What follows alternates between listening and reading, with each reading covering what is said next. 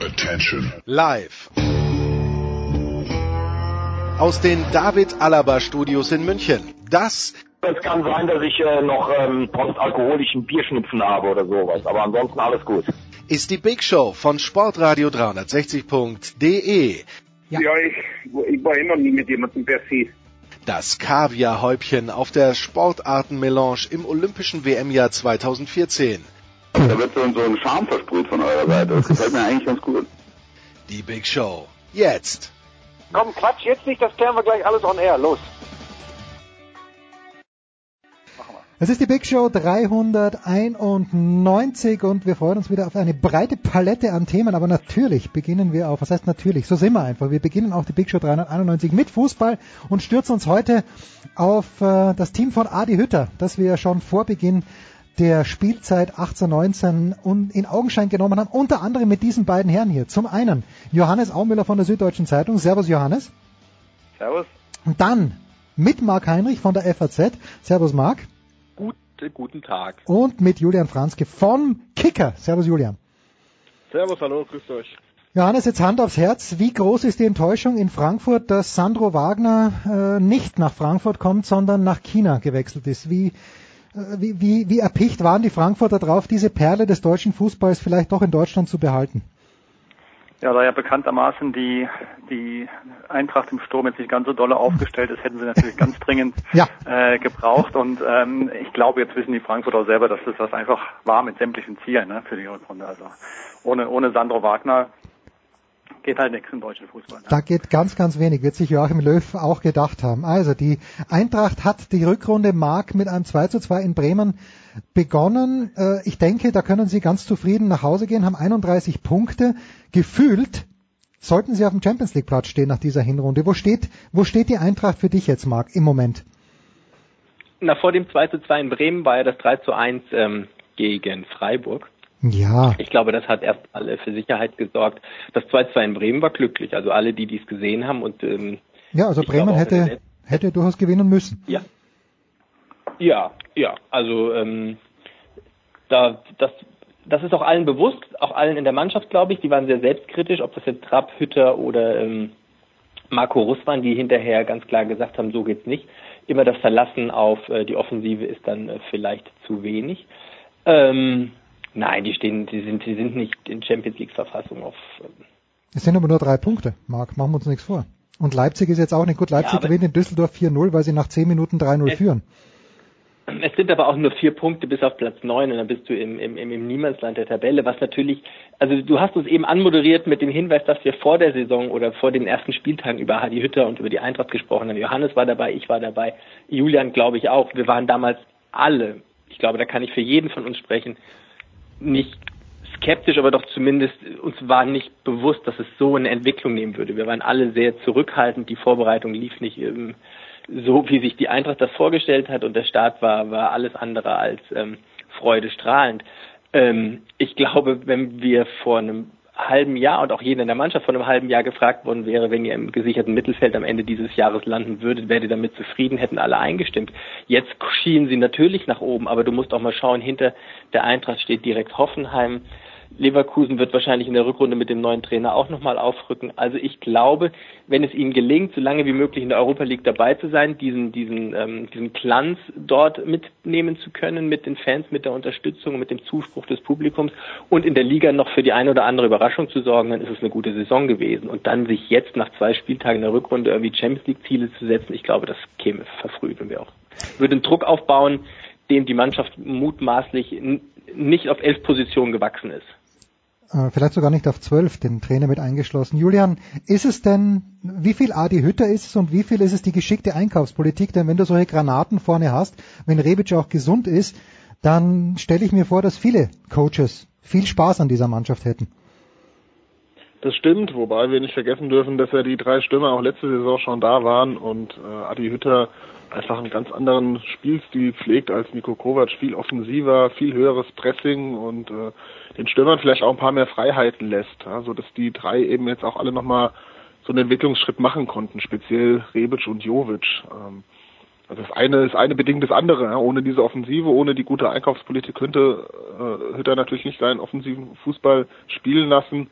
Ähm, da er das Personal aber nun mal hat und die Eintracht in der Offensive, gerade in der Offensive ausgezeichnet bestückt ist, ähm, ja, wäre es ja auch merkwürdig jetzt äh, äh, Defensivfußball äh, der Mannschaft aufzuerlegen.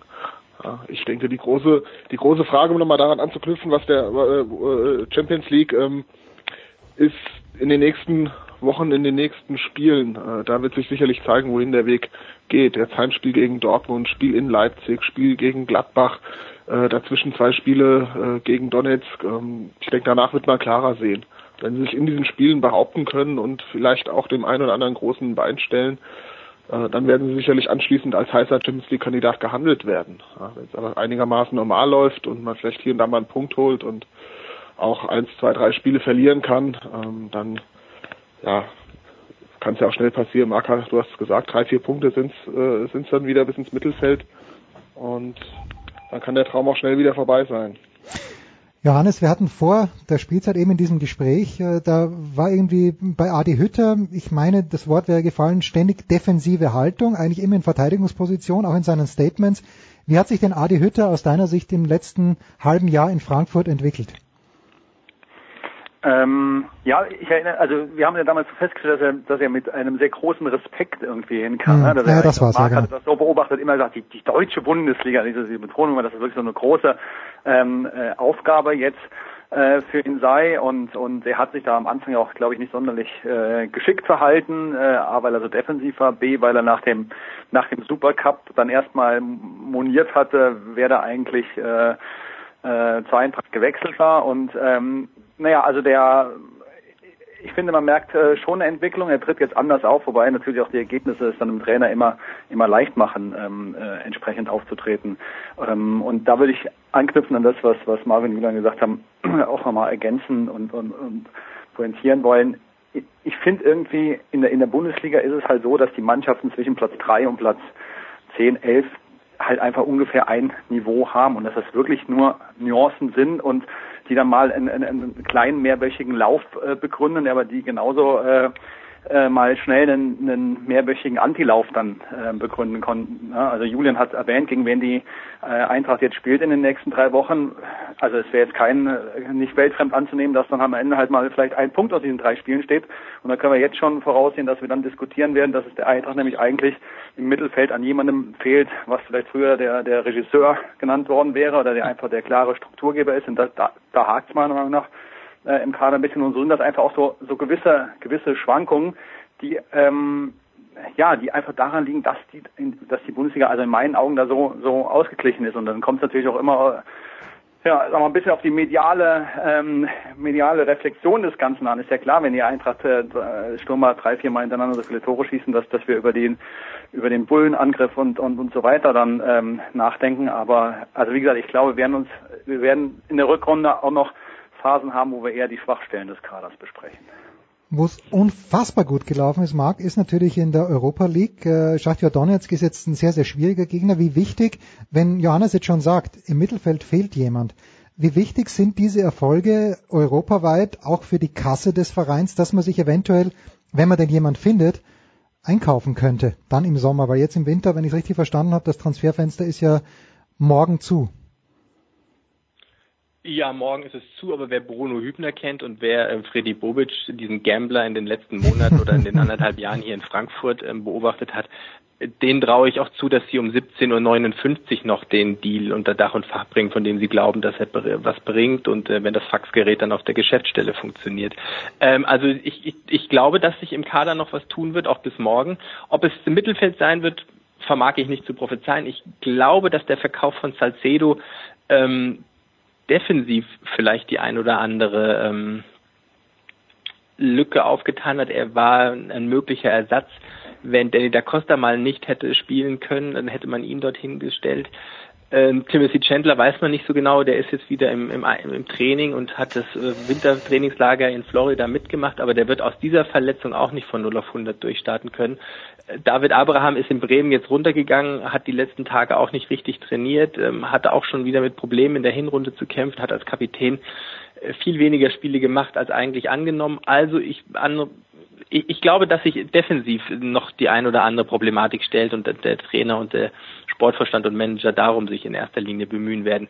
Ähm, das Los Donetsk finde ich ja geradezu grotesk. Du spielst ähm, eine Europa League Hinrunde oder eine Vorrunde ähm, und schießt die Sterne vom Himmel und ja. bekommst dann in Anführungszeichen als Lohn oder als Dank das schwerste, sportlich mutmaßlich schwerste Los, das vom Reiseziel unattraktivste, mitten im Februar wahrscheinlich auch das anstrengendste in der Ostukraine.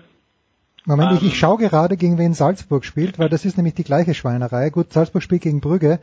Ist jetzt, äh, und Salzburg hat auch alle Spiele glaube, gewonnen. Wenn Sie, wenn Sie wenn die Eintracht nach Brügge gefahren oder wenn sie nach alles, was ein bisschen näher gewesen wäre, mit Zug und Bus und wie auch immer zu erreichen gewesen wäre. Ich glaube, das wäre dann so eine so ein Bordeaux 2.0 gewesen. Dann hm. wären die, weil man muss ja auch mal eins sehen, die, die Hinrunde war ja aus Eintracht-Fansicht viel schlechter hätte sie ja kaum laufen können. In Marseille gab es den ähm, Ausschluss der Fans komplett.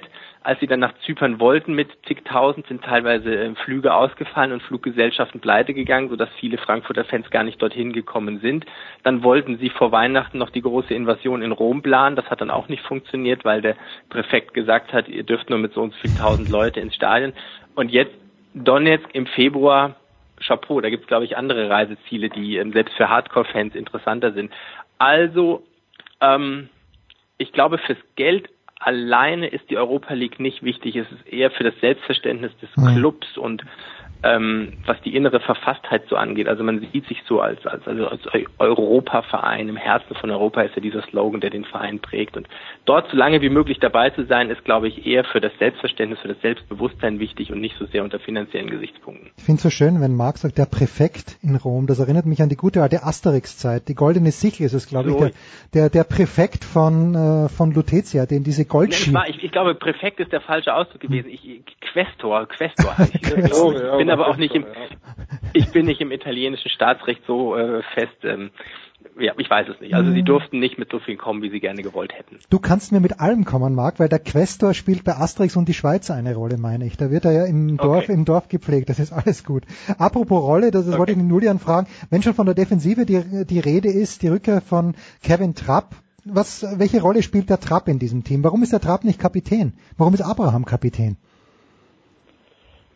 Ja, der Trapp kam ja am letzten Tag der Transferperiode, äh, am 31. August und ich vermute einfach mal, ohne es zu wissen, ähm, dass es sehr komisch aussieht, wenn man vorher Bundesliga spielt und äh, auch äh, offiziell den Abraham als äh, Kapitän festlegt und dann kommt Herr Trapp und dann nimmt man ihn die Binde weg.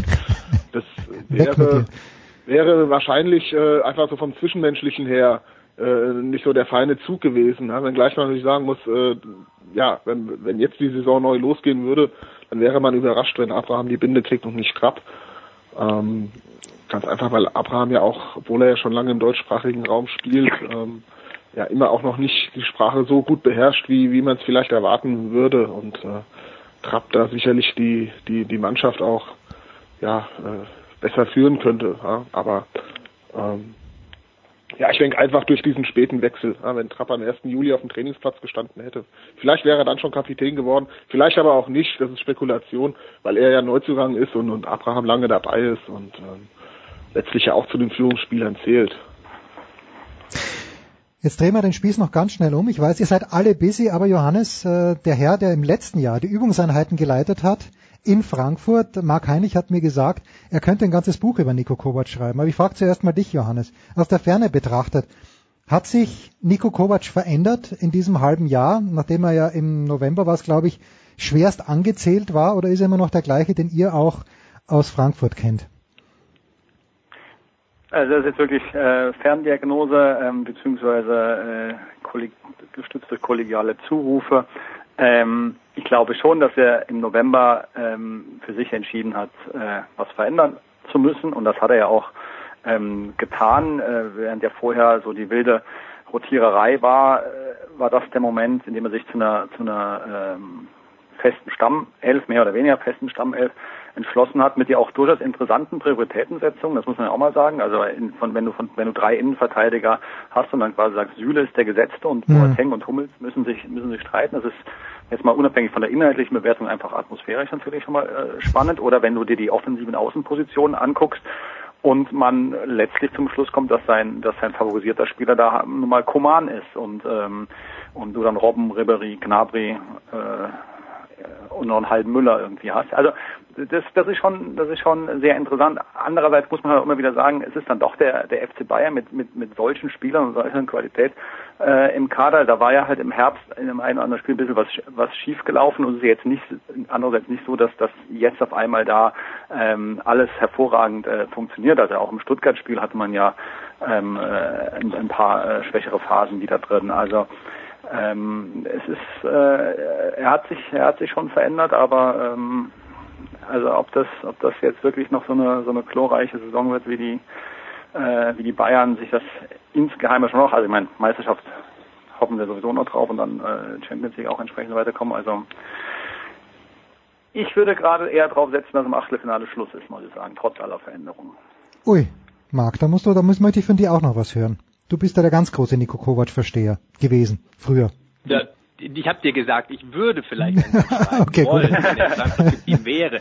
Ähm, ich halte Nico Kovac vor allem für clever genug, sich selbst zu hinterfragen. Und wir dürfen eins nicht vergessen, es war Ende November, dann hieß es Endspiel für Kovac, das war diese Champions League Partie gegen Benfica, wenn ich mich recht erinnere.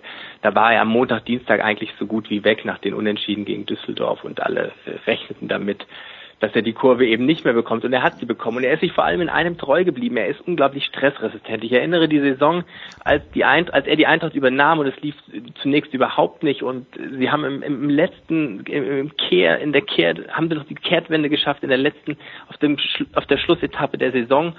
Ähm, hatten dann die Möglichkeit sogar auf den, den direkten Abstieg zu verhindern, wären dann nach, sind nach Bremen gefahren, halten bis zur 86. Minute das Unentschieden, bekommen das 0-1 in einen Nackenschlag, mussten dann in die Relegation, gehen in die Relegation. Vor der Relegation passierte diese Nummer mit Marco Russ.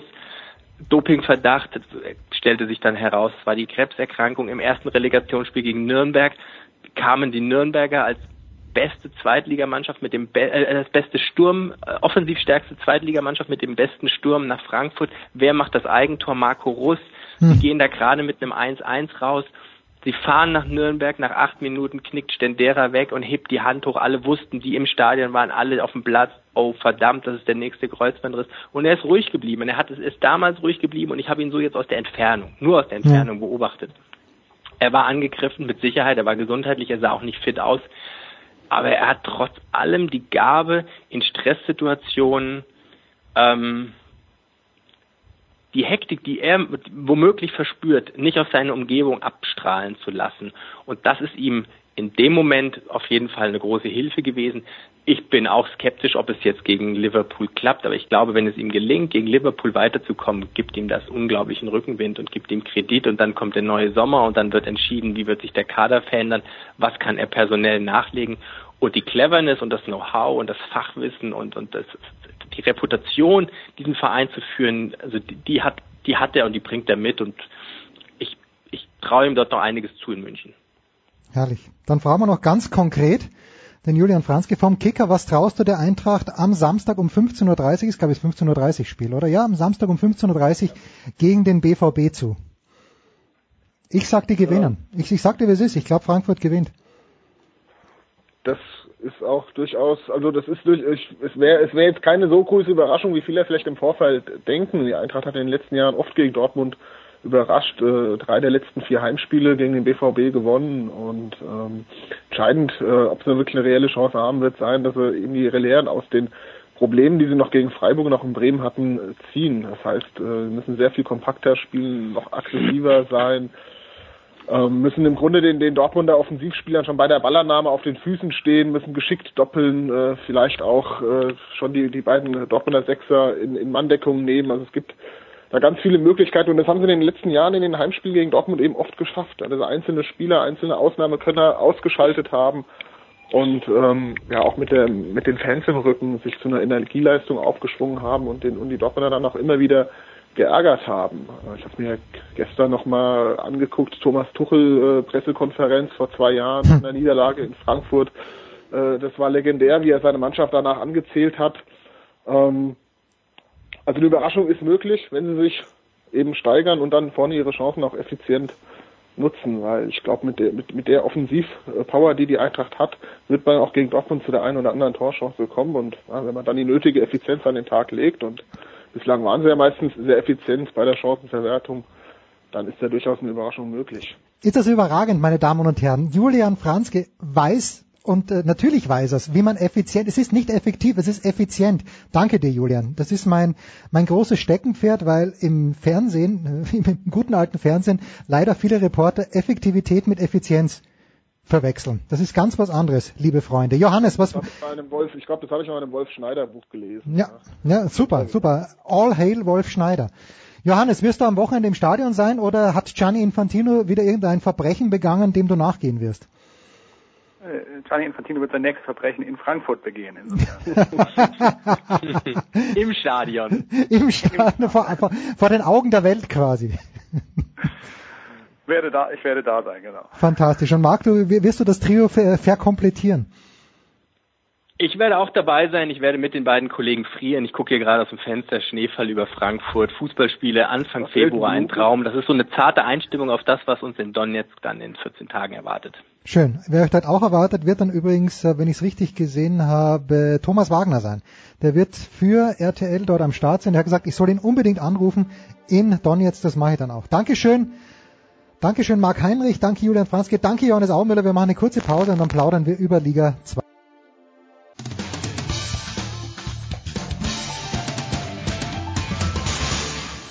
Hallo Freund von Sportradio 360, hier ist Roberto, Servus. Es geht weiter in der Big Show 391 mit Fußball präsentiert von bet365.com. Heute noch ein Konto öffnen bei bet365.com und einen Einzahlungsbonus von bis zu 100 Euro abstauben. Wir haben eine Wahnsinns-Zweitligarunde und ich habe die einberufen, bevor ich wusste, dass schon gespielt wird. Erstaunlicherweise Dienstag und Mittwoch. Das macht aber nichts, denn Axel Goldmann hat neuerdings immer für uns Zeit. Ein bekennender FC-Fan, der vierte Offizielle und äh, Just Baseball. Grüß dich, Axel. Hallo, guten Tag.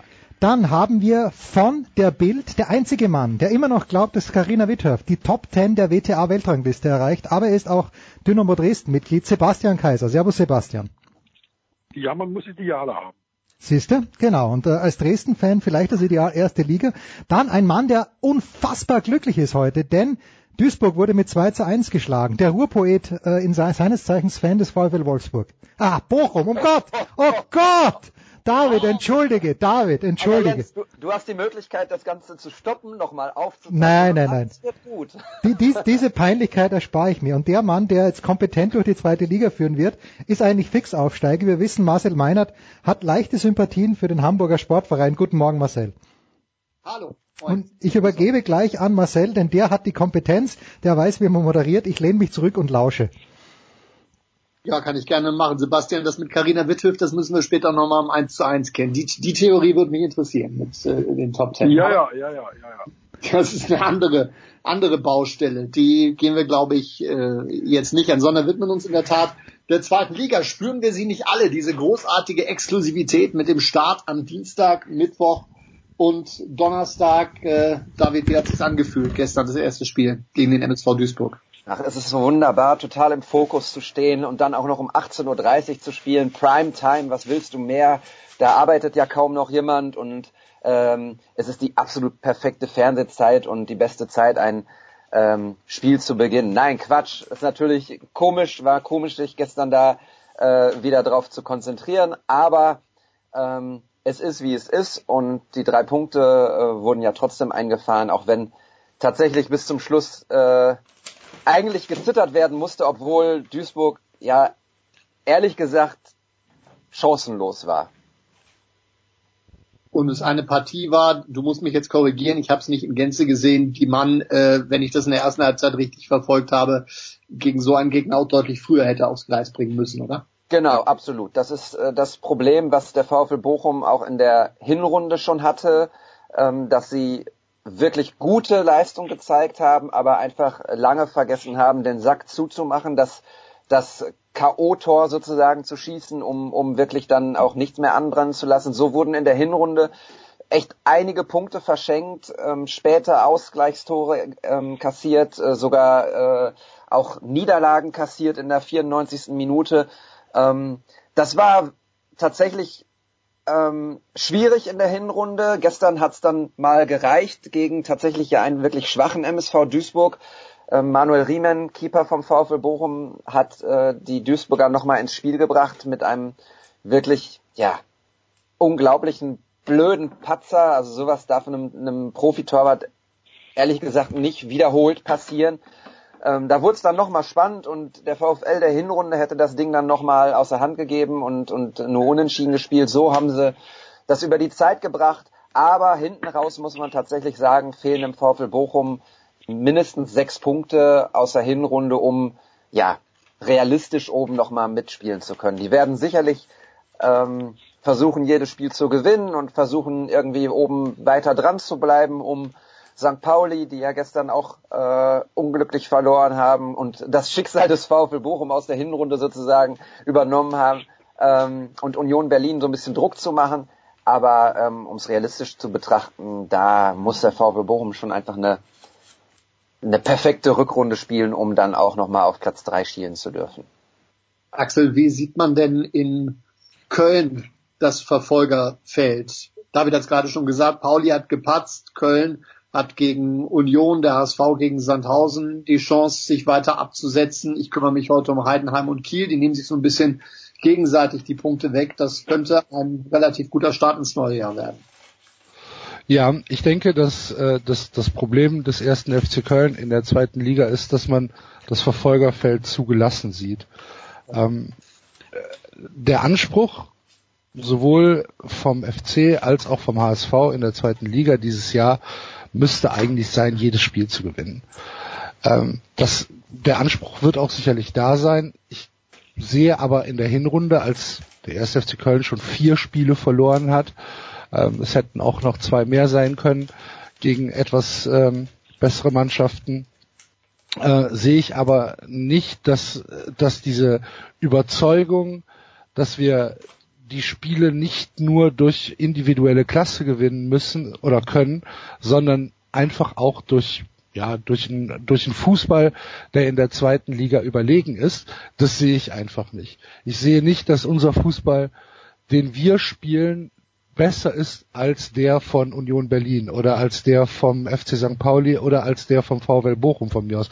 Bochum hat uns ja dann auch äh, beim ersten Spiel der Rückrunde direkt aufgezeigt, dass dem nicht so ist, sondern der erste FC Köln gewinnt halt seine Spiele durch die individuelle Klasse, die sie halt einfach in der Mannschaft haben.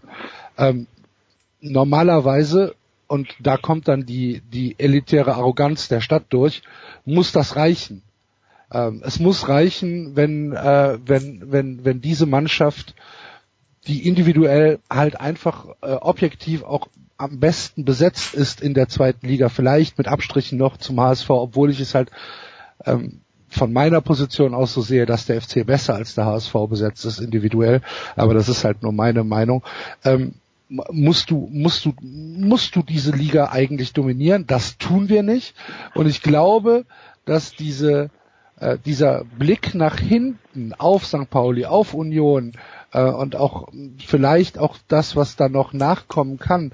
Ähm, David hat es eben gesagt, der VW Bochum hat jetzt auch 30 Punkte, es sind halt auch nur zwei Spiele bis zum ersten FC Köln. Äh, und, und wir haben am Donnerstag bei Union ja auch noch nicht gepunktet. Das ist ja, na, ist ja, ist ja ganz klar. Ähm, ich glaube, dass da einfach diese, diese Anspannung die ist nicht da. Und ich weiß auch nicht genau warum und ich weiß auch nicht genau, ob es gut ist. Wie ist denn die Erwartungshaltung ähm, in Sachen Johannes Geis und Florian Kainz? Individuelle Klasse hast du schon angesprochen, nochmal zugelegt im Winter.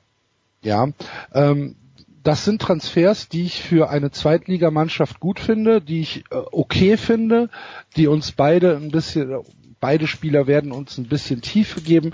Ich sehe diese Transfers allerdings gesamt als skeptisch, weil du, ähm, weil du dich damit eigentlich nicht viel besser machst. Ich sehe diese Spieler nicht als Bessermacher in, in, in der Mannschaft. Ähm, gut, der, das Risiko ist überschaubar ich weiß nicht, ob der Ertrag äh, es rechtfertigt, jetzt drei Millionen Euro für, äh, für Florian Kainz auszugeben. Kann, kann ich nicht sagen. Er hat in, bei Werder, ich glaube, fünf Spiele in der in der Hinrunde äh, hat er gespielt von Anfang an, hat er keine Bäume ausgerissen und Werder Bremen wird ihn halt auch nicht ohne Grund gehen lassen. Ähm, vielleicht ist es ist es gut für ihn, dass er eine Klasse tiefer nochmal neu startet, dass er sich ein bisschen Selbstvertrauen holt. Ähm, kann sein. Ich hoffe, er, er überzeugt.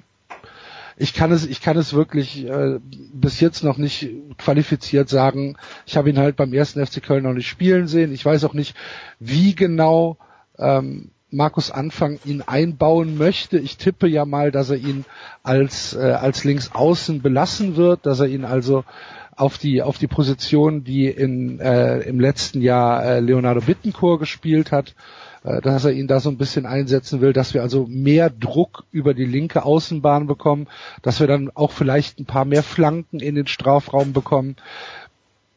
Das mag gut gehen. Die Frage ist, ähm, inwieweit ist das ein nachhaltiger Transfer? Das ist dann, das ist dann immer so eine, so eine, so eine Frage. Kümmere ich mich ums Jetzt oder kümmere ich mich ums Jetzt und um die Zukunft? Im Moment kümmert sich der SFC Köln ums Jetzt, ist wahrscheinlich auch der richtige Ansatz, weil das Wichtigste ist halt erstmal der Aufstieg. Ein Ansatz, den, äh, glaube ich, sehr, sehr viele Zweitligisten verfolgen, und zwar insofern, dass ich den Eindruck habe, dass sich personell in diesem Winter in, in, bei vielen Mannschaften eine Menge getan hat, vor allen Dingen durch ähm, Leihgeschäfte. Wenn ich mir jetzt auch Holstein Kiel angucke, die Patrick Kammerbauer geholt haben aus Freiburg, viele, viele Beispiele bei anderen Teams ähm, noch dazu. In Dresden, Sebastian, ist das aber anders. Wenn ich das richtig übersehen habe, dann ist da personell praktisch alles beim Alten geblieben, oder? Da ist zumindest, was die Neuzugänge angeht, alles beim Alten geblieben. Also es geht jetzt Erich Berko nach Darmstadt. Ähm, das ist ein Stürmer, der jetzt äh, ähnlich wie Pascal Testroy im Sommer nach Aue in letzter Sekunde praktisch abgegeben wird.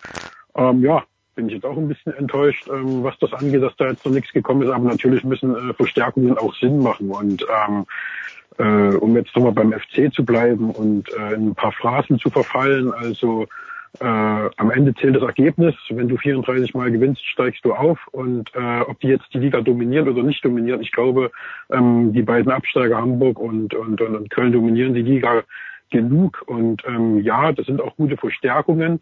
Und ähm, ich glaube, dass da äh, der FC mit diesen Leuten auch kein äh, keinen Fehler gemacht hat. Ähm, ich habe es auch schon anders überlegt. Ich habe 13 Jahre Profifußball gemacht. Ich hatte äh, sieben Jahre in meiner Jugendmietemeinzeit Kräuter Fürth unter meinen Fittichen. Und äh, die hatten auch mal zur Winterpause, ich glaube, äh, zwölf Punkte Vorsprung auf einen Nicht-Aufstiegsplatz und haben dann, die Älteren werden sich erinnern, ich weiß nicht, wie alt ihr seid, außer, außer Jens, der gerade seinen 70. hatte. Ähm, aber äh, die Älteren werden sich erinnern, äh, die äh, Jörg Alberts und, und Christian Timm, die sind dann praktisch gekommen im Winter, um die, äh, um den Aufstieg äh, abzusichern. Und ähm, letztendlich hat Kräuter Fürth diese zwölf Punkte äh, mit Pauken und Trompeten noch verspielt. Also selbst große Namen, wenn sie denn jetzt gekommen wären, äh, sind noch lange keine, keine Garantie, dass du dann auch tatsächlich ähm, den Aufstieg packst. Und insofern äh, bin ich da, was Dresden angeht, wo das Geld ja eh nicht so locker sitzt, froh, dass sie jetzt keine äh, Schnellschüsse gemacht haben. Und ähm, man weiß ja nicht, es sind ja jetzt noch äh, zwei Tage Zeit heute. Wollte noch irgendwie an Ralf Minge einer aus dem Hut gezaubert, an den wir jetzt alle noch gar nicht denken. Aber äh, wie gesagt, ich glaube, wenn Union heute gegen Köln verliert oder morgen gegen Köln verliert und Hamburg Hausen schlägt, dann sind die beiden durch. Und dann wird es diesen Dreikampf vielleicht geben um Platz drei. Und ähm, ja, was soll Union sagen? Die haben jetzt irgendeinen äh, Spieler von Sporting Lissabon geholt, wo auch noch keiner weiß, ist das jetzt eine Vollgranate oder ist das ein, ein Rohrkrepierer, das muss man dann auch mal sehen. Ein Spieler, wenn du das Geld richtig investierst, kann dir richtig helfen. Ähm, aber wie gesagt, da ist so viel Hypothese dabei. Ähm, andere Vereine, mein Dennis Dickmeyer stand auch mal kurz davor, Nationalspieler zu werden. Und äh, jetzt hat er ein halbes Jahr keinen Verein gehabt. Äh, jetzt ist er, glaube ich, nach Hause gegangen oder so. Kein, keinen Schweiß mehr. Ähm, deswegen bin ich da auch ein bisschen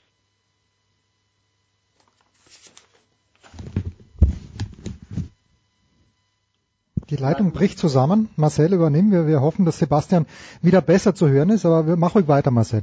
Bringe ich ja ähm, einfach wieder rein. David, vielleicht nochmal zu den Transfers, täusche ich mich oder kommen diese Leihgeschäfte immer mehr in Mode, um gerade diese kurzfristigen Ziele abzusichern? Naja, ich glaube, das hat auch viel damit zu tun, dass die Kader in der ersten Liga immer breiter werden gefühlt. Das heißt also immer ähm, immer mehr hochkarätige Spieler da sind, aber auch eben mehr junge Spieler da sind, die, ähm, wenn man sich die Aufstellung dann anguckt, nicht unbedingt durch viel Einsatzzeit ähm, besser werden können. Das heißt also Vereine äh, wie Dortmund, Schalke, Gladbach, Leverkusen, Bremen, wer auch immer, ähm, die geben die Spieler ab zu ambitionierten Zweitligisten ähm, in der Hoffnung, dass die Spieler dort mehr Spielpraxis bekommen. Äh, Laszlo Benev von Gladbach wurde an Holstein Kiel ausgeliehen, genau mit diesem Hintergrund. Ein Spieler, der technisch bärenstark ist, der in Gladbach so ein bisschen als zweiter Granit Xhaka ähm, angepriesen wurde, aber ähm, tatsächlich einfach in der, in der gegenwärtigen Situation nicht die Möglichkeit hat, dort viele Spiele zu machen.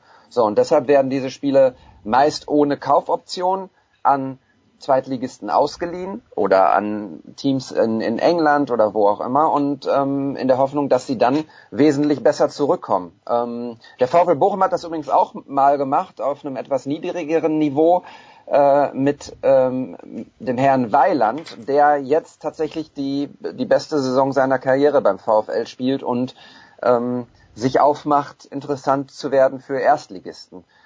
Ja, aber es gibt auch andere äh, Deals in der, erst, in der zweiten Liga, nämlich ähm, tatsächliche feste Verpflichtungen. Der VfL Bochum hat Simon Zoller vom ersten FC Köln geholt. Ich ähm, wollte dich gerade fragen. Ja. Äh, ich äh, hatte das Vergnügen, Simon äh, vor einigen ähm, Monaten mal persönlich kennenzulernen, fernab des Sports. Und ähm, wir haben uns schon intensiv über den VfL Bochum da ausgetauscht und ähm, cooler Typ, netter Kerl, ähm, der nicht nur Fußball im Kopf hat und äh, wie man gestern gesehen hat oder am, am Dienstag gesehen hat, ähm, jemand, der den VfL Bochum tatsächlich auch sofort verstärken kann, wenn das so weitergeht, dann ähm, ist das eine gute Verpflichtung, die man Gott sei Dank nicht wieder abgeben muss. Und Schnäppchen, ne? Nachdem ja, ich habe das nicht, ich, das ist mir tatsächlich an der Stelle fast egal, weil das bezahle ja nicht ich. und, ähm, ja, aber trotzdem, also wenn, wenn du, wenn du einen Stürmer bekommen kannst als VfL Bochum, der dir sofort weiterhilft, der Tore schießt und der dann auch in diese ähm, in diese Lücke stößt, wo dann vielleicht vorher niemand war, der also der Strafraumstürmer ist, äh, der dann gebraucht wird und du bekommst den für 300.000 Euro, dann ja. äh, kann man da eigentlich äh, keine keine keine negativen äh, Punkte ausmachen an dem Transfer. Für Simon Zoller ist es gut, weil er Spielpraxis bekommt. Der erste FC Köln hat ihn von der Gehaltsliste, weil ne, wahrscheinlich hätte er hätte er bei uns äh, eher keine keine großen Chancen bekommen. Ja, ist doch gut. Genau. Ihr habt ja jetzt auch äh, den Modeste oder nee, warte. Haha, haha. Jens, kannst du mal kurz eine, eine, eine Publikumslache einspielen oder so? Das, das fehlt mir auf dem Mischpult, aber wir haben ja letzte Woche schon über, über so Anthony geplaudert. So eine Stand-up-Comedy-Lache. Ja. die, die fehlt mir noch. Ja.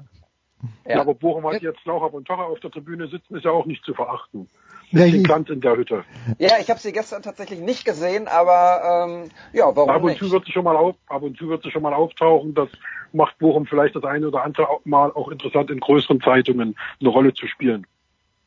Ach ja, naja, äh, ich glaube, wir, wir finden da statt, wo, wo es sportlich wichtig ist und äh, da ähm, muss Laura von Torra nicht ihren Teil dazu beitragen. Das werden wir alles natürlich genau beobachten. Auch hier bei Sportradio 360, um die Geschichte von eben für diejenigen, die letzte Woche nicht dabei waren, äh, nochmal zu Ende zu bringen. Äh, Axel, wir gehen davon aus, dass wir Anthony Modest in tragender Rolle beim 1. FC Köln in dieser Saison maximal beim Rosenmontagsumzug zu Gesicht bekommen werden. Ja, obwohl gestern gab es ja eine neue Entwicklung. Ähm, Alexander Werle beziehungsweise der erste FC Köln hat eine Spielgenehmigung beantragt für äh, Anthony Modest. Auf welcher Grundlage das passiert ist, das wissen wir nicht, das erschließt sich nicht. Alexander Werle hat in seinem Statement nur abgegeben, dass es äh, in Anführungsstrichen äh, interessante Entwicklungen und interessante Informationen gegeben hat, wie auch immer die aussehen. Ähm, sehr kryptisch. Auf jeden Fall wurde anscheinend eine Spielgenehmigung beantragt und man hofft tatsächlich, dass Anthony Modest diese Spielgenehmigung jetzt bekommt, weil der Spieler hat sich ja auch am Wochenende direkt an die FIFA gewandt. Äh, Tony Modest hat einen Brief an die FIFA geschrieben, hat seine Sicht der Dinge dort äh, dargelegt, hat äh, nochmal einen chronologischen Abriss gegeben, wie es aus seiner Sicht ähm, ja gekommen ist, dass er den Vertrag in China aufgelöst hat, wie die Chinesen jetzt reagieren, wer da überhaupt reagieren kann, weil den Verein gibt es ja nicht mehr. Der Verein wurde ja, also der, der chinesische Verein wurde ja von der chinesischen äh, Fußballliga praktisch unter, unter, unter Obhut genommen, weil der Besitzer des Vereins ja jetzt mittlerweile im Gefängnis sitzt, wegen Pharmaziebetrug. Und ähm, das ist alles nicht so einfach auseinanderzuknoten letztlich interessiert uns als Fans oder als, als Beobachter des ersten FC Köln ja nur, was am Ende rauskommt. Das ist ja wie ein Auto. Warum das Auto fährt, ist mir ja egal. Hauptsache es fährt. Ne? Wie, wie da die Technik drin ist, muss ich ja nicht reproduzieren können. Und ähm, wenn, wenn es dann am Ende fährt, dann bin ich zufrieden. Und wenn der FC eine Spielgenehmigung für Toni Modest bekommt, warum auch immer, und äh, mit, mit welchen Mageleien auch immer, ist mir das ja egal. Ja, mal schauen. Also ich denke, dass es bis, äh, bis zur Veröffentlichung dieser, dieser Sendung hier ja eigentlich schon eine, eine Antwort geben muss, weil es halt eben der letzte Tag des, äh, des Transferfensters in diesem Winter ist. Ja, und wenn es halt keine Antwort gibt und wenn die FIFA sich nicht meldet, dann wird er halt nicht spielen in, in, in der zweiten Liga. Und dann müssen wir halt mal gucken, was im Sommer passiert. Weil, dass er dann im Sommer bei uns spielt, das sehe ich ja auch noch nicht. Ich weiß ja gar nicht, ich weiß ja gar nicht, auf welcher Grundlage. Also da hat sich wohl jemand ein bisschen weit aus dem Fenster gelehnt mit, mit dem Transfer, mit dieser Präsentation damals. Über den Balkon, Marcel. ja, sehr schön. Ja, das ist das Bild, das gefällt mir. Hoffentlich. Und ich wollte das fast nicht wieder aufmachen. Es tut mir furchtbar leid. Jetzt ein ja, ja. ja, ja, natürlich. Ich muss noch ein Zitat von Markus Anfang in die Wunde streuen aus der gestrigen Pressekonferenz, der gesagt hat, er hat mit Armin Fee gesprochen, die Wahrscheinlichkeit, dass Toni eine Spielberechtigung bekommt, ist eher nicht gegeben. So. Das ist dann wieder, das ist dann wieder konträr zu dem, was Alexander Werle sagt. Genau. Der Willkommen beim ersten FC Köln. Versucht jeden Strohhalm zu ergreifen. Auch das verfolgen wir natürlich interessiert. Da sagt noch einer, die zweite Liga hat keine Gesprächsthemen. Und dann zum Abschluss, Sebastian, kommt auch noch äh, Uwe Neuhaus zurück nach Dresden. Was wird ihn erwarten? Und ähm, ja, steht Dresden tatsächlich vor einer relativ ruhigen Restrunde. Wie siehst du die Ausgangssituation? Ähm, erste Frage. Ihn wird viel Dankbarkeit erwarten. Er wird mit Sicherheit mit Applaus begrüßt werden. Das war ein Trainer, der äh, viele Jahre sehr gut zu Dresden passte, der am richtigen Moment gekommen ist, der die Mannschaft in die zweite Liga geführt hat, der da seinen Job hervorragend gemacht hat, aber irgendwann ist es wie so oft, da ist eben äh, ja, da lädt man sich, lädt man sich ein bisschen auseinander und dann kam halt äh, die Trennung, die ich jetzt schon äh, im, im, im Sommer vollzogen hätte. Da hätte man ihn mit allen Ehren aus dem Dienst entlassen können und äh, sich in Ruhe einem Neuaufbau widmen können. Ähm, das kam für mich ein bisschen zu spät, äh, weil das irgendwo absehbar war, dass es zwischen ihm und der Mannschaft nicht mehr so flutscht. Ähm, ruhige Rückrunde glaube ich nicht, weil wenn du, wir hatten das vorhin schon so ein bisschen bei Bochum äh, zwei Siege, dann bist du oben dran. Äh, bei Dresden ist es so, zwei Niederlagen und du bist wieder mittendrin. Man sieht, wie schnell es geht. Alle haben immer gesagt, Mensch, Magdeburg spielt zu oft unentschieden, äh, deswegen werden sie die Klasse nicht halten. Äh, jetzt haben sie gestern gerade mal den zweiten Saisonsieg, äh, den ersten Heimsieg gefeiert und schwupps sind sie zumindest für 24 Stunden äh, von dem Abstiegsplatz weg. Und man kann sagen, ein Glück, dass sie vorher so viele Unentschieden hatten und äh, von den acht Stück nicht irgendwie sechs verloren haben. Äh, insofern geht das in der zweiten Liga verdammt schnell. Und äh, man sieht es bei Kräuter Fürth, sensationeller Start Ähm, jetzt werden die auch mehr oder weniger im Abstiegskampf landen. Und ähm, Dresden muss schlicht und einfach seine Heimschwäche in den Griff bekommen. Das ist sowieso ein Wunder der Natur, dass die äh, zu Hause da nicht alles wegputzen oder zumindest sehr viele Mannschaften wegputzen, die sie wegputzen müssten. Gerade mit der Unterstützung, du hast ständig über 25.000 Mann in dem Stadion. Das ist äh, sehr, sehr laut aufgrund der Konstruktion des Stadions. Also da müsste eigentlich mehr kommen, aber das ist das Problem, das sind halt Zweitligaspieler, ähm, teilweise auch nur mit äh, äh, Drittliganiveau. Und da ist natürlich das Problem, dass die solche Arenen nicht gewohnt sind und nicht wissen, wie man aus so einer Stimmung praktisch Energie zieht, sondern die sehen diese Stimmung als Druck.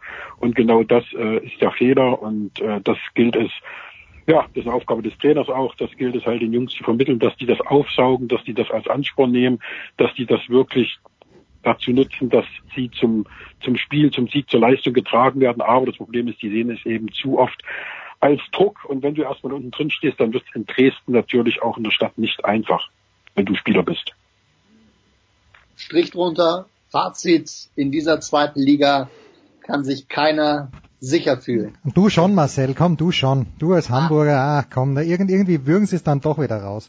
So, immerhin einer kann sich sicher fühlen. Na, fantastisch. Ich freue mich sehr. Ich freue mich wirklich ausnahmsweise mal auf die zweite Liga, obwohl sie gestern schon begonnen hat, ohne mein Wissen. Ich schaue in meine Ergebnis-App und denke mir, was ist da los? Aber gut. Nein, ich habe, glaube ich, sogar einen Tweet von David Nienhaus gesehen. Oder was von Mike Glindmeier? Ich weiß es nicht. Irgendjemand hat getweetet, die zweite Liga war voll im Gang. Anyway, ich bedanke mich ganz, ganz herzlich bei Marcel Meinert, bei Axel Goldmann, bei Sebastian Kaiser, bei David Nienhaus. Wir machen eine kurze Pause und dann geht's ja auch schon weiter in der Big Show 391.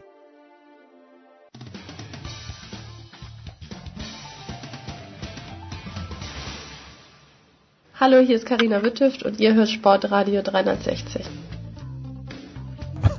So, Markus Götz hat keine Ahnung, was auf ihn zukommt. Und übrigens, warum machen wir zwei Handballteile? Weil wir es können.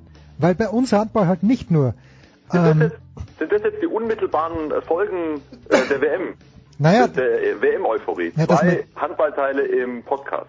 Naja, in der Big Show ist alles möglich, aber bei uns, du weißt, Götzi, bei uns ist Handball jede Woche fast ein Thema. Fast, möchte ich sagen. Und, ja, äh, ja, ja, betonen wir mal das fast hier. Ja, so, pass auf. Äh, ich, let me paint you a picture, Götzi. Folgendes ist passiert. Am Freitagnachmittag, am letzten Freitag, ruft mich der liebe Kollege Thomas Wagner, äh, äh, hinterlässt mir eine Message auf der Mailbox und sagt, ja, er ist jetzt am Bahnhof in München und er fährt jetzt mit dem Zug nach Kitzbühel und wir treffen uns dann dort. Und ich sag Thomas, nein, du setzt dich jetzt in die U-Bahn, wir treffen uns am Olympiazentrum und fahren gemeinsam im Auto hin. Gut, das machen wir und dann verabreden wir uns. Ich komme gleich zum Punkt. Wir verabreden uns.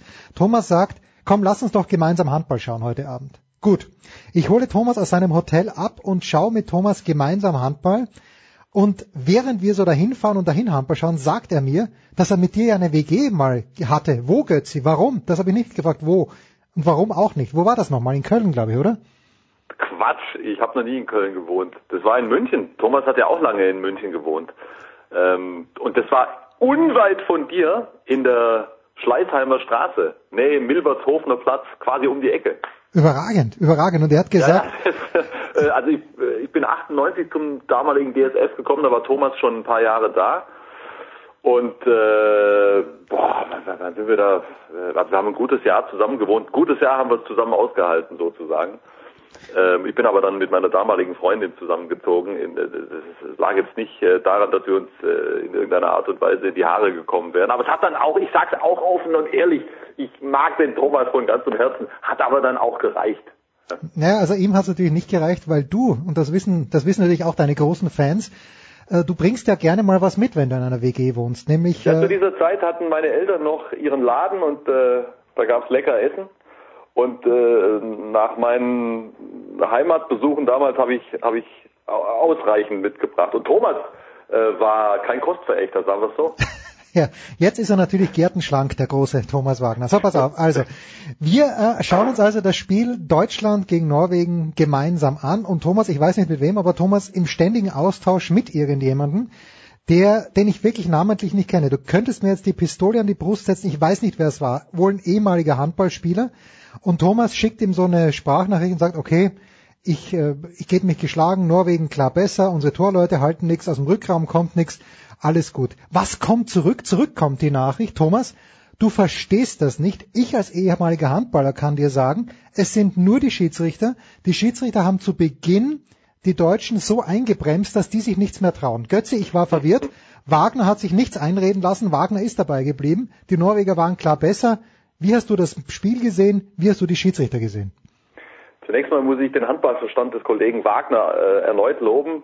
Es äh, kommt zwar nicht aus diesem Sport, wie wir alle wissen, aber Thomas hat welch ein unwahrscheinliches Gespür für beinahe alle Sportarten, möchte ich sagen. Und, und die Fähigkeit, sich da äh, sehr schnell reinzudenken, reinzufühlen. Ich finde schon, dass er, dass er ja. eine Vorstellungskraft hat, was wesentlich ist in so einem Handballspiel. Also grundsätzlich bin ich bei ihm. Die Norweger waren definitiv der verdiente Sieger am vergangenen Freitag. Das Schiedsrichterthema hat aus meiner Sicht schon auch eine Rolle gespielt in der Emotion des Live-Spiels oder der Live-Situation. Äh, kann ich auch nachvollziehen, wenn das dann eine noch größere Rolle in der Analyse spielt. Äh, es, es war so, äh, dass die Schiedsrichter jetzt im Halbfinale und auch beim Spiel um Platz drei jetzt nicht Heimschiedsrichter waren. Okay, es war ja auch kein Heimspiel im Spiel um Platz 3, haben wir in Dänemark gespielt, aber äh, jetzt am Freitag beim Halbfinale war es ja noch so, da waren wir in Hamburg. Das waren keine Heimschiedsrichter und sie haben schon eine Linie dort gepfiffen, die auf der einen Seite kann man sagen, das fortgeführt hat, was man äh, grundsätzlich von den Schiedsrichtern erlebt hat bei dieser Weltmeisterschaft, aber dann in manchen Momenten auch für meine Begriffe sehr extrem war. Das, äh, also die Schiedsrichter, machen wir einen eigenen Podcast, nehmen wir uns zwei Stunden Zeit und wir werden nicht fertig. Da waren äh, zwei Minuten äh, Entscheidungen mit dabei, die für mich als äh, Handballfreund durch und durch ähm, schwer zu ertragen waren. Also die, das war die dritte zwei Minuten Strafe von von Pekeler. Von Pekeler, die, die, also das war nahe an der Farce. Das war ein ganz normales Festmachen ohne äh, Hals, Kopf oder sonst was Kontakt, ohne Stoß von der Seite. Es war einfach ein, ein hartes, handballtypisches Festmachen. Dafür eine dritte Zwei-Minuten-Strafe in einem WM-Halbfinale zu geben, ist eine Farce und hat für mich mit Handball nichts zu tun. Äh, die Schiedsrichter haben äh, mit zwei Minuten Strafen nur so um sich geworfen in diesem Spiel, obwohl es beileibe kein überhartes ähm, war. Und das hat natürlich, und insofern ist da schon was dran an dieser Aussage des äh, Phantoms, ja, ähm, mit dem Thomas Wagner da kommuniziert hat, wir wissen es nicht, von wem die Rede ist. Das, das, das hatte Einfluss, das hat die Deutschen schon beeindruckt, denn man darf ähm, ja äh, nicht übersehen, dass die deutsche Mannschaft äh, im Laufe dieses Turniers ähm, vor allen Dingen von dieser Handballhärte in der Deckung gelebt hat. Und das wurde schon ein Stück weit genommen. Das ändert aber nichts ähm, und damit äh, schlagen wir den Bogen jetzt wieder zu Thomas glanzvoller Analyse. Mhm.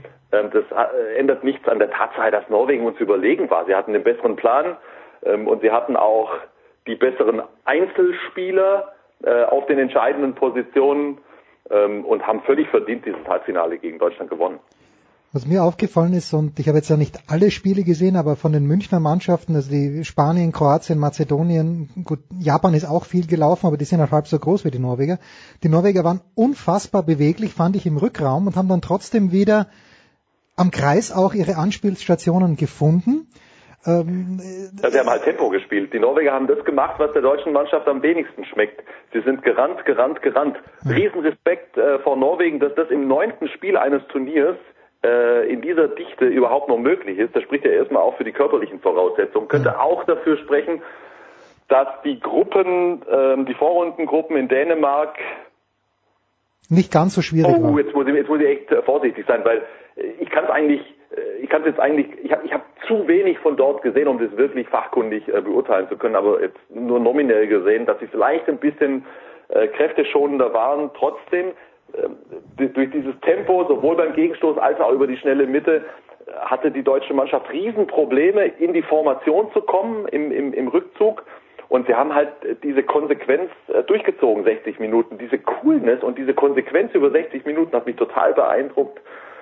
Ähm, und äh, dann kam noch das sagen wir mal, etwas eigenwillige Pfeifen der, der Schiedsrichter mit dazu. Das hat dann noch sein Übriges getan, aber grundsätzlich war der Plan einfach genau der richtige der Norweger, äh, dieses Tempospiel äh, durchzuziehen.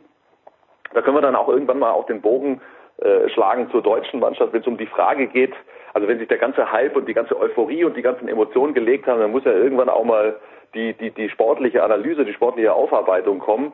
Und dann kann es ja nicht damit getan sein zu sagen, wunderbar, jetzt waren wir im Halbfinale, alles super, sondern muss man sich fragen, wo haben wir eigentlich noch Verbesserungsansätze? Und da würde ich äh, sagen, gibt es noch eine ganze Menge. Und dann muss das schon auch aus meiner Sicht ein ganz zentrales Ziel sein, das Tempospiel äh, weiterzuentwickeln. Und da haben uns die Norweger ein schönes äh, Beispiel gegeben im Halbfinale. Was ich ja lässig fand, ich glaube in der letzten Auszeit war es, wo besprochen wurde, äh, ich glaube Christian Bockhoff hat von einer Schussfalle gesprochen und Heinevetter sagt dann, äh, den Mürhol habe ich, natürlich schießt dann Pfeil gerade Mürhol das Tor, aber ich glaube, das brauchst du dann am Ende, oder? Du musst dich an, wirklich am ganz kleinen seidenen Faden noch versuchen hochzuziehen. ich kann mich an die Auszeit erinnern, Prokop hat das glaube ich auch in etwa so formuliert, den lassen wir schießen, den Mürhol, der kann das nicht so in Ja, etwa. genau. Da dachte ich mir, okay, äh, ist da noch ein Cousin mit dabei, der auch Mürhol heißt? Der- Der Mürhol, den ich gesehen habe, der hat den Deutschen ganz schön eingeschenkt. Und den kenne ich seit 15 Jahren und der kann ziemlich gut. Keine Ahnung, das sind wahrscheinlich dann auch so Psychospielchen in dem Moment. Also Beate Mürhol war absolut überragend und äh, ist ja nicht ganz zufällig auch ins All-Star-Team der gesamten WM gewählt worden. Und Sander Sargosen natürlich auch, seine Spielleitung phänomenal. Magnus Röth, äh, ich habe äh, Dirk Schmeschke, dem Geschäftsführer der SG Flensburg-Handewitt, äh, direkt nochmal eine Glückwunsch-SMS äh, durchgeschickt, dass er hier diesen äh, Magnus Röth bis 2022 unter Vertrag hat. Das ist ja Wahnsinn.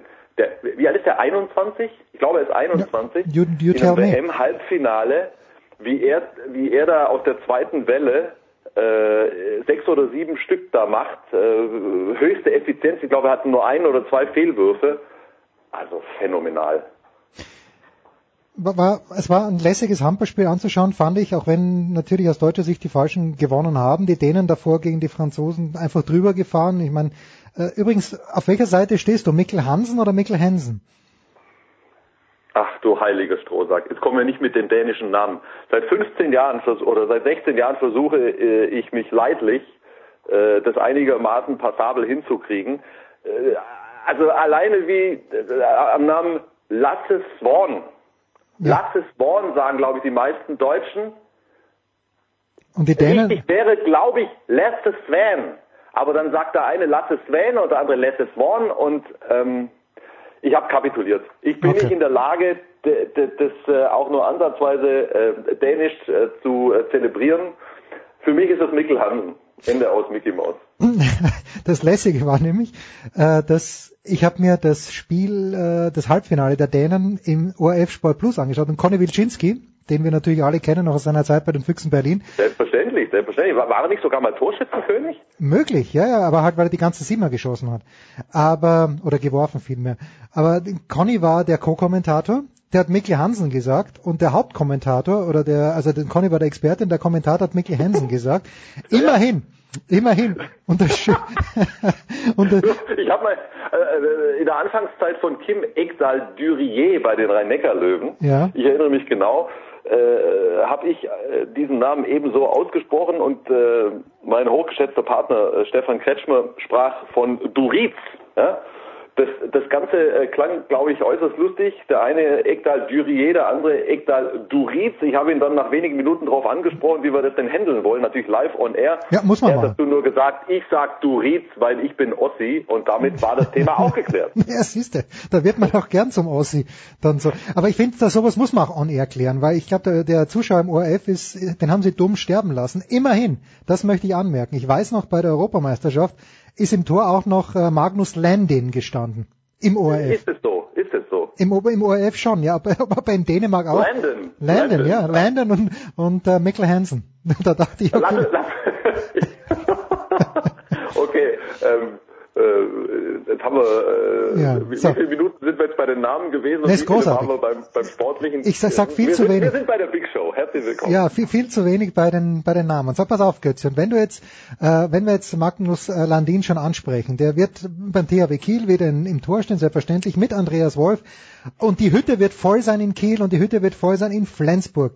Aber was wird man denn, dort wird man nichts spüren, oder? Also von wegen Hyper. Dort gibt's ja sowieso Leute, die, die sich für Handball interessieren. Wo, wo muss man jetzt was spüren? Wo muss der Puls sein? Muss ich mich morgen bei Dominik Klein melden und sagen, Dominik, komm, wo kann ich helfen, dass in München Handball zwei Schritte vorankommt? Boah. Sag mal, was war das jetzt für eine Frage? Können wir das jetzt nochmal exerzieren sozusagen, auseinandernehmen, sezieren? Wäre, Ja, glaube ich, der richtige Okay, Ausdruck. erste, erste Frage, wird sich irgendwas in Kiel oder in Flensburg ändern? Meine Vermutung nein.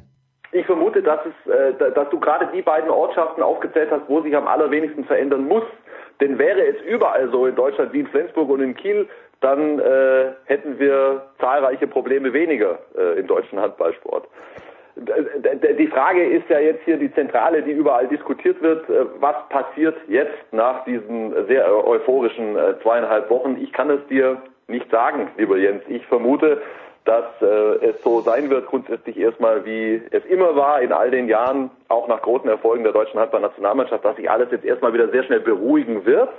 Die Nachhaltigkeit ähm, kann, glaube ich, nur über einen längeren Zeitraum dann beurteilt werden. Ja? Äh, Gelingt es dem deutschen Handball wieder mehr Jugendliche für den Sport zu begeistern? Ich glaube, das ist, das ist echt eine der Währungen, die am meisten zählt äh, am Ende, am Ende äh, der ganzen Geschichte.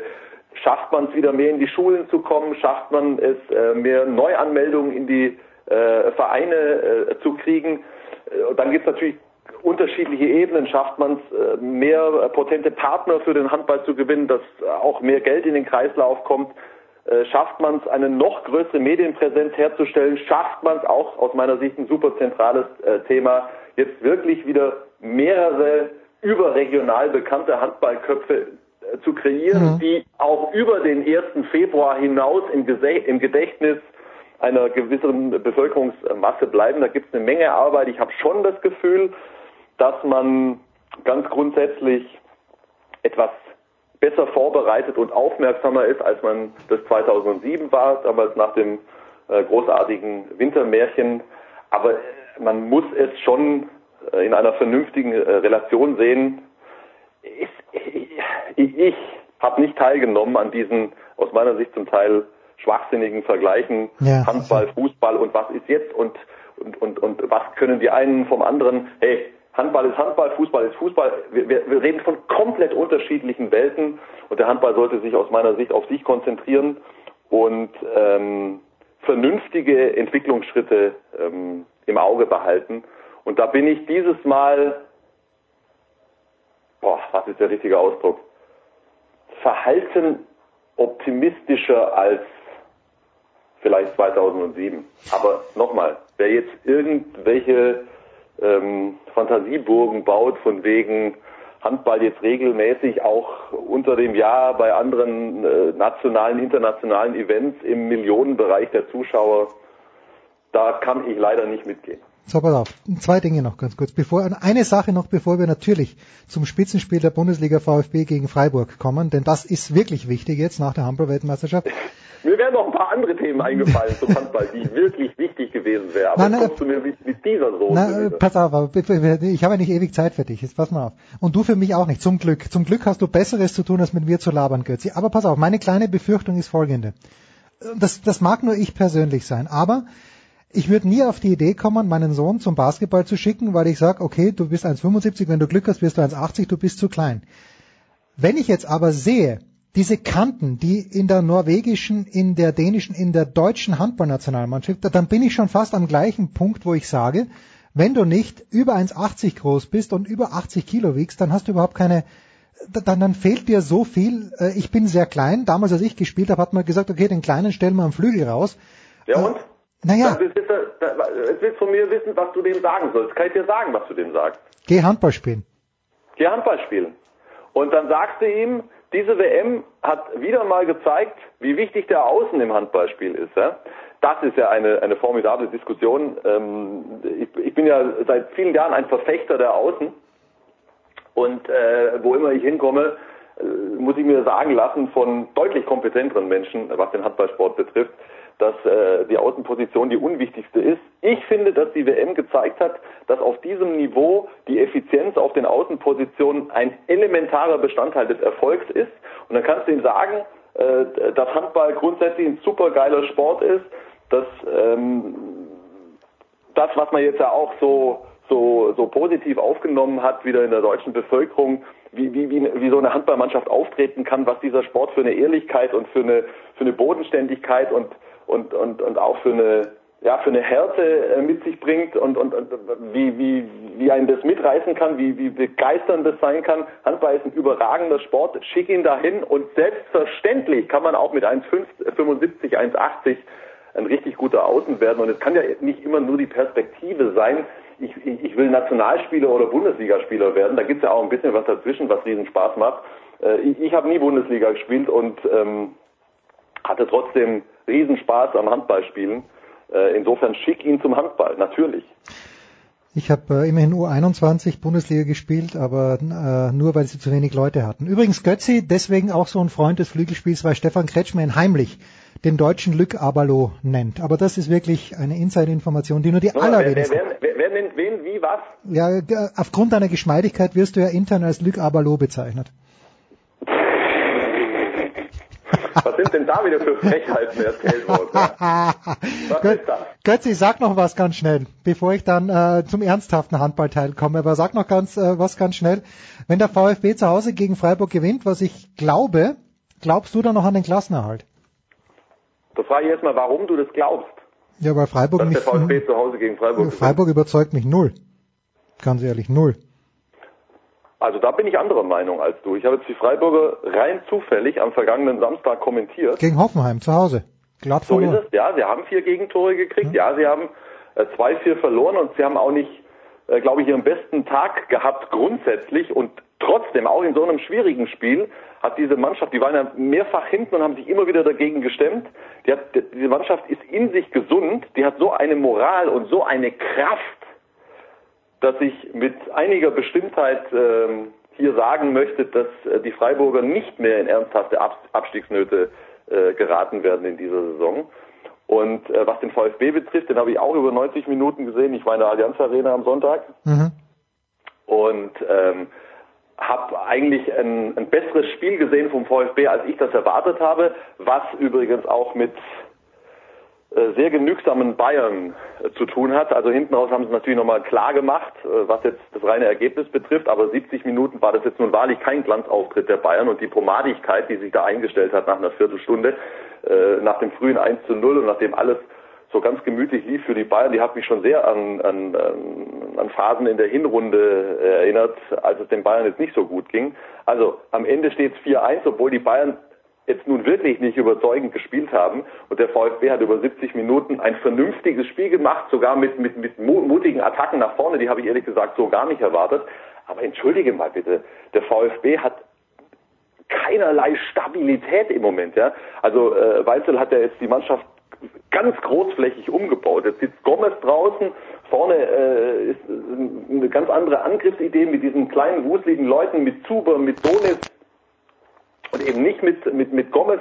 Hinten spielt äh, der 18-jährige Türke, den ich noch überhaupt nicht äh, einordnen kann. Re Rekordtransfer der Stuttgarter. Äh, Bartstuber ist überhaupt nicht mehr im Kader. Pavard ist immer noch verletzt. Baumgartel war auch äh, verletzungsbedingt nicht mit dabei.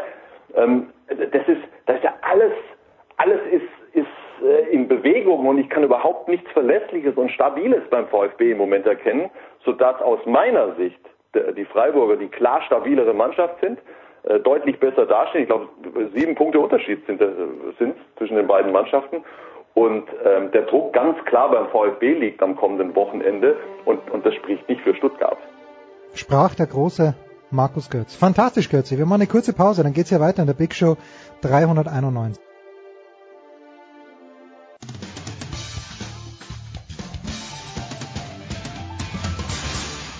Hallo, hier ist Markus Windihock und ihr hört Sportradio 360. Es geht weiter mit Handball in der Big Show 391 mit Götzi. Das Gefühlige haben wir hinter uns gebracht. Die große Schiedsrichterkritik von Markus Götz. Die Frage heißt es ähm, Magnus Landin oder heißt es ähm, Mikkel Hansen? Wir wissen es immer noch nicht, aber wir gehen jetzt noch ein bisschen tiefer rein in die Handball-WM und ich freue mich, dass zum dritten Mal oder vielleicht sogar schon zum vierten Mal en suite ist es natürlich Saskia Leiter am Start ist von der Süddeutschen Zeitung. Grüß dich, Saskia. Hallo. Und der Mann, der gemeinsam mit unserem lieben Freund Daniel Stefan das Finale Norwegen gegen Dänemark kommentiert hat, Uwe Semrau bei Eurosport bei der Zone. Grüß dich, Uwe. Grüßt euch, hallo. Uwe, ich muss mit dir anfangen. Götzi hat vor der WM gesagt, er glaubt, dass die Dänen nicht nur Weltmeister werden, sondern alle sieben Spiele gewinnen. Es ist eigentlich kein einziges Mal richtig knapp geworden. Darf man also sagen, A, es gab keinen Zweifel und B, verdienter geht's gar nicht.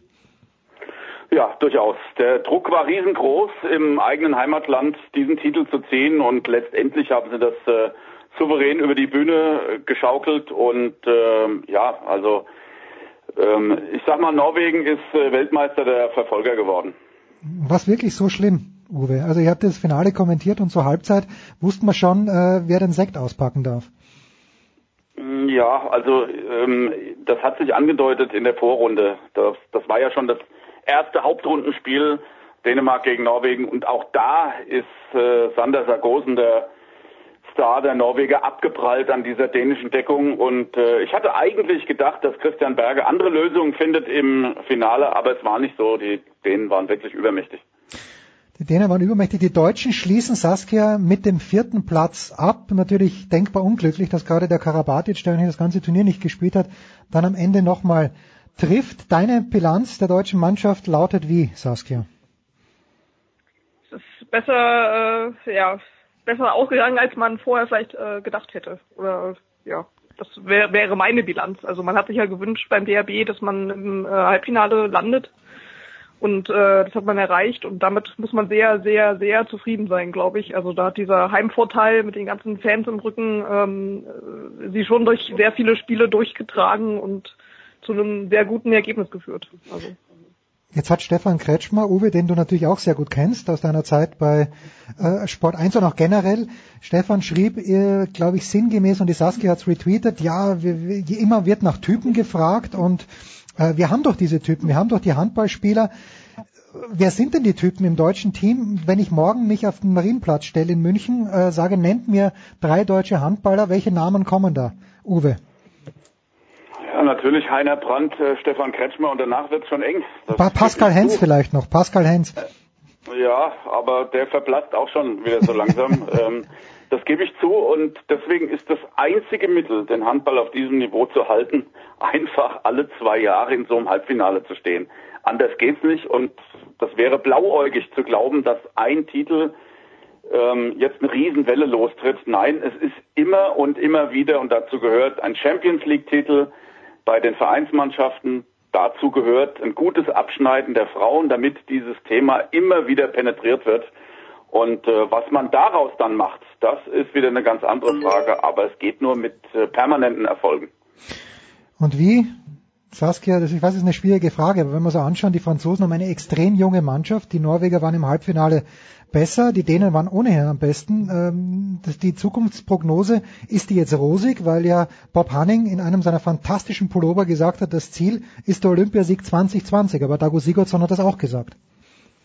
Ja, also dieses Ziel mit dem Olympiasieg, das haben sie ja schon vor sieben, acht Jahren, glaube ich, ausgesprochen. Ähm, ich habe irgendwie ein Interview von 2013 gefunden, wo es hieß, wir bilden jetzt sozusagen für den Olympiasieg 2020 aus. Und das ist das Fernziel, wie rosig die Zukunft aussieht und ob man das erreichen kann. Das ist auch wieder in, in, in die Glaskugel geguckt, sage ich mal. Also gerade weil du jetzt Frankreich auch angesprochen hast, da muss man sehen, dass da Karabatic, du hast es ja schon gesagt, er hat eigentlich das ganze Turnier kaum gespielt. Das ist eine sehr junge Mannschaft und diese mit dieser die sehr jungen und unerfahrenen Mannschaft eigentlich ins, äh, ins Halbfinale gekommen, ja. Und äh, ich glaube, dass da auch wieder eine, eine Übermacht entstehen kann, ehrlich gesagt. Und äh, da sind die Deutschen weit von entfernt. Tja, Uwe, jetzt ist die Geschichte so, wir haben einen Handball-Weltmeister im vergangenen Jahr waren Europameisterschaften, das Ziel ist der Olympiasieg. Wenn man dich jetzt äh, fragen würde, was ist da die wichtigste Veranstaltung, Uwe?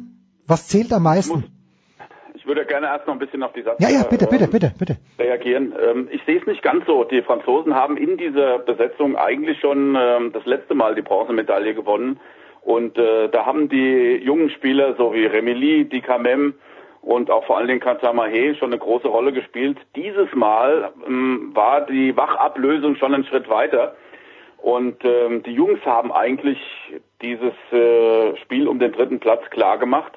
Das fand ich schon erstaunlich. Deswegen glaube ich, dass äh, Frankreich da weiterkommen wird. Gleichwohl haben sie sich natürlich auch auf die älteren Leute wie Abalo oder auch Gigou verlassen und am Ende eben auch auf Karabatic. von daher würde ich jetzt nicht sagen, das ist, ein, ist, eine Medaille, die eine unerfahrene Mannschaft gewonnen hat. Und ähm, im Sinne der Deutschen würde ich sagen, ja, äh, man muss sich immer mal wieder Zwischenziele stecken und Tokio ist eben so äh, mit der gewissen Exotik auch ausgestattet, äh, ferne Länder und äh, ein griffiges Datum mit 2020. Aber ich glaube, für Deutschland ist viel wichtiger dieses Datum 2024. Da wird es eine Europameisterschaft im eigenen Land geben.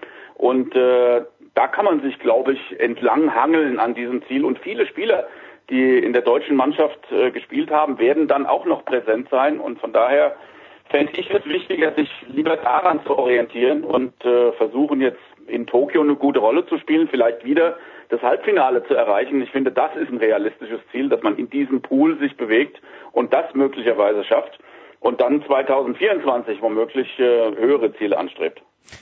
Jetzt hatten wir vor der WM, Saskia, also ich hab's, Götze hat mir nochmal erklärt, warum die WM unbedingt auch in Dänemark stattfinden sollte.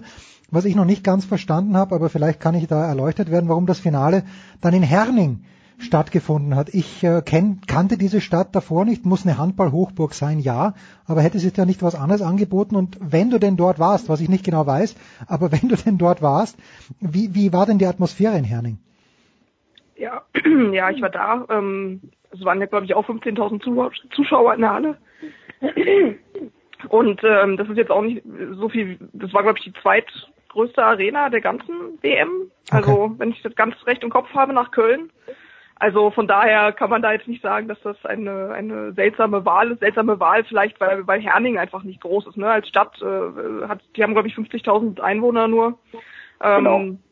Genau, aber ansonsten, äh, ja, hat man ja, glaube also die Fernsehbilder haben es ja, glaube ich, schon gezeigt. Alles, hat die ganze Halle war rot, sozusagen. Ähm, und das hat eigentlich überhaupt nichts äh, an, an Handballatmosphäre weggenommen, was, was sonst irgendwo hätte sein können. Also der Deal war halt, dass äh, das Halbfinale äh, in Deutschland stattfand und äh, man hat da, glaube ich, auch schon so ein bisschen drauf geschaut, ähm, wie weit kommt die deutsche Mannschaft, was sind die Chancen der dänischen und äh, letztendlich hat Deutschland ja auch den Löwenteil abbekommen dieser WM, muss man ja auch sagen und ich glaube mit dieser mit diesem Kanal, wie es dann mündete in die Finalspiele, kann man letztendlich zufrieden sein. Also Deutschland hat sich da super präsentiert. Wenn jetzt das Finale nicht in Berlin, Hamburg oder Köln war, okay. Ich denke, bei einer Kooperation kann man das verschmerzen.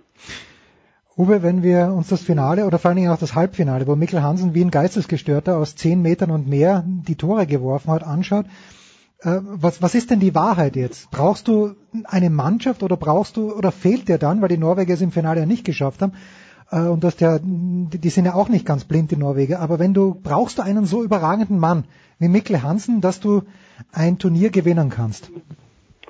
Also ich fand ihn gar nicht so überragend. Also er hat in einigen Spielen überragt. Äh, ich fand die, die Taktik überragend der Dänen. Also äh, Daniel und ich haben uns auch erstmal angeschaut, als er seinen besten Mann rechts in den Rückraum gestellt hat. Das fand ich einen genialen Kunstgriff, mhm. um was Neues zu präsentieren und hat die Männer auf ihre Stammpositionen gestellt, die dort am besten waren. Also dieser Morten Olsen, der sich äh, da als äh, quirliger Troll herauskristallisiert hat und äh, ein Rasmus Lauge, der im linken Rückraum ähm, eben auch für sehr viel Druck gesorgt hat. Von daher fand ich das Gesamtkunstwerk sehr stimmig bei den Dänen. Und dieser Mikkel Hansen, der ja irgendwie aus den 80ern rausgefallen äh, zu sein scheint, der hat eben diese problematische Position im dänischen Rückraum, wie ich finde, super ausgefüllt. Und äh, von daher, ja, du brauchst solche Typen nach außen hin, auch wenn er ein bisschen unnahbar erscheint, aber im Prinzip war es der Triumph äh, der Taktik äh, bei den Trainern, wie ich fand. Und das hat Nikola Jakobsen einfach überragend gemacht. Schön, also die Dänen sind Weltmeister. Wir haben uns alle gefreut. Also ich darf nur für uns drei sprechen und für Götze natürlich auch. Wir interessieren uns auch sonst für den Handball, wenn nicht gerade Weltmeisterschaft ist. Saskia, gibt es irgendwas aus deiner Sicht, äh, du warst ja in Berlin, meine ich, du warst in Köln, du warst auch in Herning, irgendwas aus deiner Sicht, was jetzt nicht ganz so rund gelaufen ist bei dieser WM? Auch in der Halle vielleicht irgendwas, wo du sagst, hm, das ist little too much vielleicht. Ich weiß nicht, ob du auf jetzt äh, damit auf irgendwelche Klatschpappen oder Stadion vielleicht, an, vielleicht, vielleicht. ansprechen willst. Äh, die wurden ja irgendwie sehr kontrovers diskutiert in den sozialen Netzwerken, aber in der Halle waren die überhaupt kein Thema und ähm, Nee, also organisatorisch und, und generell, ich, also ich fand halt in Berlin hat man jetzt zum Beispiel nicht unbedingt gemerkt, dass ein Handball-WM stattfindet, muss ich ehrlich gesagt äh, ja sagen. Wenn man da mit der S-Bahn irgendwie an der Halle vorbeigefahren ist und irgendwie erwarte ich, dass man da wenigstens sieht, ah, okay, da ist jetzt irgendwie ein sportliches Großereignis.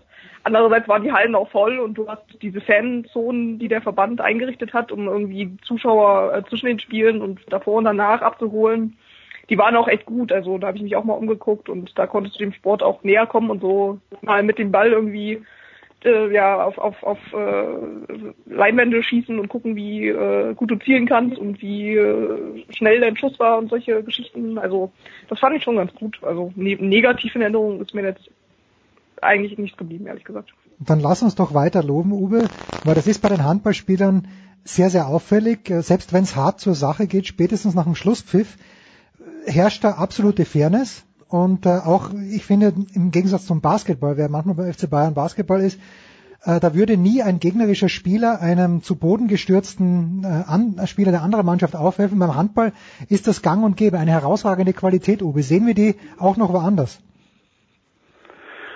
Also das ist immer sehr angenehm. Ein, ein Beispiel dafür, es gibt ja einige äh, dänische Spieler, die in Kiel oder in Flensburg unterwegs waren und äh, immer mal wieder ihre alte Heimat besuchen und dann vorzugsweise bei diesen Duellen zwischen Flensburg und Kiel. Und da nimmt der eine oder andere auch mal einen Fußball-Nationalspieler mit, weil die sich das echt gerne anschauen. Und die sind auch immer ganz baff, dass die Jungs sich gegenseitig äh, das Gesicht massieren, 60 Minuten lang und danach äh, aufstehen und äh, auf der auf der Hallenfläche danach dieses Spiel noch diskutieren untereinander. Und äh, sind sehr kameradschaftlich im Umgang miteinander, geben Autogramme, Fans gesellen sich dazu. Das ist eine Nähe, die ist wirklich äh, toll beim Handball. Und das hat sich auch bei dieser Weltmeisterschaft äh, wieder gezeigt. Und ähm, für mich ist entscheidend bei solchen Turnieren, dass alles abgebildet wird und dass die Zuschauer auch begeistert sind, nicht nur für die beiden äh, Veranstalter klatschen, sondern das beste Beispiel ist für mich eigentlich München, wie gut dieser Standort da funktioniert hat. Das lag an den feurigen Fans aus Mazedonien und vor allen Dingen aus Kroatien. Ein, ähm, eine super Wiederaktivierung äh, dieses Standorts. Das gab es ja schon in München früher, dass da Handball gespielt wurde. Also das sind für mich Beispiele, die sind wichtig bei einer Weltmeisterschaft und äh, ich kann auch nachvollziehen, dass die Basis, also die Anzahl der Mannschaften weiter verbreitert werden soll. Es soll ja äh, mehr oder weniger Nordamerika einen Zugang finden zu so einer Weltmeisterschaft. Der asiatische Raum soll weiter gestärkt werden. Also da werden wir schon noch ein paar mehr Mannschaften in Zukunft äh, sehen. Und ich glaube, das ist auch hinzunehmen, dass dann, dann zwei oder drei Spieltage möglicherweise noch dazukommen und ähm, das eben eine, eine Ecke länger dauert. Es ist nur alle zwei Jahre Weltmeisterschaft und äh, ich finde das statthaft. Und wir haben ja gesehen an Ägypten oder vor allen Dingen an Brasilien, dass solche mhm. Mannschaften da auch ein Wörtchen mitreden und die Etablierten ganz schön ins Wanken bringen. Ich erinnere mich, es muss, glaube ich, und äh, war Saskia, glaube ich, noch gar nicht geboren, aber es könnte 2004 oder vielleicht sogar 1996, da war Saskia sicher noch nicht geboren, in Atlanta gewesen sein, als die Amerikaner mit einem, der hieß, glaube ich, Heath. Uwe, kannst du dich erinnern? Die hatten da so einen, so einen Basketballverschnitt, der ungefähr 1,80 Meter hochgesprungen ist, das Tor leider selten getroffen hat, aber so stelle ich mir die Amis vor. Das muss schon sehr lange her sein. Ja, ja, okay, da, da müssen wir nicht lange drüber reden. Es gibt ein paar ähm, Zentren für Handball in Amerika. Da gehört natürlich Chicago dazu, weil der Anteil der Deutschen Auswanderer und vor allen Dingen der Polen da sehr hoch ist und so eine gewisse Handballkultur da stattfindet. Aber wie auch immer, die, die Amis sind eigentlich empfänglich für alles, wo es olympische Medaillen gibt. Und da zählt der Handball natürlich auch dazu. Und wenn man das dort ein bisschen fördern kann, okay, ist irgendwie ein Thema, aber ansonsten klar schwer vorstellbar, dass Handball in Kanada oder Mexiko oder auch in Nordamerika etabliert wird. Aber es sind eben Nationen, die auch für eine gewisse Vermarktung vielleicht am Ende stehen und deswegen interessant sind für die EF. Da muss man dann einfach übers College auch kommen, denke ich. Das wäre auf jeden Fall interessant. So, Saskia, ähm, Laura Dahlmeier, das ist mal ein harter Cut. Laura Dahlmeier gewinnt wieder. Heißt das, dass du zurück an die Loipe darfst, Schrägstrich musst? Ja, das ist korrekt. Aber ab wann wirst du wieder der guten Laura die Beichte abnehmen im Ziel? Ja, also jetzt sind ja erstmal ähm, Weltcups in Amerika tatsächlich. Ah, okay, gut. Und äh, danach ist die WM in Östersund und da werde ich dann äh, wieder am Start sein. Wunderbar. Und Uwe, du ja. gehst zurück zum Tennis oder Uwe, du bleibst dem Handball noch ein bisschen erhalten? Ja, ich möchte erstmal äh, ein äh, Lob aussprechen an die Süddeutsche. Eigentlich wie immer bei solchen Großereignissen, die Berichterstattung habe ich auch sehr genossen, fand ich toll. Ja. Äh, auch die Artikel, die Joachim Mölter äh, geschrieben hat. Also von daher ähm, super, wie ihr das gemacht habt. Und nee, ähm, der Zone wird anfangen mit Handball. Und äh, da ist ja der ERF Cup jetzt ein Thema mit Hannover, mit Kiel und mit den Füchsen. Das geht am über nächsten Wochenende los und dann geht's weiter mit dem Handballmärchen in Deutschland. Herrlich, herrlich. Nur auf der Zone. Und äh, da gibt's am Wochenende, da sprechen wir ein bisschen später drüber, was es dann noch am Wochenende gibt. Danke Uwe Semra, danke Saskia Aleite. Wir machen eine kurze Pause in der Big Show 3, nein, 300 und, doch, 391, soweit sind wir schon.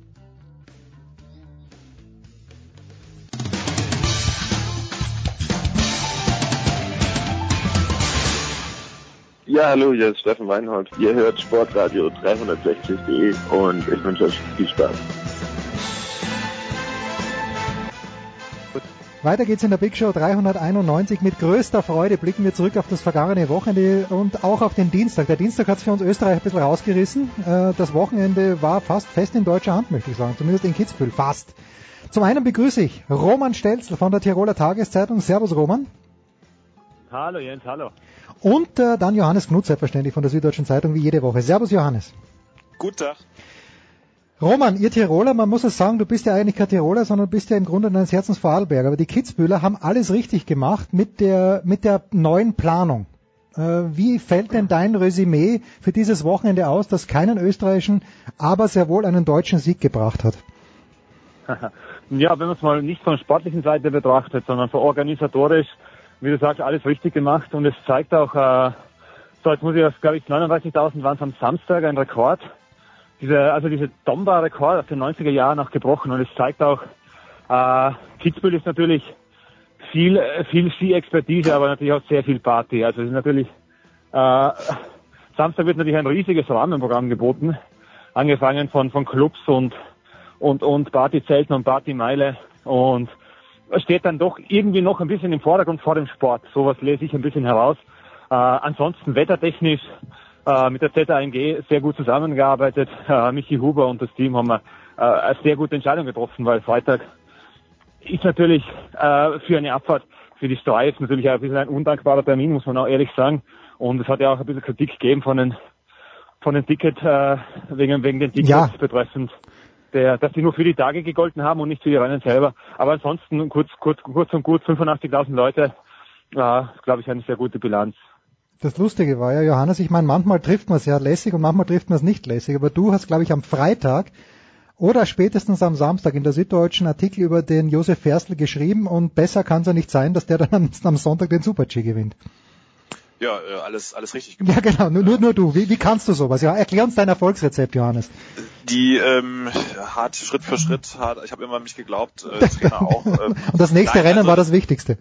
Genau, das, ähm, also wenn man drauf getippt hätte, wäre man glaube ich schon ganz äh, als ähm, hätte man sich schon das ein oder andere VIP-Ticket vielleicht äh, leisten können äh, oder für nächstes Jahr leisten können im, im Kids Club, wenn man den Super G so vorausgesagt hätte. Das ist schon bemerkenswert. Es ist jetzt nicht völlig aus dem Nichts, so wie ja auch Thomas Dresen letztes Jahr nicht völlig aus dem Nichts kam. Äh, Ferstl hatte immerhin letztes Jahr auch schon einen Super G gewonnen. Also der, der weiß schon, wie man so eine so eine Disziplin bestreitet. Auch ähm, hat natürlich jetzt es auch nicht schlechter gehabt wegen wegen der späten Schla Startzeit.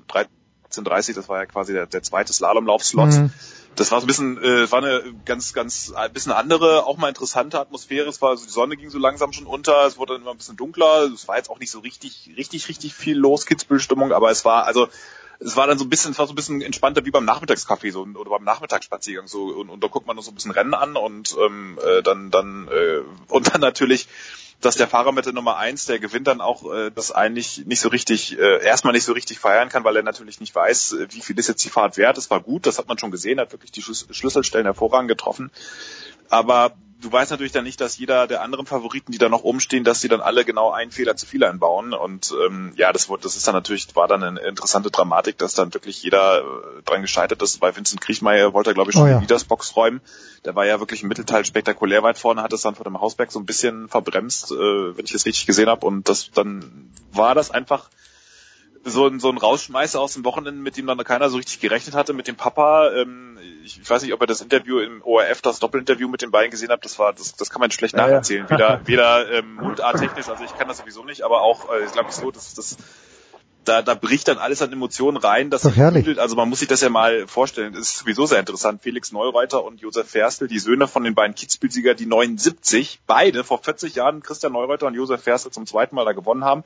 40 Jahre später sind die beide aktiv und der eine gewinnt dann auch noch, nachdem der andere 2010 dort seinen allerersten Weltcup gewonnen hat. Also es ist schon ähm, die Deutschen und Kitzbühel, das ist, ist irgendwie eine sehr kitschig emotionale Beziehung mittlerweile. Das irgendwie irgendwie funktioniert das und ähm, äh, letztlich ist es ein weiterer Beleg dafür aus, von sportlicher Seite, was was Matthias Berthold und Christian Schweiger aus diesem Abfahrtsteam gemacht haben. Das ist einfach äh, grandios. Das hat man letztes Jahr schon an Thomas Dresen gesehen, dass sie sie erstmal technisch äh, wirklich ein Rüstzeug an die Hand gegeben haben und dann mit ganz ganz langer Zeit kommt dann irgendwann auch das Selbstvertrauen, die richtige Dosis Risiko und dann, dann geht das halt mal an so einem Tag auf. Das ist, das, das passiert dann so wie letztes Jahr mit Thomas Dresen und man bin schon sehr gespannt, wer dann nächstes Jahr alle äh, überrascht. Ja, also Ähm, Öst von- ja. Aus österreichischer Sicht war es ja so, äh, ich verstehe den Kriechmeier nicht. Roman gewinnt letzte Woche in Wengen, ist der einzige, ist der einzige aus der Spitzengruppe, den es in der Mausefalle schon fast aufstellt. Dann fährt er einen Scheiß zusammen danach, weil er sich denkt, jetzt ist eh schon wurscht. Und im Super-G Johannes spricht's ja an, ist eigentlich der schnellste Mann und dann, dann an einer Stelle, wo auch wieder kein anderer eigentlich Probleme hatte, verscheißt das. Was ist, du, du kennst den Vince ja wahrscheinlich ein kleines bisschen, ich kenne ihn überhaupt nicht. Nervt der, weil Ah, ich, Bitte. Ja, du, also äh, es ist natürlich, äh, also Vincent Kriechmeier und Streif hat natürlich eine sehr, sehr spezielle Beziehung, muss man ja dazu sagen. Äh, also die Hausbergkante, vor allem man das natürlich in der Abfahrt, äh, der Johannes, glaube ich, die Johannes hat den Super-G angesprochen, aber in der Abfahrt war das natürlich ein, ein, also da kann er wahrscheinlich jeden Tag dreimal beten gehen, dass das Ja. alles gut gegangen ist, äh, wie er da über die, in die Traverse reingeschossen ist, über, die- über die Hausbergkanten. Also das und und er war letztes Jahr ja auch auf, auf dem Weg zum Sieg. Also ähm, hat er wirklich die die beste gehabt vor der Hausbergkante ist dann über die Traverse rüber ein ein ein, ein Schnitzer einfach ein also ein blöder Schnitzer und und hat da den Sieg vergeben oder zumindest ein Podest muss man ja sagen. Ähm, äh, also danach ist Thomas Dresen ja noch kommen. Ähm, aber auf jeden Fall, ich, die, wo er wo er es genau, was er genau dafür für ein Problem hat mit der Streif, ist schwierig zu sagen. Es muss irgendwas, muss irgendwas sein, was er da, was ihm da nicht liegt. Aber Summe ist Wengen und, und Kitzbühel ja de facto null zu vergleichen. Also es ist ja, vor allem auch heuer muss man ja sagen, vom Neuesten her war Wengen wirklich eine angenehm, also eine in Summe angenehm zu fahrende Strecke. Man jetzt mal den, den Sturz von Emanuele Buzzi ausgelassen mit dem Schienbeinkopfbruch, aber ansonsten war das natürlich äh, eine, eine, eine nicht technisch nicht so grob fördernde Strecke wie Kitzbühel. Und das ist natürlich eine ganz neue Einstellung, was er da, was er da treffen muss. Und leider hat er vielleicht auch ein bisschen mit diesem, mit dieser Mentalität, die er an den Tag legt, das ist ihm, er geht mit allem cool um, es ist ihm de facto wurscht, wenn er Favoritenrolle hat. Aha. Es sei ihm geglaubt, natürlich, aber de facto muss es dort irgendwo gelegen sein. Also, ähm, ja. Ich glaube auch, dass äh, das siehst, hast du ja. Ich weiß gar nicht, ob wir das letztes, letzte Woche besprochen hatten. Das ist ja oft so, dass die Österreicher in Wengen ganz gut sind und die, die Schweizer dann wiederum in Kitzbühel Mhm, auch äh, mhm. nicht so schlecht. Also dass Ja, diese, ja, dieser, genau. dieser äh, im Skifahren hast du es ja oft, dass es so einen kleinen Heimnachteil gibt, wenn du, weil du der Sport ja sehr nahbar ist, die Sportler kriegen ja diese Euphorie mit. Kitzbühel ist einfach das Nonplusultra. Du wirst seit du wirst jeden Tag auf Schritt und Tritt kriegst ja auch die Erwartungen, auch die freudige Vorfreude mit und und da machst du dir natürlich auch dann irgendwo willst du es besonders gut machen und gerade bei der Abfahrt hattest du das Gefühl, der will es wirklich das oder ich glaube, das war bei bei Kriechmeier auch früher so ein bisschen das Problem, dass er dass er extrem im Rennen im Training zwar gut war, aber im Rennen das dann oft nicht so ganz rübergebracht hat, weil er da es nochmal besonders gut machen wollte. Und dann wenn man es besonders gut machen will, dann wird es ja oft genau das Gegenteil, nämlich äh, besonders geht's besonders in die Hose. Und ähm, ich glaube auch beim Super G diese diese Kante, diese unscheinbare Kante, das hat letztes äh, Kurven, das hat auch letztes Jahr, ähm, das ist jetzt nicht, wo du das Rennen unbedingt gewinnst ja in Kitzbühel, aber die sind im Mittelteil ganz äh, die- diese diese diese längeren, langgezogenen, unscheinbaren Kurven, da kann man das Rennen eher nicht gewinnen, aber man kann da Mhm. sehr schnell die Zeit verlieren. Und da ist auch letztes Jahr Thomas Dresen, auch wieder mit guter Sicht, äh, scheint, äh, sind, sind wohl ein paar Sonnenkinder, die deutschen Abfahrer, hat die ganz, ganz sauber getroffen, hat man gesehen. Das war überhaupt keine wilde Linie, die war ganz sauber, ganz kurzer Weg und das, das hat Fersen dieses Jahr auch, wenn man mal die anderen Fahrten drüber legt, ganz sauber getroffen und äh, da, da sind dann halt gleich mal zwei, drei Zehntel weg und dann ist man Streifsieger oder nicht. Ja, gerade auch die Du, Ausforderung. möchte, ganz- möchte noch ganz kurz, möchte noch ganz kurz einhaken. Äh, Johannes, ich weiß ja, letztes Jahr war, war wirklich Thomas Dresen äh, von der Sonne, also die Sonne auf die Streife, alles gut gegangen. Heuer war es Ottmar Striedinger. Also genau, ausgleichende ja. Gerechtigkeit. Stimmt, dass der Striedinger Ottel da äh, plötzlich Dritter wird, das ist natürlich ganz, ganz erstaunlich. Roman, wir haben hier letzte Woche von Guido Heuber eigentlich den Abgesang auf Marcel Hirscher gehört. Äh, alle sind eigentlich besser als er. Der Wienatzer der Noel sowieso und äh, jetzt ist er aber in Wengern Zweiter geworden, äh, in Wengern Dritter, Entschuldigung, in Kitzbühel Zweiter. Beide Male Laufbestzeit im zweiten Durchgang. Gestern in Schladming, wir nehmen am Mittwoch auf, Bestzeit in beiden Durchgängen. Äh, also noch ganz am Ende scheint er nicht zu sein. Der Hirscher, ist es bei ihm immer nur das Material oder ist er, warum fährt er im ersten Durchgang, wenn der erste Durchgang früh am Morgen ist, äh, fährt er da verhalten? Wie, wie, wie schätzt du das ein?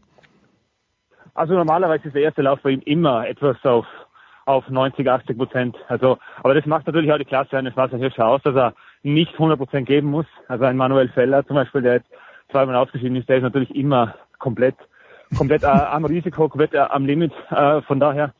Aber was auch, äh, was, weil du Marcel angesprochen hast, also gestern, was ich jetzt mitbekommen habe, ist es ja seine, mit der Sekunde Vorsprung, ähm, seine bisher höchste Führung gewesen im ersten Lauf. In, in Summe hat er noch zweimal Best, Bestzeit hingelegt. Und was, was schon sehr erstaunlich war, er hat wirklich im ersten Durchgang von Anfang an Vollgas riskiert und Vollgas einfach reingegangen. Und das ist genau das, was ihm in Wengen jetzt äh, mit Rang 3 und äh, in Kitzbühel abgegangen ist. Also dieses Volle, diese, diese Selbstverständlichkeit voll zu riskieren. Also und, und da hat er natürlich, man, er hat im Interview gesagt, ich glaube es ihm natürlich, weil, weil man kennt sein Team, äh, sein Atomic-Team, äh, wurde sehr viel, sehr viel gewerkt im Hintergrund, sehr viel gearbeitet, sehr viel getüftelt wieder. Sie haben jetzt eine neue, äh, neue Bindung, die ab und zu getestet wird. Also die, die ist von Atomic ent entwickelt worden. Ich hoffe, ich mache nicht zu viel Werbung. mach Aber euch, ist auch mach von, von äh, Manuel Feller und Marco Schwarz haben die zusammen mit ihrer Servicemänner entwickelt und Marcel Hirscher probiert die jetzt auch. Setzt sie momentan nicht ein, aber es wird sehr viel getüftelt, sagt er einfach. Und einfach, dass der, dass der Marco Schwarz ja so fulminant gefahren ist, muss man ein bisschen schon, ein bisschen schon in der Vergangenheitsform reden. Äh, und Manuel Feller natürlich auch. Das ist natürlich sehr viel, sehr viel dem neuen Material geschuldet, was auch jetzt Marcel Hirsch eingesetzt hat. Und er war sehr viel am Düfteln. Ich glaube, dadurch, dass die Konkurrenten auf einmal so gut waren, die direkten Konkurrenten, also auch die aus dem eigenen Lager, war er wirklich sehr, sehr viel am Düfteln.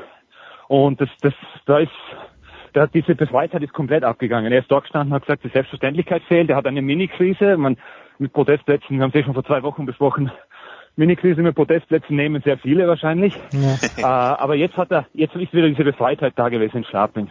Man das ausgerechnet vor 45.000 Zuschauern hinhaut, dort wo er 2013 seinen, seinen bisher besten und wahrscheinlich auch ewig besten äh, Torlauf hingelegt hat, Ja. ist natürlich umso beeindruckender. Also 2013, wo er Weltmeister geworden ist und Für mich immer noch die größte, die größte mentale Leistung, die der österreichische Sport in den letzten 20 Jahren gebracht hat, weil der, der kommt da zweiter Durchgang, die Hütte ist voll. Neureuter hat einen sehr, sehr guten Lauf vor ihm gehabt und das musst du nervlich erst mal schaffen, dass du dann Weltmeister wirst. Das war Wahnsinn. Genau, er, er selber sagt ja immer noch in der, in der Retrospektive, wenn man mit ihm redet, seither ist Druck für ihn obsolet. Also nicht ganz obsolet, aber ich glaube es ihm auch, dass er seither die Dinge etwas, etwas differenzierter sehen kann. Also viel krasser wird's glaube ich nicht mehr seitdem. Ja, für mich, Johannes, äh, du warst ja in Schladming, für mich eigentlich, aber trotz allem, also natürlich überragend, wie hier schon gefahren ist. Für mich die schönsten Szenen waren zwei. Erstens Felix Neureuter im Ziel und wird in einer Art und Weise gefeiert vom Publikum und verbeugt sich dann, dass ich ehrlicherweise Angst habe, dass es das letzte Mal war, dass der Felix dort gefahren ist. Dazu kannst du sicher gleich was sagen. Und dann auch die nächste Szene, äh, wo er dann den Popov sich zur Brust nimmt, der einen Kopf kleiner ist als er und, und dem, dem, dem Jungen, ja, und dem Jungen herzlich gratuliert. Also das waren für mich eigentlich äh, neben natürlich dieser überragenden Fahrt von Hirscher waren zwei tolle Szenen. Mm, Sagt zu beiden was. Also diese Verabschiedung, der, der hat sich ja wirklich Zeit genommen und ich habe irgendwie so gedacht, da spürt das Publikum was, das könnte das letzte Mal sein, dass der Felix Ja. aktiv dort am Start ist. Ja. Das ist, das stimmt, das war wirklich ein sehr spezieller Moment. Das haben dann auch alle im Stadion, teilweise auch der Stadionsprecher gesagt, das sieht sehr nach Abschied aus und so weiter und so fort. Es war so ein bisschen wie, da geht jemand jetzt von der großen Bühne ab und verbeugt sich schon mal. Sehr speziell allerdings auch, ähm, ja, es, es gab so ein bisschen gemischte Signale dazu. Also äh, Wol- Wolfi Meier, der, der äh, deutsche Sportdirektor, der hat gesagt, ähm, äh, Zitat, ist alles Käse, was ihr da rein äh, interpretiert, Zitat Ende ähm, er wisse davon nichts und äh, glaube auch nicht und, und so weiter und so fort. Ähm, bei, bei Felix ist letztlich so, er hat es ja auch jetzt in dieser Saison, vor der Saison zwischendrin eigentlich, oder er sagt ja eigentlich auch schon seit Jahren, ähm, dass er da sehr oft schon davor stand, äh, gesundheitlich, und dass er sich viele Gedanken gemacht hat, ob es überhaupt noch weitergehen soll, auch jetzt nach dem Kreuzbandriss, ob das überhaupt noch klappt, nach den vielen Verletzungen jetzt nochmal, ob ihm seinem Körper da was sagen will, also die Indizien, die, er hat das ja irgendwo auch selbst befeuert jetzt die ganze Zeit, und es ist ja auch verständlich, mit der Familie zu Hause, andererseits gibt es dann halt auch die Momente, wo es dann wieder läuft, dann sagt er, ich bin auf einem guten Weg und dann äh, unterschreibt er den Ausrüstervertrag bis 2020, 22 mhm. und sagt, naja, Peking wäre eigentlich auch ganz nett. Also hat ist, was von Lindsey Vonn, hat was von Lindsey Vonn. Machen wir uns das nicht sagst du jetzt, ja, das sagst du jetzt. Ich sage es mal ja, so. Schon, ja. Ich sag, ich sag es mal so. Er ist jemand, der wirklich äh, sehr ähm, intensiv äh, die in seinen Emotionen, äh, mit seinen Emotionen jongliert, sowohl im Positiven wie auch im Negativen. Und da sind dann natürlich halt dieses äh, ich, ich schau mal und differenzierte, das hört man von ihm eher nicht. Er hat es gestern so gesagt und das, das klang natürlich jetzt nicht nach einem klaren Dementi, dass er äh, jetzt äh, will er sich aufs Skifahren konzentrieren und dann gibt er irgendwann eine Entscheidung bekannt. Und das klingt natürlich jetzt nicht, also wenn er jetzt wirklich sagen würde, naja, das ist auch, äh, ich, ich will auf jeden Fall noch, denke schon, dass es noch weitergeht, oder sagen wir mal andersrum, es ist auf jeden Fall klingt es deutlich defensiver als noch vor der Saison, als er noch viel, doch noch deutlich zuversichtlicher und weiter in die Zukunft geschaut hat. Das ist, ist durchaus möglich, dass Orbe, dass er enden, dass er da Schluss macht, dass er jetzt auch sieht mit Won und Zwendel, da geht jetzt auch ein bisschen so eine Generation ähm, tritt ab. Das ist ja wirklich gerade sehr äh, markant, dass da ähm, die die Fahrer, die die den Weltcup wirklich lange geprägt haben, ähm, abtreten, auch weil sie das Gefühl haben, es geht jetzt körperlich nicht mehr. Also die junge Generation rückt ganz massiv nach. Clement Noël, das hat der Marcel Hirscher selbst gesagt, ähm, ist, ist einer der vor der Saison, der der da ähm, ganz fest rüttelt. Und äh, der, der, der Albert Popov, das ist auch eine sehr interessante Geschichte. Die, die, Deutschen, ähm, das war nicht nur Felix Neurer, das war auch Matthias Berthold, eigentlich alle sind zu ihm gelaufen. Der trainiert äh, mit den Deutschen sehr viel. Mhm. Also der wird quasi von denen mitbetreut, äh, von den Trainern und war, äh, ähm, man hat fast das Gefühl, sie gemeinen ihn gerade so ein bisschen ein, ähm, weil dann, dann äh, war er so, gestern war er so dann quasi der beste DSV-Athlet auf Platz 6, glaube ich. Mhm. also ähm, Nee, der ist, der hat auch eine sehr bewegte Geschichte, war, glaube ich, auch in diesen, in diesen Autounfall damals verstrickt in, in Sölden vor zwei Jahren, wo da, glaube ich, sogar auch ein bulgarischer Betreuer gestorben ist. Äh, äh also das, das ist schon. Also als Slowene, Entschuldigung. Als Slowene, okay. Aber er saß in dem Auto, oder? Der Grubelnik, da. Mhm. Genau, der, der, Entschuldigung, Entschuldigung, ganz kurz einhaken, der, das, der Slowene, der Drago Grubelnik, das ist ein Olympiateilnehmer, der ist damals gestorben. Ja. Also der ist über die, der ist in der Kehre, sind sie mit dem Auto weggekommen und es war nur ein bulgarischer, bulgarischer Co-Trainer drinnen und, und der Popov, ja. Hm. Also das ist auch schon, ein, muss man auch erstmal wegstecken, sowas. Und ähm, hat, hat sich sehr früh auf diesen Slalom äh, konzentriert. Das ist ein bisschen ganz lustige Technik, also einfach durch durch seinen äh, durch seine kleinere Statur macht er immer so noch so eine ganz lustige Hochtiefbewegung. Ähm, aber aber ja, es ist mit Startnummer 70 und jetzt 46 da so vorne reinzufahren, das ist schon sehr beachtlich und ähm, ja, es ist, es ist einfach Schladming ist ist dann doch, wenn wenn auch um, drumherum die Emotionen so hochkochen, das ist ja einfach wirklich ein Slalom wie ein Rockkonzert. Das, das gibt's auch nur in Österreich. Das kriegt, kriegt auch in Österreich so hin. Das muss man, ist ja schon auch beeindruckend. Und ähm, der Steinacher. Klar, dass dann, der Steinacher wieder.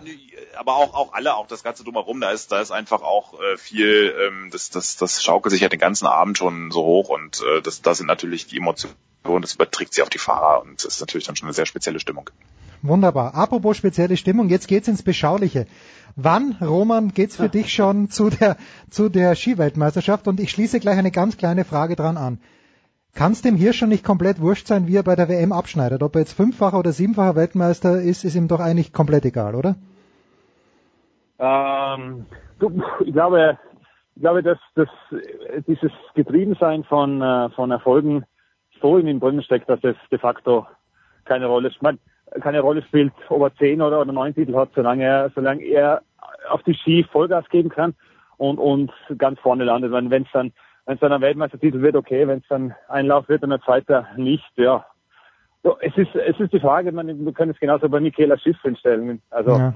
Wohin, wohin sie da theoretisch will. Also, wenn sie dann noch siegen will. Man, natürlich kann man sagen, ich war einmal Weltmeister oder, oder habe einmal Olympia gewonnen, juhu, das war's.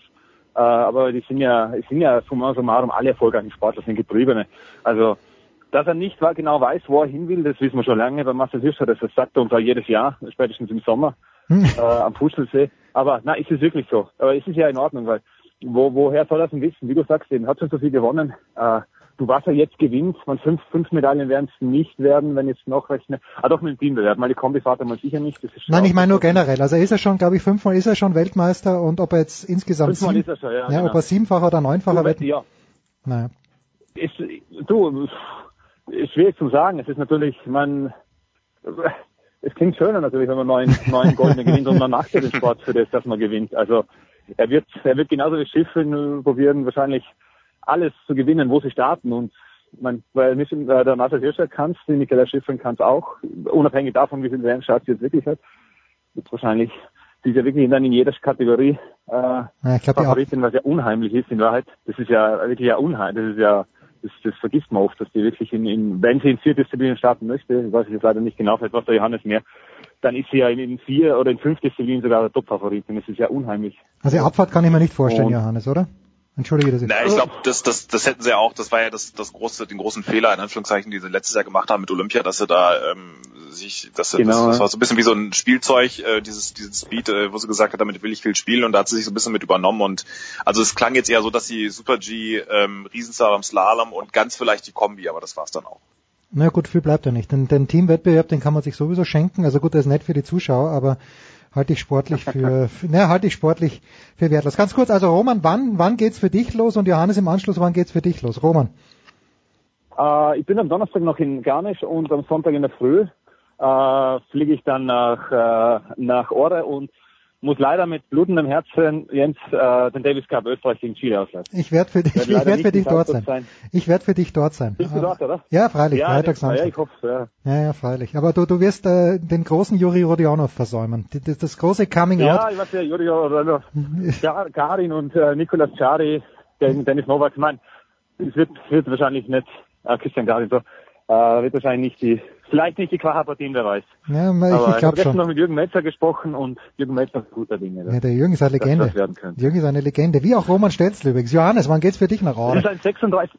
Sein 36. Länderkampf, aber es soll nicht das Thema sein, aber Das ist ja, großartig. natürlich ist er Legende, also. Ja, natürlich. Ja, Ja, das, das sieht man in Deutschland nicht, aber der Jürgen ist eine Legende, weil niemand hat so gern für sein Land gespielt seit Thomas, Thomas Muster. Ja, das vergisst man. Ja, das Ja. vergisst man gerne. Er ist eben Rekord, Rekord Davis Cup Spieler.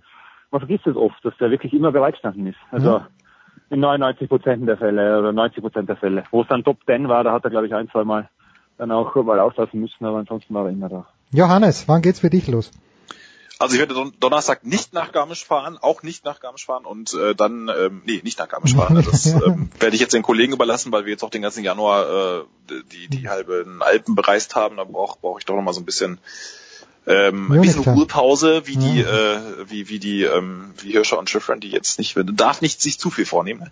Und äh, nein, und dann am Sonntag auch geht's nach Ore, dann hoffentlich ähm, über, sind wir dann schon so am frühen Nachmittag da, dann geht, gibt schon das erste Team Captains Meeting und dann geht's auch schon Dienstag sehr weit los mit dem Super G der Frauen, ja, mit der mit dem siebenfach Erfolg der Österreicherin. Ja, ja, natürlich, weil Siebenhofer, Geht, geht nicht ganz, aber vier. Ne? Schmidhofer, Siebenhofer, Vierfach geht sich aus, ja. ja, na, natürlich. Ja, ausgezeichnet. Ich freue mich sehr. Äh, vielen, vielen Dank, ihr beide. Es kann sein, dass ich euch sogar in Aare belästige. Johannes kennt das schon. Ähm, aber dort sind, äh, wenn was billig ist in Aare, dann wenigstens das Internet. Vielen, vielen Dank. Kurze Pause. Big Show 391, Gerne, da ja. geht's ja weiter.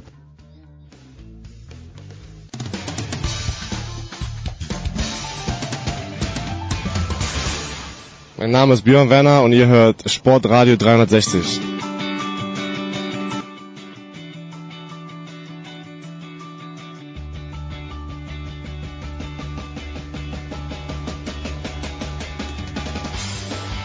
geht weiter in der Big Show 391 mit Motorsport und in vertrauter Runde möchte ich sagen. Christian Immervoll ist mal eben rausgegangen, um frische Luft zu schnappen. Deswegen freuen wir uns trotzdem, dass Stefan Ehlen an einem großen Motorsport.com Workshop-Tag, wenn ich es richtig verstanden habe, ein paar Minuten Zeit für den Satz. Servus Stefan.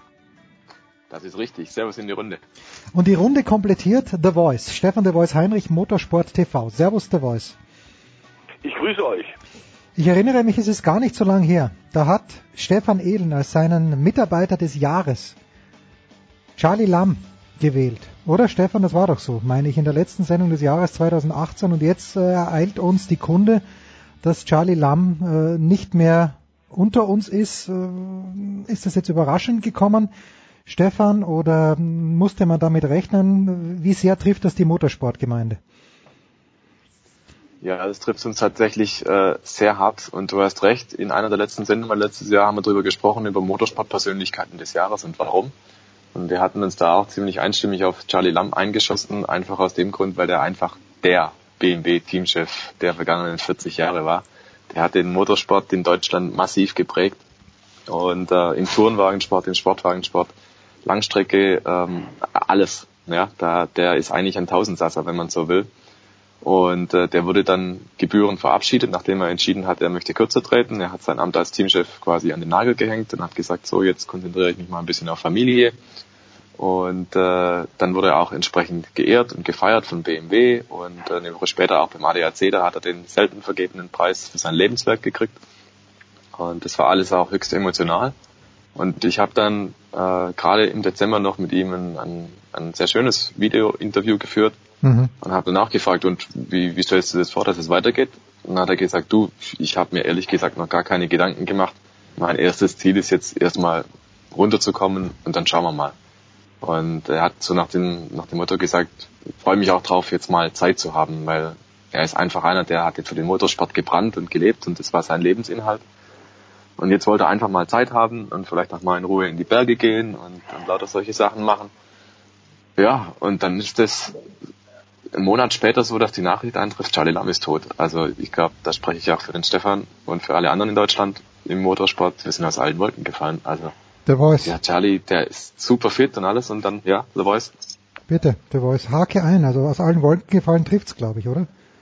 Ja, in der Tat. Ähm, denn äh, fit war er in jedem Fall. Die große Passion brannte nach wie vor. Das wird der Stefan äh, auch mitbekommen haben beim Gespräch. Ich hatte äh, Gott sei Dank mich äh, im November, Anfang November entschieden, als klar wurde, Macau ähm, und der Weltcup, GT-Weltcup dort ist sein letztes Rennen auf einer Strecke in der Nähe von Hongkong äh, an der er grandiose Erfolge geholt hat, aber ähm, die Titel und die äh, Serien, die er mit Schnitzer BMW der Truppe aus Freilassing nahe der österreichischen Grenze, kleines gemütliches Dorf, ähm, was er da alles gewonnen hat.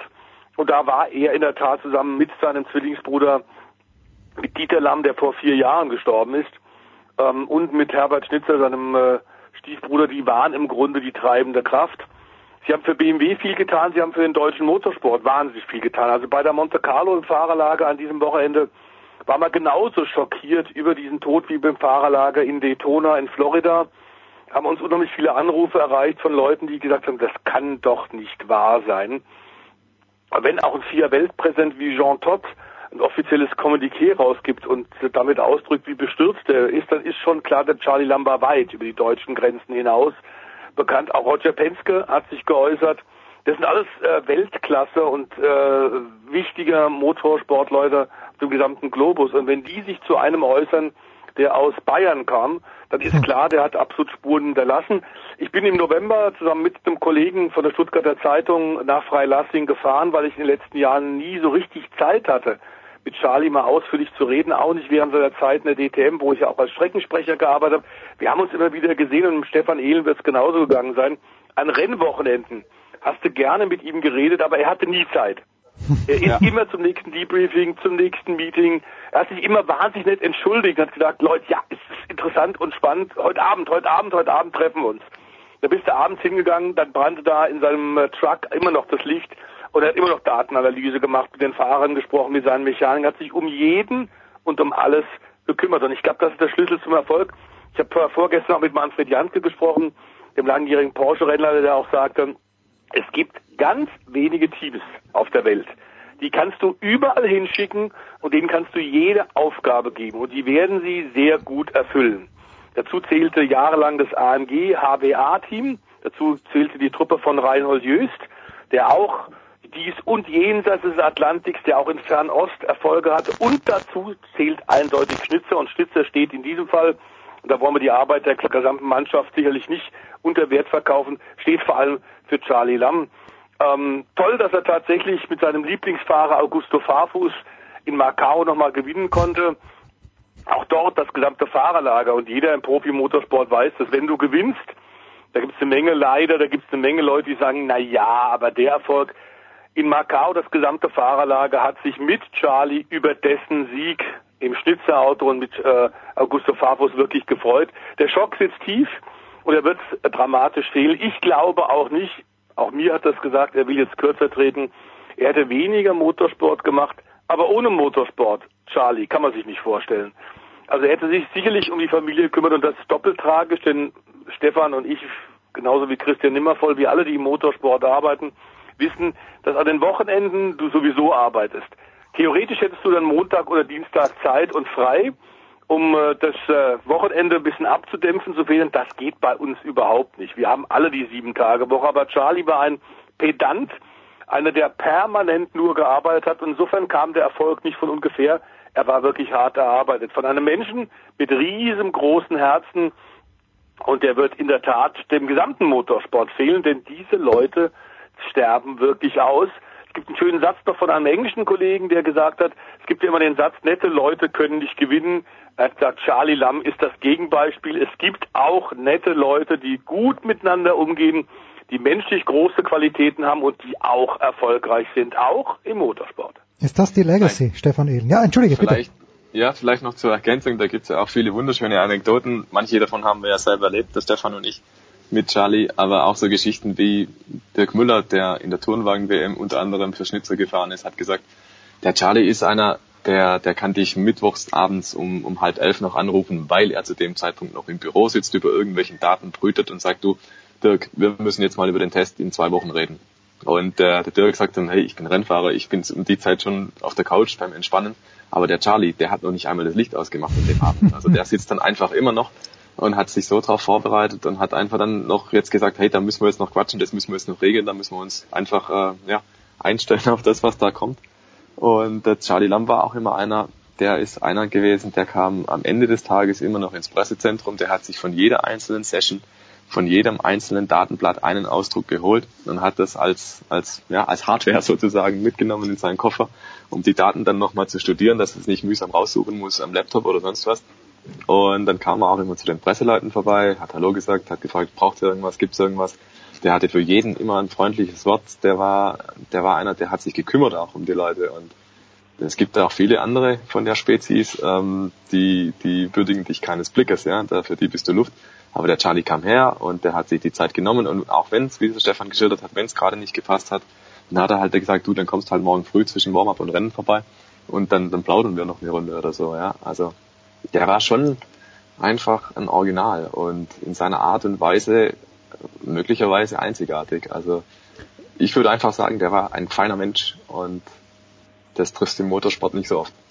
Und ein toller Sportler, denn der konnte auch, was viele aktuell nicht mehr können, er konnte auch verlieren. Und wenn er verloren hat, ist er erhobenen Hauptes, weil er wusste, er und seine Truppe haben das Beste gegeben. Es hat nicht gereicht, ist er gern zu den Siegern hingegangen und hat sofort und ohne Probleme gratuliert, hat sich verbeugt hat gesagt, Respekt.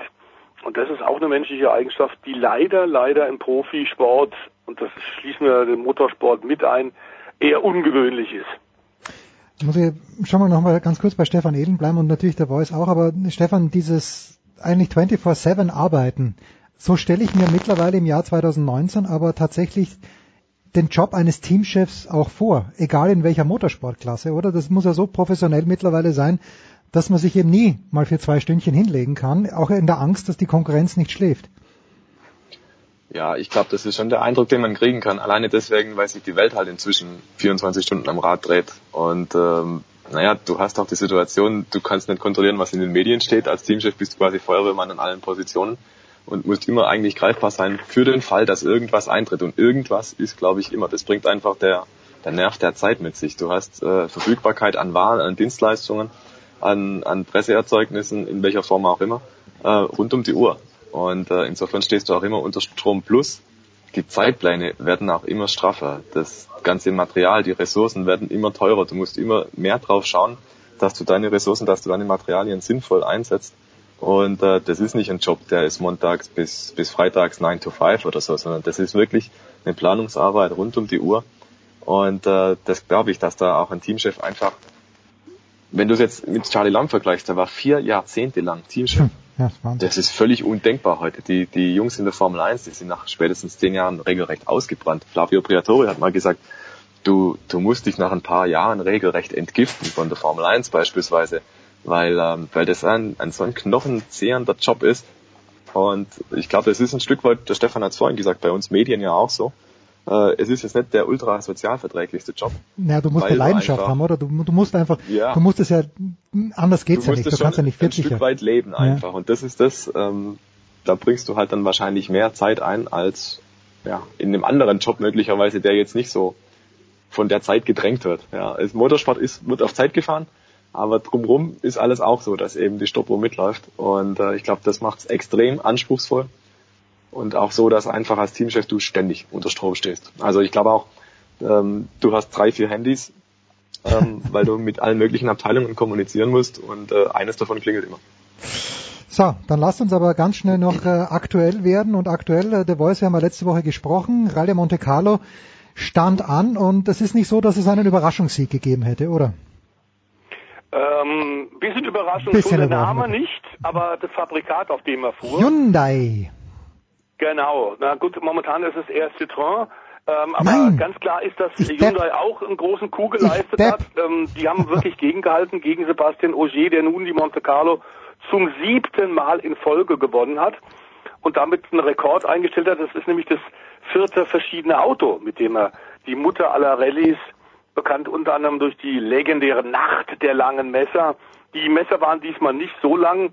Es war schwierig, aber es war nicht ganz so vereist und verschneit, die Seealpen, die französischen an der Côte d'Azur, wie schon in den letzten Jahren oft. Aber schwierig genug war es trotzdem, was wir auch daran sehen können, dass eine Menge der Stars wirklich federn lassen mussten und Probleme hatten. Löb bei Hyundai, und darauf beziehst du dich, den wir ja gerade bei der Dakar auch Ja, erlebt haben. Also gefährliches Halbwissen. Dort. Gefährliches Halbwissen, The Voice, ist das wieder. Ich habe gedacht, jetzt brülle ich mal was raus, bin natürlich völlig Ist falsch ja gelegen. wunderbar. Wir nehmen den Ball ja auch gerne auf und sind geschmeidig flexibel. Also Löb war am Ende mit Platz 4 bei der Monte nicht zufrieden. Ich muss sagen, wie viele andere Experten auch, sensationelle Leistung. Zum ersten Mal in einem Hyundai, in einem Nicht-PSA-Auto, seitdem er im Grunde 18 geworden ist und Führerschein gemacht hat. Ganz erstaunliche Leistung. Aber er, der Rekordweltmeister, der neunfache Rallye-Champion, war damit nicht zufrieden. Vorne waren eben drei andere, die ihn da geärgert haben. Unter anderem Teamkollege Thierry Neuville, der aber eben ja auch die ganze Saison fährt. Löb nicht. Der fährt nur sechs Rallyes in diesem Jahr und wird damit natürlich Hyundai und Thierry Neuville, der Nummer eins Fahrer der Truppe aus dem hessischen Alzenau, ganz klar helfen.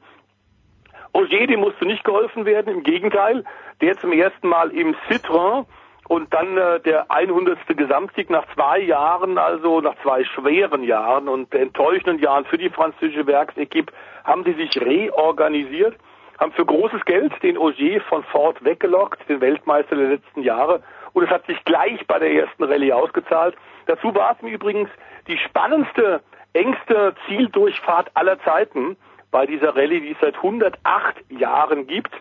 Es waren am Ende zwei Sekunden, die zwischen dem Sieger und dem Zweiten lagen. Der Zweite war wieder mal der dreifache Vize-Weltmeister der letzten Jahre. Der ewige Nummer zwei Fahrer, möchte man sagen, Thierry Neuville, der langsam Probleme bekommen wird, das zu akzeptieren, hat unheimlich gegengehalten, war extrem spannend. Und all die ersten Anrufe, die im Übrigen Sieger Ogier dann im äh, Kreis der Journalisten bei der Zieldurchfahrt in Monte Carlo bekommen hat, war von Walter Röhrl. Und das Legende. Bundeswein aus Deutschland immer noch in aller Munde, war tatsächlich der Letzte, der es geschafft hatte, mit vier verschiedenen Autos hintereinander die Monte Carlo zu gewinnen. Und äh, der hat sich bei Ogier gleich gemeldet, was den äh, Franzosen unglaublich gefreut hat. Und hat gesagt, also für uns ist der immer noch eine absolute Legende, der Röhrl.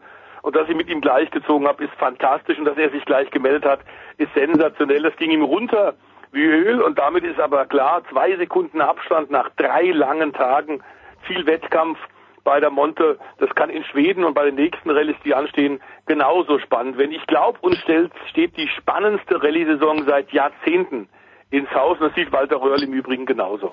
Wenn ich übrigens irgendwo mal einen Berg raufkomme, den mir meine Kinder nicht zutrauen, dann sage ich, ich bin's gefahren wie Walter Röhrl und die können mit dieser Information ganz, ganz wenig anfangen. Abschließende Frage an Stefan Ehlen. Mein Sohn gestern Abend ruft irgendeine Internetseite auf, liest da was von Daytona und Fernando Alonso und ich versuche mit meinem gefährlichen Halbwissen zu erklären, was denn gerade los war. Was war los mit Fernando in Daytona? Hat er die 24 Stunden gewonnen?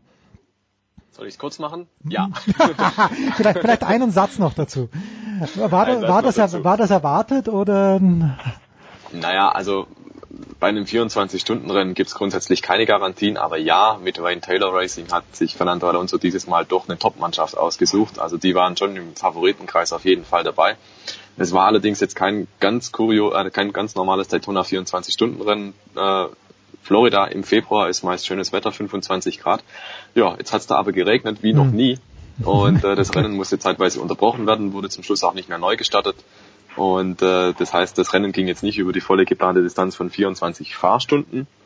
Allerdings muss man auch dazu sagen, ähm, der Fernando Alonso hat wirklich ein Feuerwerk abgebrannt. Also der ist in der Nacht teilweise bei regnerischen Bedingungen, als es wirklich kritisch war zu fahren, als es spitze auf Knopf stand, kann man das noch so laufen lassen hat er den Kollegen mal eben drei Sekunden abgenommen pro Runde. Und das ist schon ein Ausrufezeichen. Also es wird ja oft und, und viel auch kritisiert Fernando Alonso. Die Rennserien richten sich alle nach ihm. WEC gewinnt er sowieso nur, weil er im Toyota sitzt und so weiter. Aber da hat er wirklich einmal mehr, wie auch schon in Le Mans gezeigt, der kann wirklich fahren. Und äh, dieses Statement von, er macht einfach einen irren langen Stint und fährt da kontinuierlich zwei, drei Sekunden schneller als alle anderen im Feld, das ist schon ein dickes Ausrufezeichen. Und ich glaube, damit hat er auch nur wieder ein bisschen an seinem Mythos gearbeitet, ähm, mhm. dass er einfach ein ultra vielseitiger Fahrer ist. Und jetzt fehlt ihm tatsächlich eigentlich nur noch das Indy 500. Und wenn er das noch hat, ähm, dann hat er wirklich nicht nur die Triple Crown, also die Formel 1 WM, der Sieg in Monaco ähm, und, äh, und eben Le Mans, sondern dann, dann ist er wirklich einer der vielseitigsten Fahrer aller Zeiten, glaube ich. Und daran arbeitet er und da war Daytona, das 24-Stunden-Rennen, dort sicherlich wieder ein ganz, ganz großer Schritt in die Richtung. Wenn jemand nicht an Fernando Alonso gezweifelt hat, dann mein Sohn. Und äh, so falsch bin ich gar nicht gelegen. Danke ihr beiden. Äh, Stefan Ehlen muss zurück, muss bitte Christian Nimmervoll meine allerliebsten Grüße ausrichten und ich hoffe, ich sehe ihn in Salzburg beim Davis Cup. The Voice, was gibt's für dich am Wochenende? Ganz schnell noch. Ähm, du, Nachbetrachtung, äh, nochmal äh, 24 Stunden Daytona. Ähm, ich war zum ersten Mal seit langer Zeit nicht drüben bei 24 Stunden. Ich habe es vielleicht geahnt, dass es eben nicht Florida-Wetter ist, dass es echt ein Mistwetter ist, auf Seerohrtiefe fahren. Ähm, allerdings die Alonso-Show hätte ich gerne selbst auch gesehen. Es war ein sehr spannendes äh, Rennen und ein Auftakt zur Langstreckenserie in den USA mit einem guten Konzept, DPI. Wir haben es bei dir, lieber Jens, im äh, Motorsport-Talk auch schon mehrfach gesagt. Die Amerikaner mit ihrer Sportwagenserie gehen einen bezahlbaren, richtigen Weg mit der Top-Kategorie bei den Sportwagen. Le Mans und die WEC verheddern sich in vielen politischen Diskussionen. LMP1-Reglement mit der Hybridtechnologie ist um Welten zu teuer die müssen, die Franzosen müssen vernünftig werden. Die Amerikaner machen es vor und in diesem Fall muss man sich das mal ein bisschen angucken und auch abgucken. Also Daytona-Nachberichterstattung wird ein wichtiges Thema sein. Und dann ähm, müssen wir sagen, dass auch in der Formel E gerade relativ viel passiert mit dem tollen Rennen zuletzt am letzten Wochenende von Pascal Wehrlein, dem Ex-Formel 1-Fahrer, dem Ex-DTM-Fahrer, der tatsächlich sein äh, Debütrennen äh, kurzzeitig ja abbrechen musste, konnte erst in diesem Jahr fahren, nachdem Mercedes Vertrag noch im letzten Jahr bis zum 31.12. lieb, hat keine Freigabe bekommen, gab es ein bisschen Ärger, er konnte erst das erste Rennen in diesem Jahr 2019 fahren, ist er gleich in der ersten Kurve rausgeknallt. Mhm. Das zweite Rennen am letzten Wochenende ist er Zweiter geworden und wird von vielen schon als einer der heimlichen Siegfahrer der Zukunft auch in der Formel E gefeiert. Ist für einen, der von der Schwäbischen Alb kommt, sicherlich ein ganz großes Kompliment. Und mit dem werde ich mich treffen und mal lang zusammenhocken und mal ein bisschen diskutieren. Auch aber sicherlich neben dem Positiven für ihn, was fahrisch in der Formel E geht, ein bisschen dran denken, dass wir Charlie Lam nicht mehr dabei haben und dass der tatsächlich äh, allen fehlen wird. So ist es. Vor allen Dingen an euch beiden, die ihn gekannt habt. Ich bedanke mich ganz herzlich für die Motorsportrunde bei Stefan Heinrich, bei Stefan Ehlen. Kurze Pause in der Big Show 391.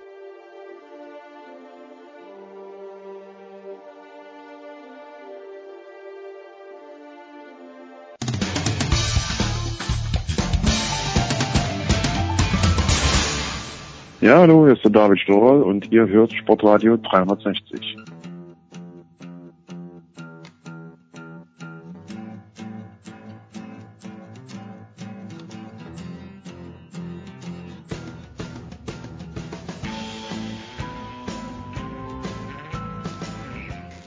So, weiter geht's in der Big Show 391. Es geht gut weiter, denn ich werde gleich die Klappe halten, weil es gibt jetzt nämlich drei Experten, die über ein Thema sprechen, das ich gerne verfolge von Weitem, aber wo ich keine Ahnung habe, nämlich Rugby. Und das sind zum einen Nicolas Martin, GFL TV und Radio. Servus Nicolas. Hallo. Dann hat Andreas Renner die Hand gegeben und gesagt, ja, zu den Six Nations möchte ich unbedingt auch dabei sein. Danke Andreas, grüß dich. Hallo. Und Jan Lüdecke von der Zone von Magenta Sport. Grüß dich Jan. Hi, servus. Ich lege die Beine hoch und äh, übergebe wie immer an den Experten, an die Experten. Nicola, take it away please, ich lausche ergriffen. Äh, natürlich. Äh, dann legen wir direkt los und äh, fragen Jan, ob äh, wie es ausschaut mit dem ähm, ja, mit den Six Nations im WM-Jahr, wie viel Aussagekraft man da reingeben muss. Also worauf, worauf werden die Teams jetzt äh, am meisten achten? Versuchen sich einzuspielen für die WM und dann sind die Ergebnisse vielleicht ein bisschen zweitrangig oder geht es trotzdem um die Wurst? Natürlich geht es um die Wurst. Das sind Six Nations. Ähm, da will jeder gewinnen. Es ist mit Sicherheit auch ein Finden, ein Einspielen für die WM. Es ist vielleicht auch beim ein oder anderen Trainer, bei der einen oder anderen Nation noch mal ein bisschen ausprobieren. Gar keine Frage. Ähm, ein halbes Jahr vor der Weltmeisterschaft. Aber ähm, da gibt es, ähm, sagen wir mal, fünf Nationen, die am Ende den Gesamtsieg holen wollen und eine Nation, die sich irgendwie achtbar aus Affäre ziehen will. Von daher ähm, Vollgas ist die Ansage. Nur jetzt zur Sicherheit. Die Nation, die sich achtbar aus der Affäre ziehen will, wir reden hoffentlich über Italien und nicht inzwischen schon über Frankreich, oder? Wir reden nur über Italien, gar keine Gut. Frage. Ich glaube, die werden eine bessere Six Nations spielen als ähm, die letzten Jahre, wenn man sich die Vereinsmannschaften anschaut. Gerade Benetton Treviso, die sind in der Liga stark, die haben im europäischen Wettbewerb gute Leistungen, gute Ergebnisse abgeliefert, aber im Normalfall wird Italien halt wieder kein Spiel gewinnen. Ja, das ist das, das Fiese für die armen Italiener, dass dieses Jahr das, das Teilnehmerfeld in den Six Nations so gut ist, also in der Weltrangliste die Plätze drei bis fünf, glaube ich, sind mit dabei. Also man könnte sagen, die sind so stark wie nie zuvor. Selbst wenn die Italiener deutlich besser sind als in der Vergangenheit, kann es halt einfach sein, dass es sich nicht im Ergebnis niederschlägt. Tja, aber ja, der es sind sehr viele gute Mannschaften dabei. Trotzdem, Andreas, habe ich das Gefühl, der Hype-Train, der irgendwie mit Irland abgefahren ist, über die letzten ein, zwei Jahre, der hält sich auch vor diesen Six Nations wacker, obwohl sie ein schweres Auswärtsspiel am Ende in Wales haben. Aber Irland scheint so der Liebling aller Prognosen zu sein dieses Jahr. Naja, wundert's dich, die haben äh, sind in der Weltrangliste auf Platz zwei und haben, äh, haben im Herbst äh, Neuseeland zu Hause geschlagen. Also ich meine, ich weiß nicht, was du sonst noch tun willst. Um, also, äh, weißt du, es gibt ja manchmal einen Hype, der keine Basis hat, aber da, da würde ich jetzt sagen, das kann ich schon nachvollziehen. Ja, und äh, dass, äh, dass die Iren in, als Favorit ins, äh, ins Rennen gehen. Ich verfolge jetzt, äh, weil es mir mit der Sprache leichter fällt, verfolge ich halt eher so, was in Großbritannien äh, zu dem Thema geschrieben wird. Und, äh, und da haben fast alle die Iren als Favoriten auf dem Zettel. Es ist aber so, Jan, bis vor, wir hatten bis letztes Jahr auch so einen anderen Hype-Train am Fahren, das war der der Engländer.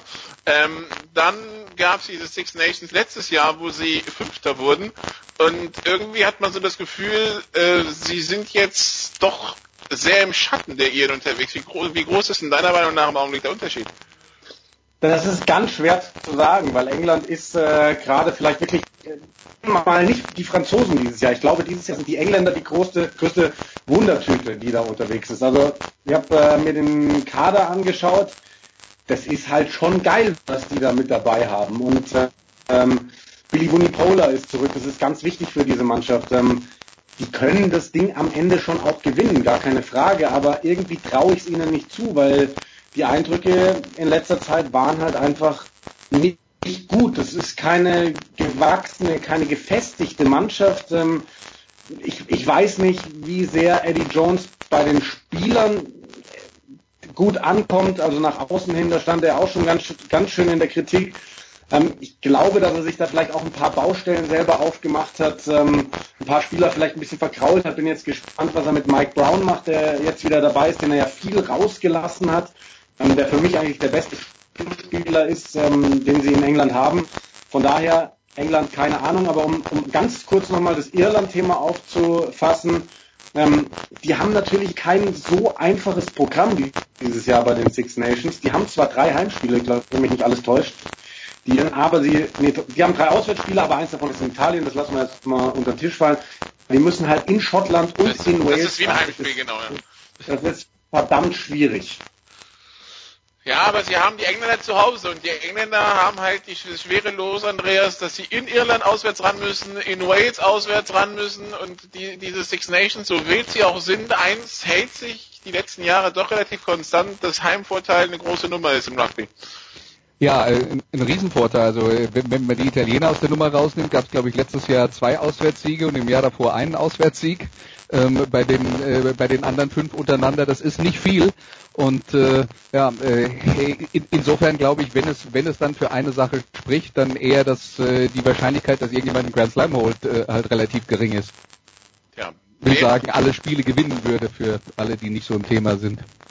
Oder Jan, wir, oder wir legen uns auf Wales fest. Wales hat England zu Hause, Irland zu Hause, fängt am Freitag in Frankreich an, könnte also quasi den Grundstein legen und hat vor allem Irland am, als am letzten Spieltag. Das heißt, den schwersten Gegner kriegen sie wahrscheinlich dann, wenn sie am eingespieltesten sind. Ähm, wie siehst du die Chancen von Wales, Jan?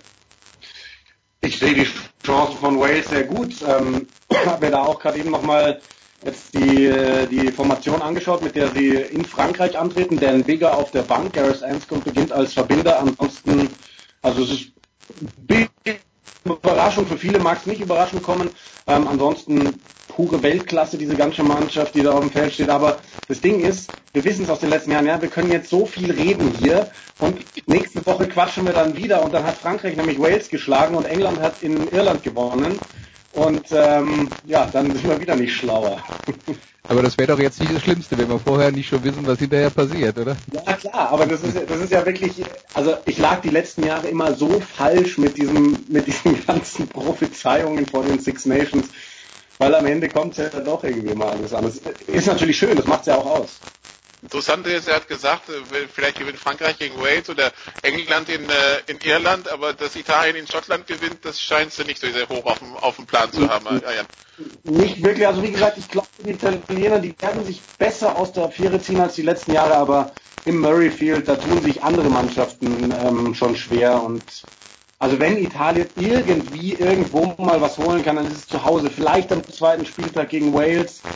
Ähm, gegen Irland sehe ich, ich, sehe ich nichts. In England werden sie auch nichts holen. Am letzten Spieltag gegen Frankreich, ja, nächste Wundertüte. Also wenn in einem der beiden Heimspiele. Also in einem der beiden Heimspiele da gegen Wales oder Frankreich.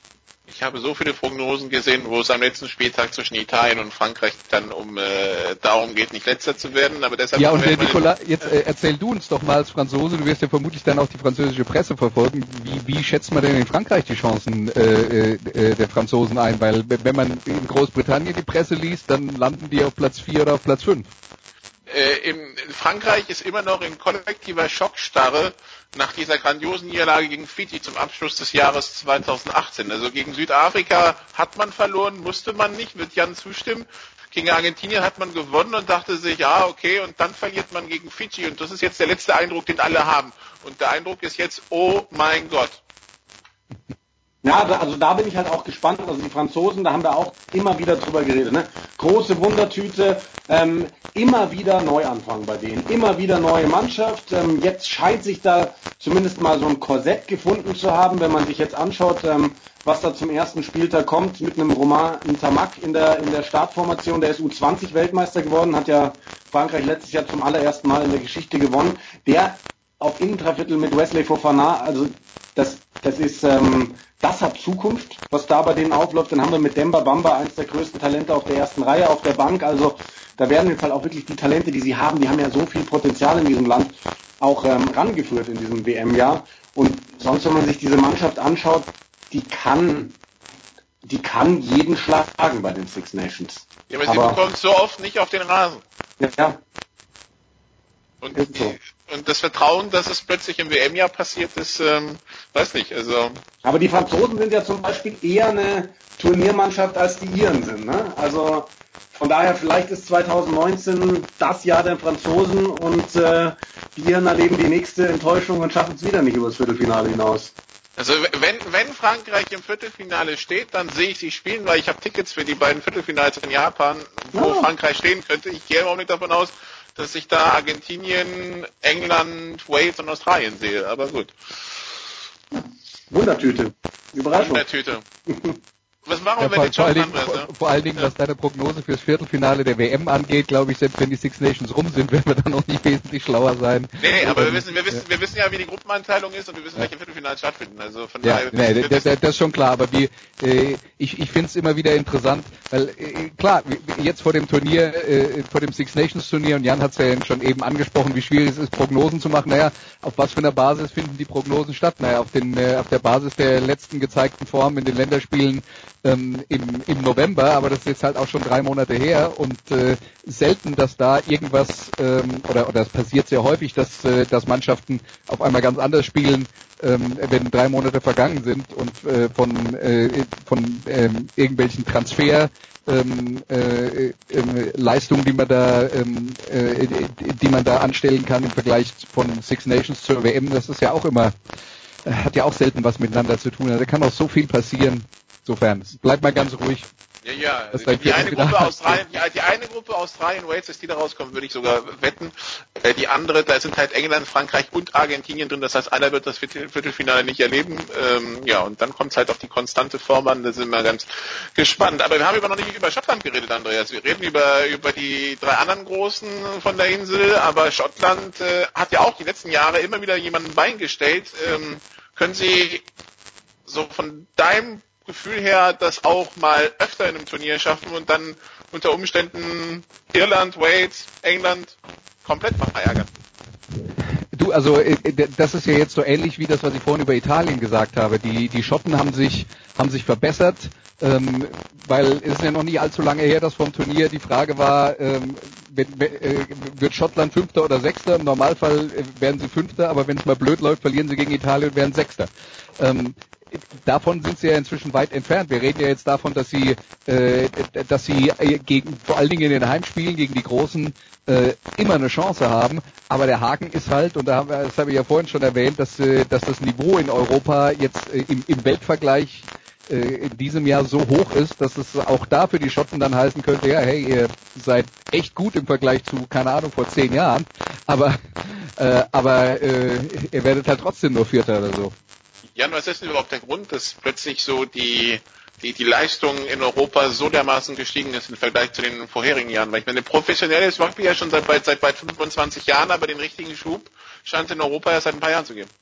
Ja, weil äh, halt tatsächlich die richtigen Lehren gezogen wurden. Die Europäer haben lange einfach viel zu altbacken gespielt. Und ähm, es wurden ja viele neuseeländische Coaches äh, rübergeholt. Also wenn man sich die Clubteams anschaut, ähm, die, die erfolgreich sind, die haben ganz oft einen neuseeländischen Director of Rugby oder Head Coach am Start. Und ähm, die kommen natürlich von da, wo das modernste Rugby gespielt wird und die impfen dann den europäischen Mannschaften auch das modernste Rugby ein, auch bei ähm, bei den Schotten, ähm, den haben wir jetzt als Nationalcoach, der hat ja erst äh, Glasgow äh, so groß gemacht und ist dann Nationaltrainer geworden. Das ist so ein Muster, was wir immer wieder erleben. Ähm, und von daher hat sich einfach das Spiel weiterentwickelt, hat sich, hat sich mehr an das Spiel der Südhemisphäre angeglichen, vielleicht gleichzeitig noch ein paar gute Attribute des europäischen Rugbys, also gerade wenn man so auf Physis und sowas geht, ähm, beibehalten und ähm, ja, ich meine, nach so einer WM wie der letzten, wo kein Europäer im Halbfinale ist, da ist klar, dass überall in Europa was passiert, weil das will ja keiner auf sich sitzen lassen. Und vier Jahre später scheint es zumindest gewirkt zu haben. Wir, werden, wir lassen uns natürlich überraschen, was, äh, was das dann äh, auf dem Platz äh, in Japan taugt. Äh, Jan, vielleicht nochmal ein kurzer Zwischenstand zu dem, was jetzt Post-WM-Quali äh, bei der deutschen Rugby-Nationalmannschaft passiert. Äh, die, der Alltag geht ja quasi wieder los mit der, ähm, mit der EM, in der, die, in der Sie spielen. Ähm, wir wissen, die letzten Jahre war das eher eine schwierige Angelegenheit. Wie stehen die Zeichen jetzt? Ähm, ich glaube ziemlich gut. Also ich war am Samstag jetzt in, in Berlin, ähm, da war das Deutsche Rugby Forum vom Deutschen Rugbyverband. Ähm, und was ich da gehört habe, hat mich doch sehr optimistisch gestimmt. Also Mike Ford wurde ja ähm, gehalten als Trainer. Die Mannschaft wird wahrscheinlich in einer, sehr sicher in einer sehr ähnlichen Formation wieder in diese Europameisterschaft gehen wie in dieser WM-Qualifikation. Das heißt, wir werden wettbewerbsfähig sein. Wir werden ähm, kein Spiel von vornherein irgendwie abschenken müssen. Ähm, und auch was die Zukunft angeht. Äh, Robin Stalker hat dort geredet, der neue Präsident, der seit letzten Sommer im Amt ist, äh, Manu Wilhelm Eder, der Sportdirektor. Ähm, ich glaube, die packen gerade an den, an den richtigen Punkten an. In ganz Deutschland bewegt sich vieles in den Verbänden, in den Landesverbänden, im Nachwuchs. Wir haben, wir haben eine extrem erfolgreiche U18-Europameisterschaft gespielt, wo, wo unsere Mannschaft Vierter geworden ist am Ende, ähm, wo Manu auch gesagt hat, da wo wir gerade stehen, da können wir eigentlich nicht Vierter bei einer U18-Europameisterschaft, äh, was glaube ich werden. Aber wir haben da gerade wieder so, man muss immer aufpassen, vielleicht einen goldenen Jahrgang. Wir haben auf jeden Fall dann einen sehr guten Jahrgang. Und wenn, wenn man es dann schafft, da in den nächsten Jahren die Jungs ähm, ranzuführen und ähm, der Verband wirklich mal von Querelen verschont bleibt, ähm, Geldgeber dazu gewinnt, dann, dann, dann sehe ich gerade wieder wirklich sehr optimistisch in die Zukunft und ähm, ich finde, das ist ein sehr schöner Start ins Jahr 2019, weil das ganze letzte Jahr hat das ja nicht unbedingt zugelassen. Wer sehen kann, wer sehen möchte, was alles schiefgehen kann, liest bitte den sehr, sehr netten Artikel von Jan Lüdecke in unserem Jahresmagazin. Entschuldige, Nikola. Ja, nee, es ist ja, es ist ja alles gut. Die deutsche Nationalmannschaft spielt am Wochenende noch nicht. Die legt erst äh, nächstes Wochenende los, dann in Brüssel. Die Termine für dieses Wochenende, ich nehme mal an, erstmal alles auf der Zone, Jan? Genau, also Six Nations laufen komplett auf der Zone. Freitagabend das erste, Samstagnachmittag ähm, dann äh, die, die nächsten beiden Spiele. Ich bin tatsächlich auch bei allen im Einsatz. Dazu haben wir noch das ganze Wochenende Siebener Rugby aus Sydney im Programm. Da geht es immer abends einmal um elf, einmal um Mitternacht los ähm, und dann immer bis vormittags um 10, 11 Uhr. Also Sven, Manu, Simon, ich, wir werden alle irgendwie weniger schlafen am Wochenende, mehr kommentieren, aber ist auf jeden Fall wieder komplett was los bei der Zone. Frankreich, Wales, Freitagabend 21 Uhr, Schottland, Italien, Samstagnachmittag 15.15 Uhr 15 und Irland, England. Es, es gibt wirklich zwei Kracher direkt am ersten Spieltag. Irland, England am Samstag um 17.45 Uhr. Das sind so, das Schottland-Italien-Spiel nicht, aber die beiden anderen sollte man sich zumindest im Kalender markieren, Jens. Mach ich doch. Ja, oder, oder, oder im Stadion sein. Ja, das wird eher ein kleines bisschen schwierig sein, aber wer schafft, der mag da hingehen. Ich werde beim Davis Cup in Salzburg sein und werde natürlich auf der Zone nebenbei mir Jan Lüdecke zu Gemüte führen. Wie, ja, ja, das sagst du jedes Mal. Ich weiß, und dann, dann vergesse ich. Dann, dass doch nicht, äh, ja, das werden, wir, das werden wir dann nächste Woche nachprüfen. Jan, ich danke dir ganz herzlich. Andreas und Nikola bleiben noch äh, ein bisschen bei uns, denn am Sonntag, in der Nacht von Sonntag auf Montag, da gibt's ja auch eine Kleinigkeit, die wir zu besprechen haben.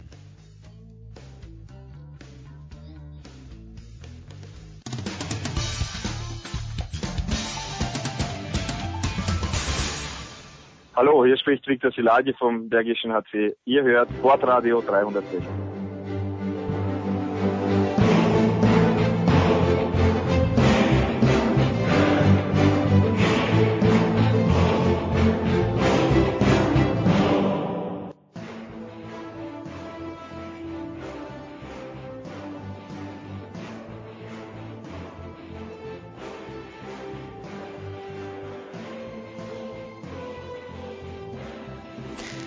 Show 391. Wir schauen jetzt endlich, möchte ich sagen, voraus auf Super Bowl 53 in Atlanta.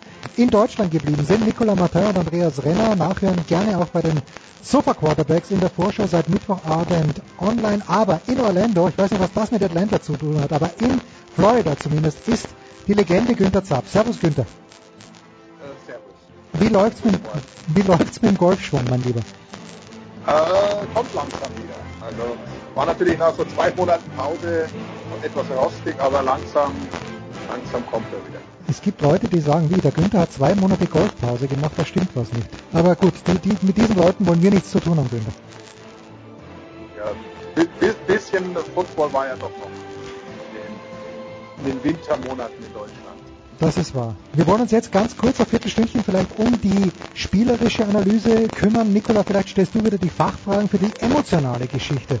Emotional sind dann Schmiede und Oldorp gleich im Anschluss zuständig. Aber Nikola, meine Frage, mit der ich das Feld öffne für alle, ist, wer ist Favorit eigentlich? Nicht bei den, bei den Wettbüros, sondern bei Nicola Martin, bei Andreas Renner, bei Günther Zapp. Nikola, take it away. Sehr gute Frage. Ich Das heißt, wir sollen jetzt schon tippen, bevor wir überhaupt über das Spiel geredet haben. Naja, warum? Nein, begründet, begründet doch bitte, begründet warum. ich, ich habe, ich habe, ich, ich denke seit einer Woche drüber nach über dieses Spiel. Ja, nicht, ich, ich kann es immer nicht so richtig greifen, was uns da erwartet. Also ich tue mich mit der Prognose echt schwer. Ich muss noch eine schreiben für für Spox. Ähm, die, die muss auch, die, das muss dann irgendwie bis, bis morgen oder übermorgen fertig sein, aber ich tue mich damit nicht schwer. Also das, das Gefühl sagt Rams, aber eigentlich darfst du nicht gegen die Patriots tippen, aber ähm, right, die, die Rams, ähm, glaube ich, sind von ihrer Art her sowohl Offense als auch Defense vielleicht den einen Tick explosiver, das könnte den Unterschied machen, aber ich erwarte ein enges Spiel, ich erwarte, ja, ähm, ein unterhaltsames Spiel und ähm, im Augenblick sagt das Bauchgefühl Rams, aber das ist so, also ich weiß nicht, ob es die letzten Das- das Jahre haben- sonst, sonst Spiel gab, nee, so ein Spiel gab, wo wir, wo es, wo man so gar kein Gefühl hatte, wer, wen man als Favoriten sieht, ja. Das, das haben die Patriots mit dir gemacht über die letzten Jahre, ja? dass du, dass du den Eindruck hast, dass die anderen eigentlich besser sind, aber du traust dich nicht gegen die Patriots zu wetten. Also um dich ein bisschen zu beruhigen, Äh, wollen wir jetzt letztes, Jahr dachte ich, letztes Jahr dachte ich, die, die Patriots wären besser und wurde auch wieder eines Besseren Ja. belehrt. Also, weißt du? Ja, eh, also ich ich meine, die, die, die Patriots, ich habe das ganze Jahr über gesagt, für mich sind die Patriots dieses Jahr schlechter als in den letzten Jahren. Ich würde auch immer noch dabei bleiben. Was eigentlich die Tatsache, dass sie schon wieder im Super Bowl stehen, noch höher zu bewerten macht. Äh, äh, aber ähm, ich, ich denke immer, dass wir vor der Saison uns darüber unterhalten haben, wie eigentlich die Kräfteverhältnisse in der NFL sind. Und da waren sich eigentlich alle einig, wenn man so die zehn besten Teams der NFL nehmen würde, kämen sieben bis acht aus der NFC. Und der Super Bowl, wer auch immer aus der NFC als Favorit im, äh, also im Super Bowl steht, ist der große Favorit, wo ich, wo ich mich dann, wo ich mir, diese Woche überlegt habe, wo ist das jetzt eigentlich hingekommen, weil da stehen die Patriots und jetzt sind sie, laut Buchmacher, Buchmachern waren es, glaube ich, gestern zweieinhalb Punkte äh, Favorit. Ähm, also ja, ich, ich glaube, wir, wir haben, da, da ist auch so eine Patriots-Hörigkeit, sobald die auf dem Platz stehen, dass man dann meint, gegen die setze ich aber nicht, bin schon so oft auf die Schnauze gefallen.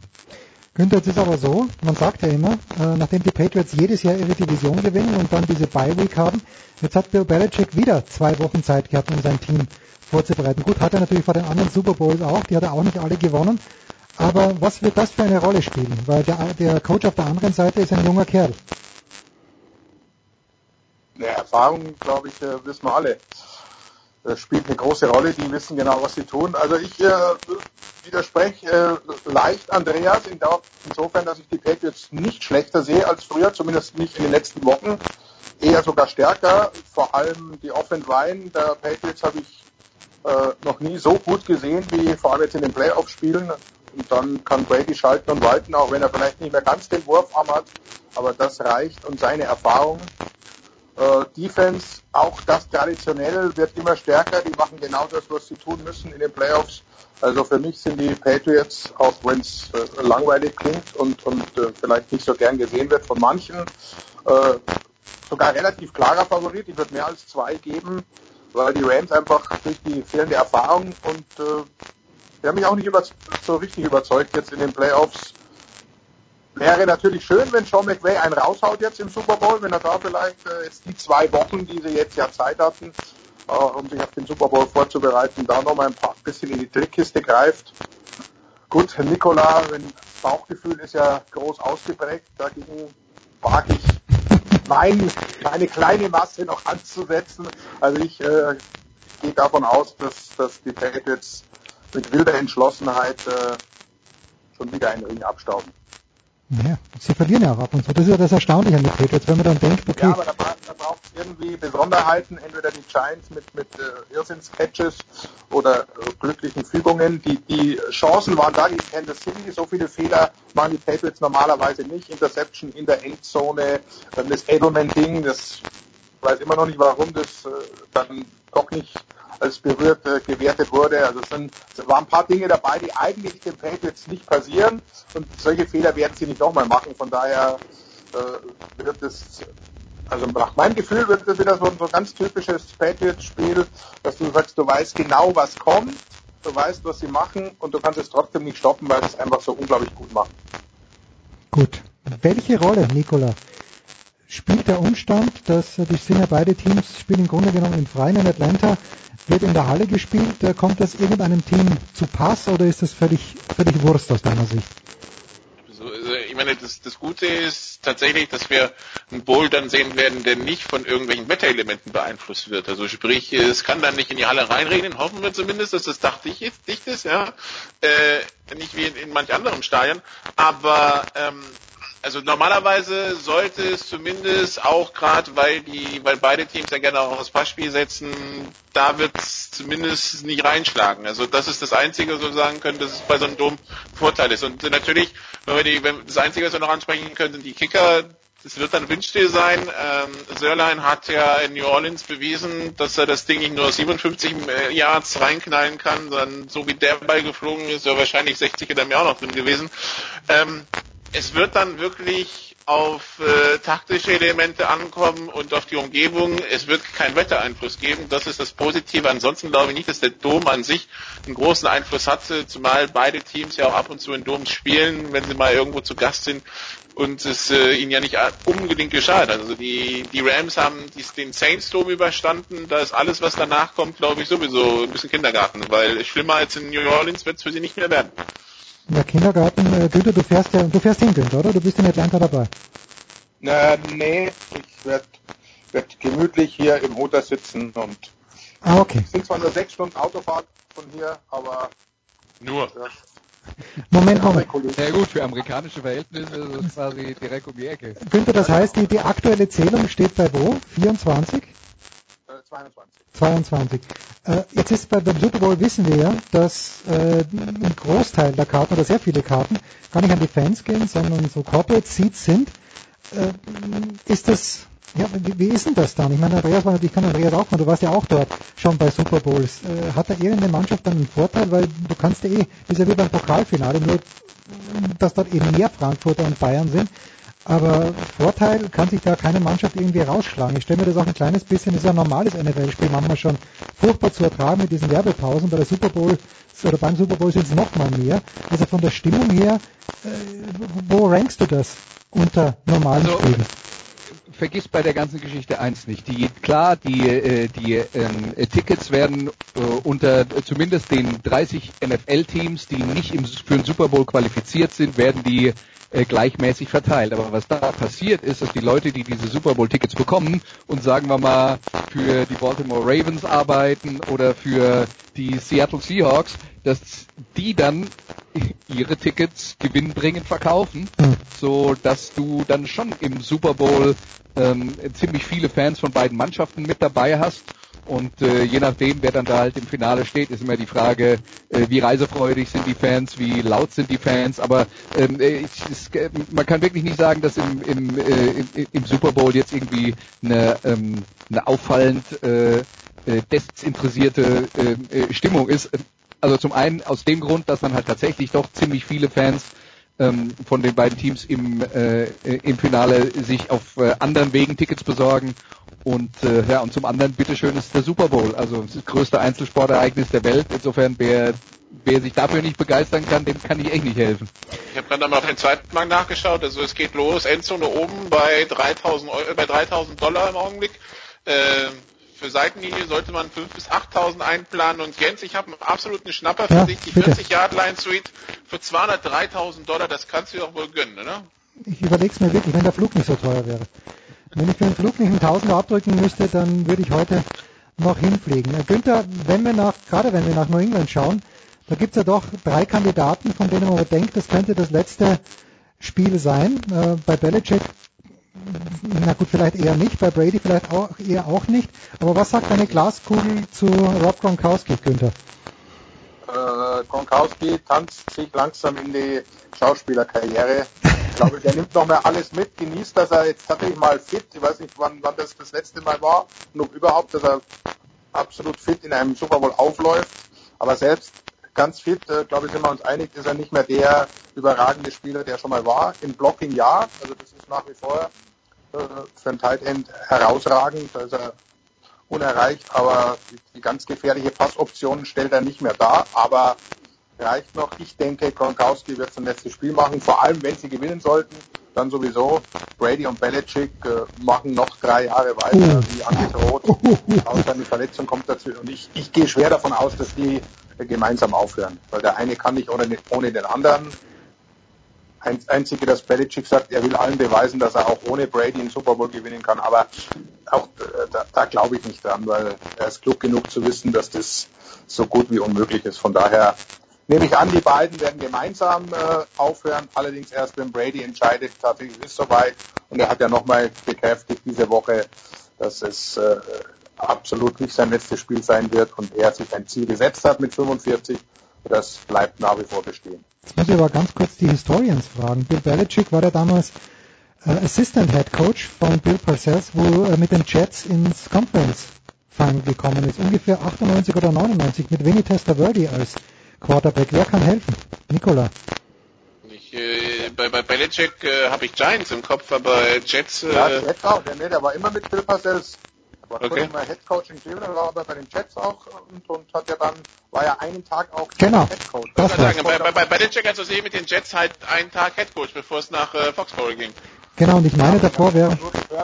Ja, genau. Schon, schon, äh, für die Defense zuständig. Viele sagen ja heute noch, äh, Bill Parcells hat nur, nur gewonnen, weil Belichick äh, die Defense so gut eingestellt hat. Okay, das hat damals keiner gesagt, aber inzwischen sagen das ja, ja, ja, ja.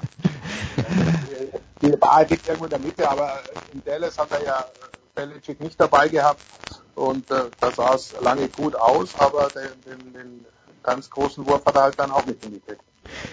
So, jetzt äh, müssen wir noch ein Thema ansprechen. Walter Reiterer, unser lieber Freund, möchte ich sagen. Ich weiß nicht, ob der Walter in Atlanta ist oder ob er das Ganze aus Wien kommentiert. Nikola, ein Thema, das ihr sicher nicht angesprochen habt bei den Sofa Quarterbacks, ist äh, Maroon 5 hat am Dienstag völlig überraschend die Pressekonferenz abgesagt oder am Montag war es sogar schon. Walter Reiterer ist ein kleines bisschen konsterniert.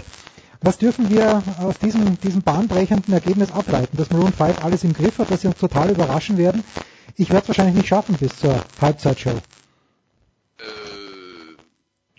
Haha, Nikola, du, du müsstest, deine Frage müsste jetzt lauten, wer zur Hölle ist Maroon 5? Ja, das auch noch, ja. Nee, das, äh, das, das, das, weiß, das weiß ich ja schon noch, aber ich, ich, ich kann mich vor ein paar Jahren an eine Pressekonferenz äh, von Madonna, glaube ich, erinnern, als die das gemacht hat, wo es dann plötzlich darum ging, warum sie nicht in Indianapolis übernachtet oder warum sie dann in Chicago übernachtet.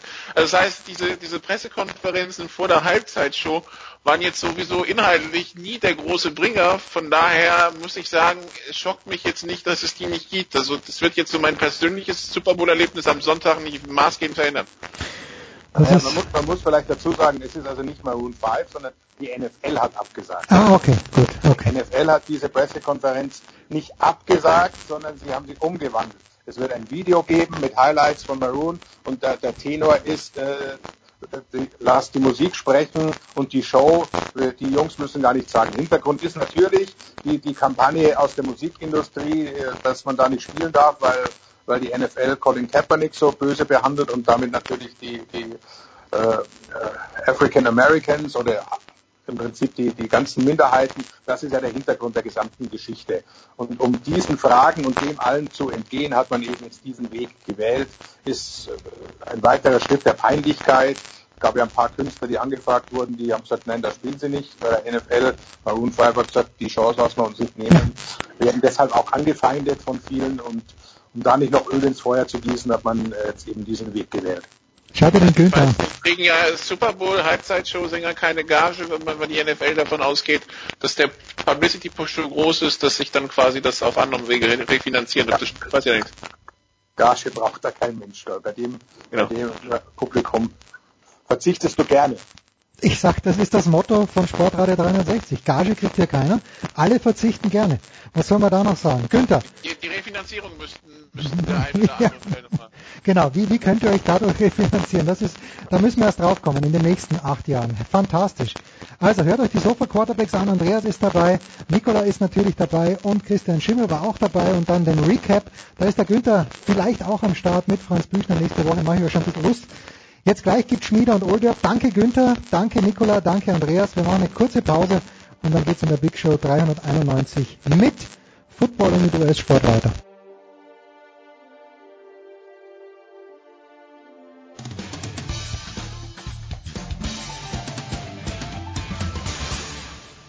Das ist Daniel Theiss und Sie hören Sportradio 360.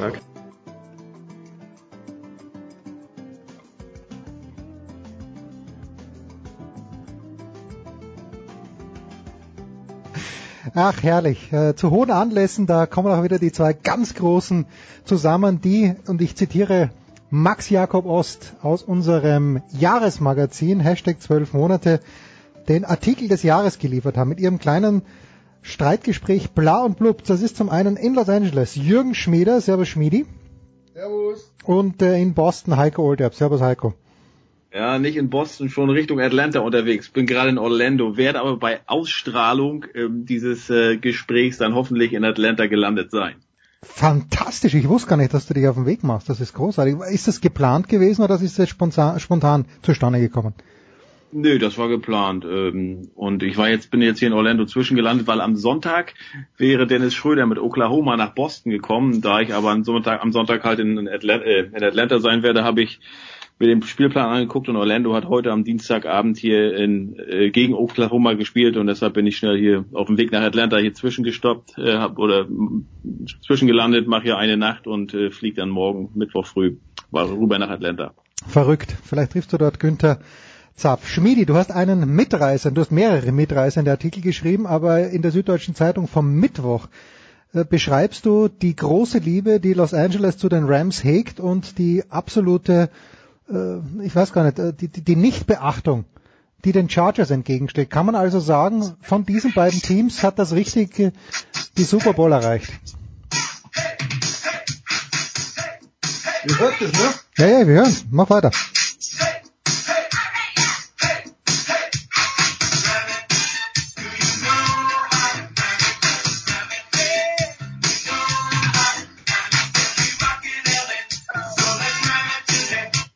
Also Ste so stell mir gerade vor, wie Jürgen da im, im, im Rams Unterhemd, Feinripp natürlich, durchs Schlafzimmer rockt. Selbstverständlich. Let's also so ram it. Jetzt natürlich nicht. Also auf der Liste der schrecklichsten Sportlersongs eindeutig auf Platz 1 die 1986er LA Rams. Ähm, wer gut zählt, glaube ich, kriegt sexuelle Referenzen im dreistelligen Bereich hin. Let's ram it. Darüber schreibt er auch der Schmiedi. Herrlich. Wenn, Footballspieler rappt, if you ram it right, you can ram it all night. Ja, da haben Sie recht, gewissermaßen.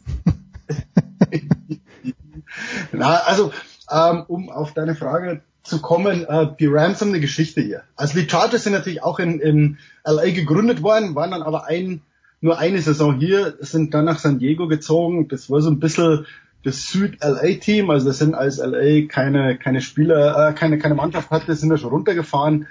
Ähm, aber die Rams haben hier jahrzehntelang gespielt ähm, und sind dann nach St. Louis. Ähm, und deswegen war dieser Umzug zurück nach LA weniger, äh, das kam dann weniger, wir gehen jetzt hier wegen Profit und keine Ahnung, sondern die haben das gut verkauft als Rückkehr des verlorenen Sohnes. Ähm, und man sieht es, wenn man im Stadion ist, äh, haben ganz viele Leute diese alten Trikots an, diese mhm. alten blauen Rams-Trikots mit, mit Dickerson, also mit den, mit den alten Helden.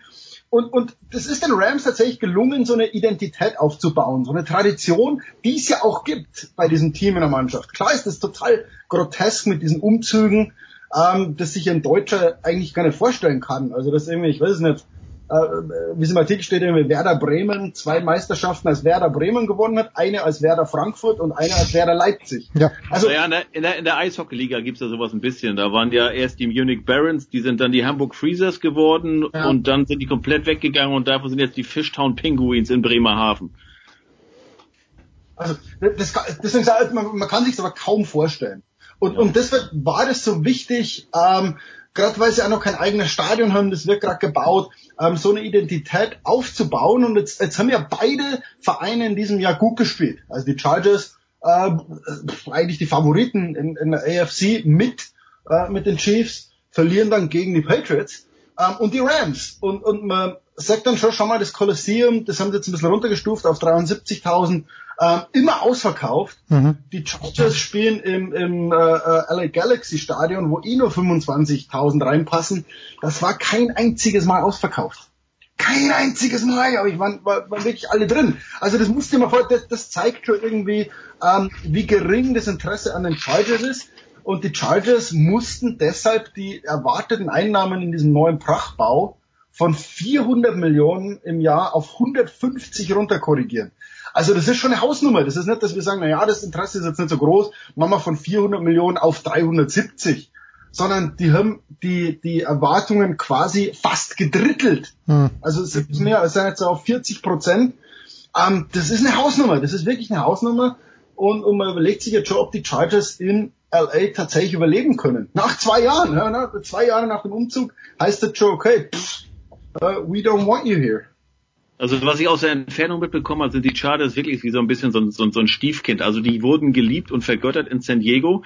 Dort hat sich äh, die Gemeinde, die Kommune aber nicht erpressen lassen mit diesem typischen, äh, ja, ne, äh, wir brauchen ein neues Stadion, sonst gehen wir weg. Und da sind aber viele San Diego-Fans oder Chargers-Fans so stolz, dass sie sagen, wir fahren nicht die, was sind das, Jürgen? Zwei Stunden nördlich äh, nach, nach, nach, nach Carson und, und begleiten unser Teams. Einige wenige machen es noch. Ähm, aber das ist halt so ein bisschen gekränkt der Stolz. Und ich habe auch im Vorfeld gesehen, dass einige sogar gesagt haben, das Schlimmste wäre für uns von den Die Hard Chargers Fans in San Diego, die versuchen, dieses, dieses Team zu ignorieren, wenn die in den Super Bowl kommen würden. Und äh, ähm, ich habe auch gelesen, weil ich über die Chargers vor dem Patriots Spiel was geschrieben hatte, als der Umzug feststand, da hat Bill Plaschke, der Kolumnist der LA mhm. Times, äh, äh, geschrieben in seiner Kolumne We don't, we don't, want want.you. Also wir wollen euch hier nicht haben. Bleibt wo immer ihr seid. Als riesige Überschrift stand es. We don't want you.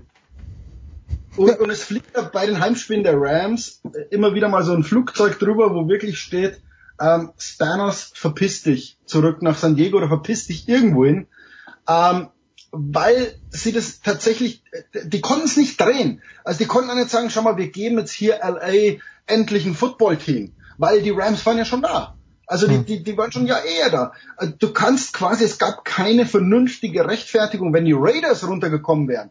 Hättest du das wieder verkaufen können, okay, jetzt kommt der zweite, der zweite Heimkehrer, die Raiders irgendwie cool. Ähm, bei den Chargers, das hat nicht funktioniert. Also die Chargers haben bei diesem Umzug alles falsch gemacht. Ich habe neulich übrigens was Interessantes gesehen. Äh, irgendwann, ich glaube, es war der 21. Januar, war der 25. Jahrestag, dass Robert Kraft die New England Patriots gekauft hat. Und damals, 1994, war wohl die Chance richtig groß, dass die Patriots, wenn Kraft sie nicht gekauft hätte, nach St. nach St. Louis gegangen werden wären. Und da St. Louis das aber nicht, nicht bekommen hat, sind dann die Rams von LA nach St. Louis gezogen. Schau mal. Heiko, was der da erspart geblieben ist. Jürgen, die, die, die Chance, also Heiko hat erst vor kurzem die Red Sox Parade zu Hause gehabt. Ähm, ist, wie groß ist die Chance, dass sich Los Angeles dafür begeistert? Wir haben gerade vorhin von Annette Sattler gehört, äh, nicht von, von der Saskia Leite haben wir gehört, dass sie in Berlin überhaupt nicht gemerkt hat, dass gerade Handball-Weltmeisterschaft ist, außer in der Halle. Merkt man denn in L.A. irgendwie was von einer Begeisterung, dass das neue Home-Team in der Super Bowl spielt? Die ganze Stadt ist voll. Gut, ähm, das freut mich. Nein, es gibt in LA natürlich sehr, sehr viel zu tun. Ähm, weshalb so einzelne Vereine, gerade wenn sie nicht erfolgreich sind, oft untergehen. Aber ähm, wenn es Erfolg gibt, ähm, ist in jeder Stadt was los und gerade in LA. Also gerade die schönen Wetterfans, wie gesagt, die, äh, es ist natürlich die große Gelegenheit für, für Leute, ihre alten Trikots rauszuholen und um ganz stolz zu sagen, ja eigentlich bin ich ja seit 40 Jahren Rams-Fan. Hm. Ähm, also das merkt man jetzt hier. Ähm, ich habe heute so einen Truck gesehen, so, so einen Dodge Ram. Und da haben dann Leute haben so ein LA davor gemacht und so ein S dahinter. Ähm, also LA Ram, die ganze Stadt ist voll mit Fähnchen. Im Supermarkt gibt's gibt's Fähnchen, Trikots. Ähm, also es ist tatsächlich eine, eine Begeisterung entstanden um, um dieses Team. Ähm, was natürlich auch an diesem LA Football liegt. Also Westküsten Football, spektakulär, viele Pässe, junger Trainer, so ein bisschen shiny, ähm, immer, immer cool. Ah, die Verteidigung, ja. Also Sue, der in, in Detroit so ein, so ein Halbwahnsinniger war, ist jetzt hier so ein cooler Typ, mhm. ja. Also ähm, da geht's nicht nur um, um, um Tradition und Identität, sondern natürlich geht's um Erfolg und wie dieser Erfolg zustande kam. Also man muss jetzt schon sagen, den Football, den die Rams in dieser Saison gespielt haben, wild, mutig, spektakulär. Also das schaut man auch, wenn man jetzt kein Football-Ästhet ist oder kein Football-Experte, sowas schaut man gern. Ähm, und damit haben sie es geschafft. Also es ist, ich habe vor zwei Jahren, glaube ich, haben wir mal so eine Debatte gehabt, wo ich dann gesagt habe, ich weiß nicht, ähm, ob es funktioniert in diesem Stadion, das ja eigentlich das USC Mhm. äh, College-Stadion ist, äh, altes Stadion, keine Identität. Aber sie haben es geschafft und, und man muss dann tatsächlich den Verantwortlichen der Rams sagen, also Hut ab für euch, ihr habt da sehr, sehr viel richtig gemacht. Aber ich sag mal, es wäre ja auch schlimm, wenn im zweitgrößten US-Medienmarkt nach dieser tollen Saison oder nach den vergangenen beiden Saisonen, nach dieser Geschichte mit dem jungen Coach, der, der 30 ist, als du ihn verpflichtest, mit Jared Goff, der eine katastrophale erste Saison spielt unter McVay richtig aufblüht. Jetzt hast du da das komplette Gegenteil zu dem von der Ostküste da, der brubbelige 66-jährige Belichick und der 41-jährige Brady. Also wenn das da keinen Hype auslesen würde, das wäre ja auch ein Schlag ins Gesicht für die NFL. Na, du hast, also das das ist ja der Super Bowl ist jetzt ganz klar. Da spielt Boston. Ähm, wer nicht in Boston ist und wer nicht Trump-Fan ist und damit für für die Trump-nahen Kraft und und und Brady. Trump ähm, ist, äh, Kraft ist Demokrat, habe ich neulich gerade gelesen in der Bildzeitung. Hat mich auch überrascht. Äh, ah, äh, der ist ein Trump-Kumpel. Schlimm genug. Brady hält sich, das ist mir wurscht, ob der ein Demokrat ist, ein Trump-Kumpel. Und Brady hält sich mittlerweile aus Politik zurück, weil ihm seine Frau Giselle Bündchen gesagt hat, er soll verdammt nochmal die Schnauze halten zur Politik. Vorher war Make America Great Again, Mütze in seinem Locker und so weiter. So, ähm, also wer nicht in Boston wohnt und wer nicht tatsächlich so ein Belichick Kraft Brady Narr ist, ja, ähm, der muss an diesem Sonntag für die Rams sein. Also ich glaube, das ist halt so, ähm, vielleicht ein bisschen vergleichbar, Pokalfinale Bayern München gegen irgendwen. Also wenn du nicht Hardcore Bayern-Fan bist, ähm, bist du für den Außenseiter, obwohl die Rams kein Außenseiter sind, aber du bist für das andere Team. Das ist Ich halt habe ich hab, ich hab neulich eine Karte gesehen, da war, also ja, who roots for whom? Da war bis auf die New, New England Staaten und äh, Louisiana, weil New Orleans natürlich sauer ist, äh, waren halt alle für die Rams. Also, Mike, so, so, so ist es halt. Also das ist, das ist, äh, spricht natürlich nicht gegen die Patriots. Ja, Nein, das war ja vorher genauso, Jürgen. Da waren sie alle für die Eagles. Und es ist ja auch so, wenn du, wenn du jetzt äh, ein ganz neutraler Fan bist, dann sagst du, ach du Scheiße, schon wieder die Patriots. Und das werden wir vielleicht erst irgendwann in 30, 40 Jahren, so wie wir heute über Joe Montana und die, die 49ers Dynasty oder die, die Pittsburgh-Fans, die reden über Terry Bradshaw und die Steelers, den Steelers gehörten in den 70ern. Das werden wir irgendwann später vielleicht richtig erst einschätzen zu wissen. Aber natürlich ist das so ein bisschen langweilig, wenn die jetzt schon wieder da sind und halt nicht Kansas City mit dem jungen Patrick Mahomes, den das natürlich jeder gegönnt hätte, ist doch klar. Das ist genau der, der Punkt. Also der, der, diese Patriots ähm, kommen halt auch so verbissen rüber. Also die, wie, wie Heiko schon sagte, dieser grummelige Belichick, der, der, äh, also der, der hätte nicht mal einen Keller, in dem er zum Lachen gehen kann.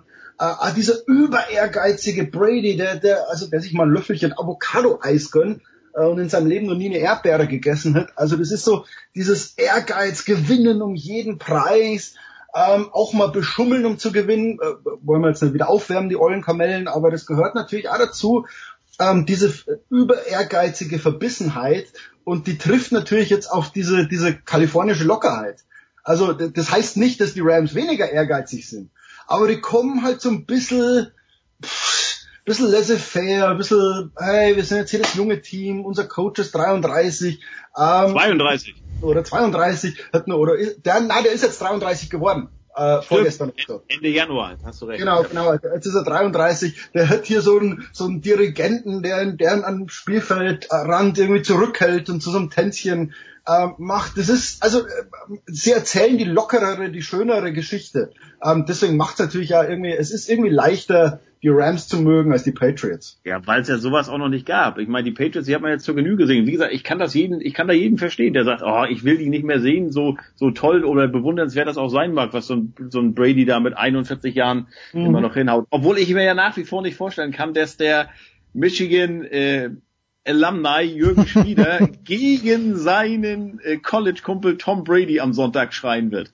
Das Na, kann ich nicht vorstellen. Nein, es ist, äh, pff, Mai, es ist halt so, klar, mag man jetzt Leute, mit denen man auf derselben Uni war, aber wenn ich jetzt jeden mögen müsste, Uh, das nur wäre weil er eine große Uni Gruppe. Nur Oh. weil du jetzt mit jemandem auf der gleichen Schule warst.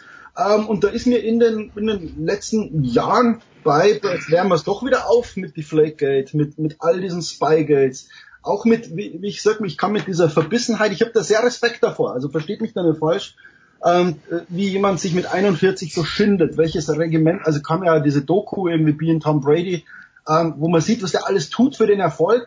Da sitzt man vor dem Bildschirm und sagt, ähm, allerhöchsten Respekt vor dir, ähm, aber so will ich nicht leben und es ist ja kein Sportler, den ich anfeuern will.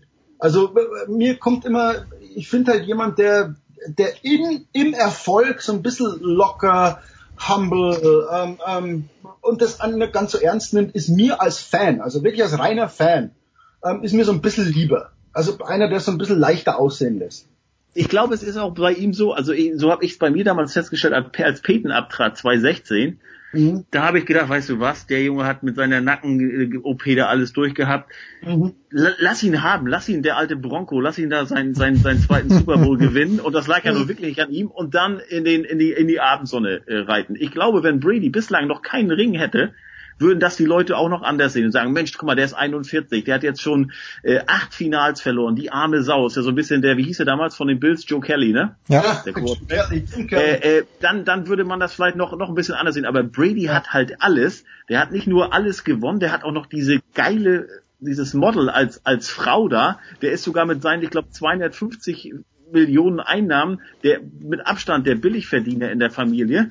Ähm, und äh, irgendwie ist das für uns Normalverbraucher einfach zu perfekt. Und nicht, dass man da neidisch ist, aber wie gesagt, ich kann das verstehen, dass man sagt, ach komm, jetzt lass doch mal die anderen ran. Aber ich finde es nach wie vor. Ähm, ich finde es faszinierend. Halt Heiko, ich finde es ja. nach wie vor faszinierend. Ja, gerade in der NFL, wo diese Equality ja wirklich ja, wo es Programm ist im Grunde genommen. Also ein kleines bisschen fasziniert bin ich. Ja, ja sicher. Also, Respekt, wie gesagt, Respekt ist, ist die eine Sache, ähm, eine Liga, die darauf ausgelegt ist, Chancengleichheit irgendwie zu wahren. Ähm, dass er 15 Jahren äh, so beständig oben zu sein, ist, ist unfassbar. Deswegen Respekt, aber, aber Respekt bedeutet nicht Liebe. Also das ist so. Haben wir als Journalisten ja sowieso nicht, Jürgen. Dürfen nein, ja nicht, nein, nein, deswegen, ich, ich muss ja für, für Samstag über Brady beschreiben, Heiko mit Sicherheit auch.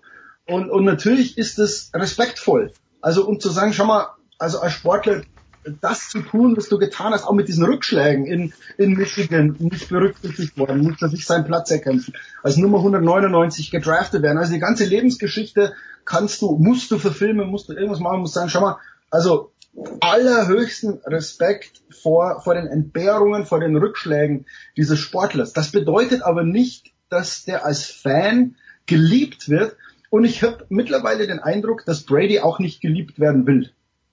Ähm, der, der bemüht, ihm ist das ziemlich egal. Das dem ist das scheißegal. Der will noch einen Titel und noch einen Titel und noch einen Titel und das macht ihn natürlich noch gefräßiger ähm, und dann noch so, so, mm, so, so, so das Krokodil, der nicht aufhören kann, irgendwie, irgendwie zu fressen. Und das ist dem aber wurscht, weil der sagt, wisst ihr was, ich fresse so viel wie es geht und danach gehe ich in meinen Sumpf ähm, leg mich zu meiner Giselle Bündchen und bin das glücklichste Krokodil der Welt. Also es wäre aber, es wäre aber schon schön, äh, sag mal, der perfekte Abschluss, wenn man so die Klammer schließen will. Die haben, ich habe mal nachgeguckt, am 3. Februar 2002 haben Brady und Belichick ihren ersten Super Bowl gespielt gegen die Rams, damals auch in St. Louis, gewinnen da gegen The Greatest Show on Turf, die favorisierten Kurt Warner und Marshall Falk und wie sie alle heißen. Und mhm. jetzt auf den Tag genau 17 Jahre später spielen sie wieder gegen die Rams. Es wäre wirklich ein perfekter Abschluss, wenn sie das gewinnen würden. Und Brady hat, dann hat ESPN Brady jetzt kürzlich gefragt, in dieser Woche, sag mal, wie stehen jetzt eigentlich die Chancen, wenn du wirklich gewinnst, also dass du aufhörst?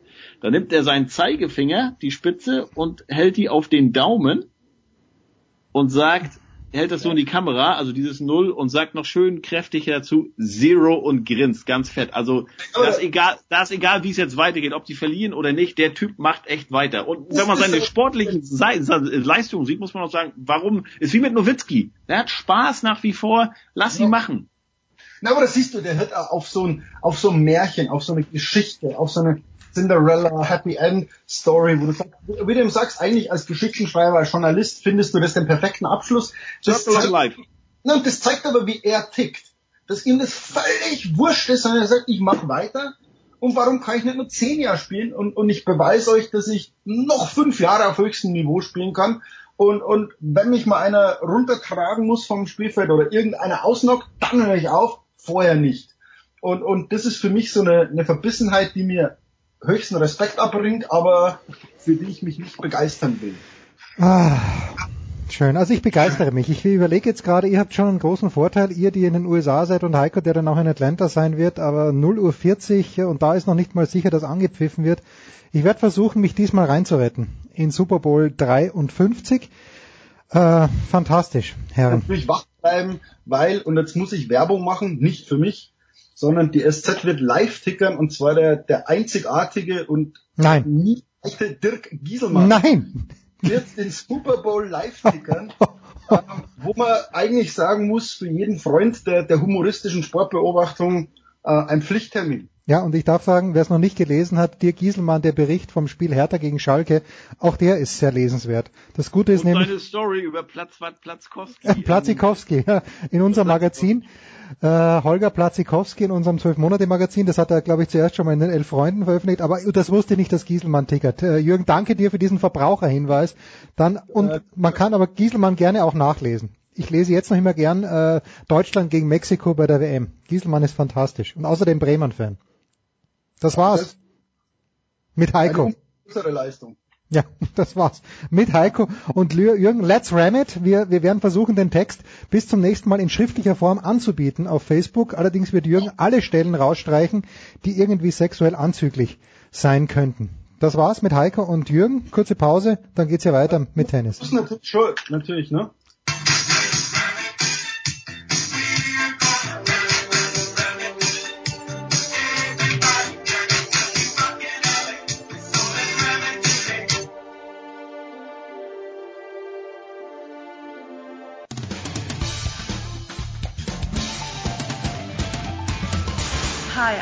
Watson, and you're listening to Sport Radio 360. no, that's wrong.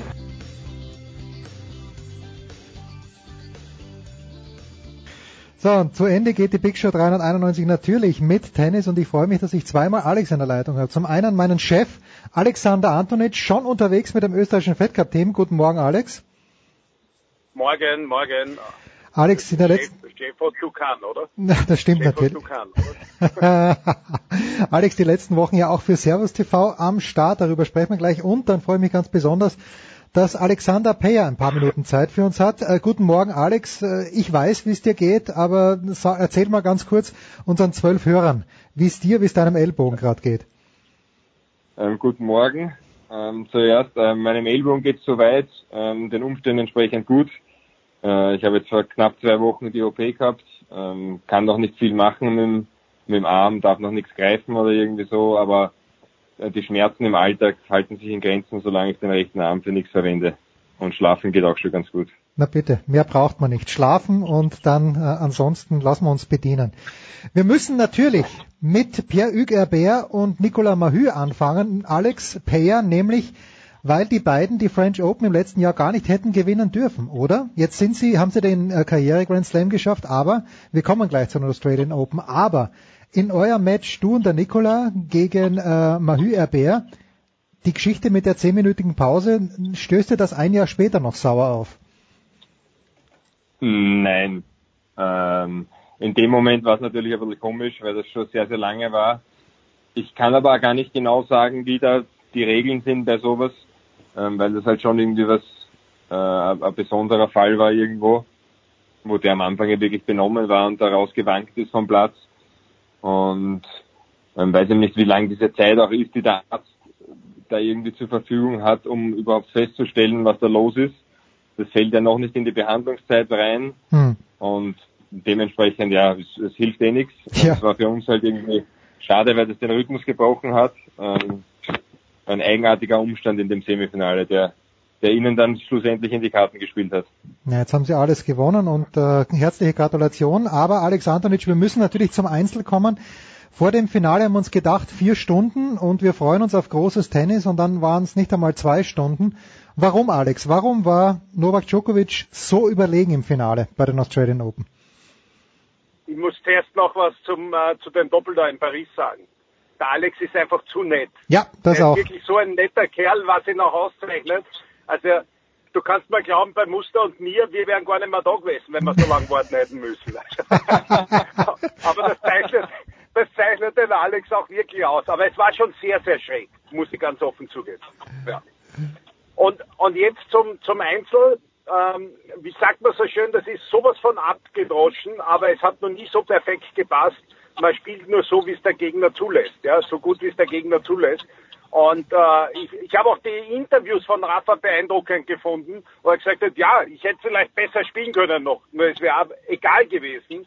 Denn Novak hat einfach, also für mich perfekt gespielt. Er hat extrem lang retourniert, äh, unglaublich gut retourniert. Äh, Rafa hat das ganze Turnier nach einem Aufschlag sofort Druck machen können. Da war er nach einem Aufschlag äh, sofort im Bedrängnis. Er hat, es hat so ausgeschaut, als ob er immer noch extra Zeit hat, um zu überlegen, was er tun kann. Äh, das ist man eigentlich nicht gewohnt, wenn, man, wenn jemand gegen Rafa Nadal spielt.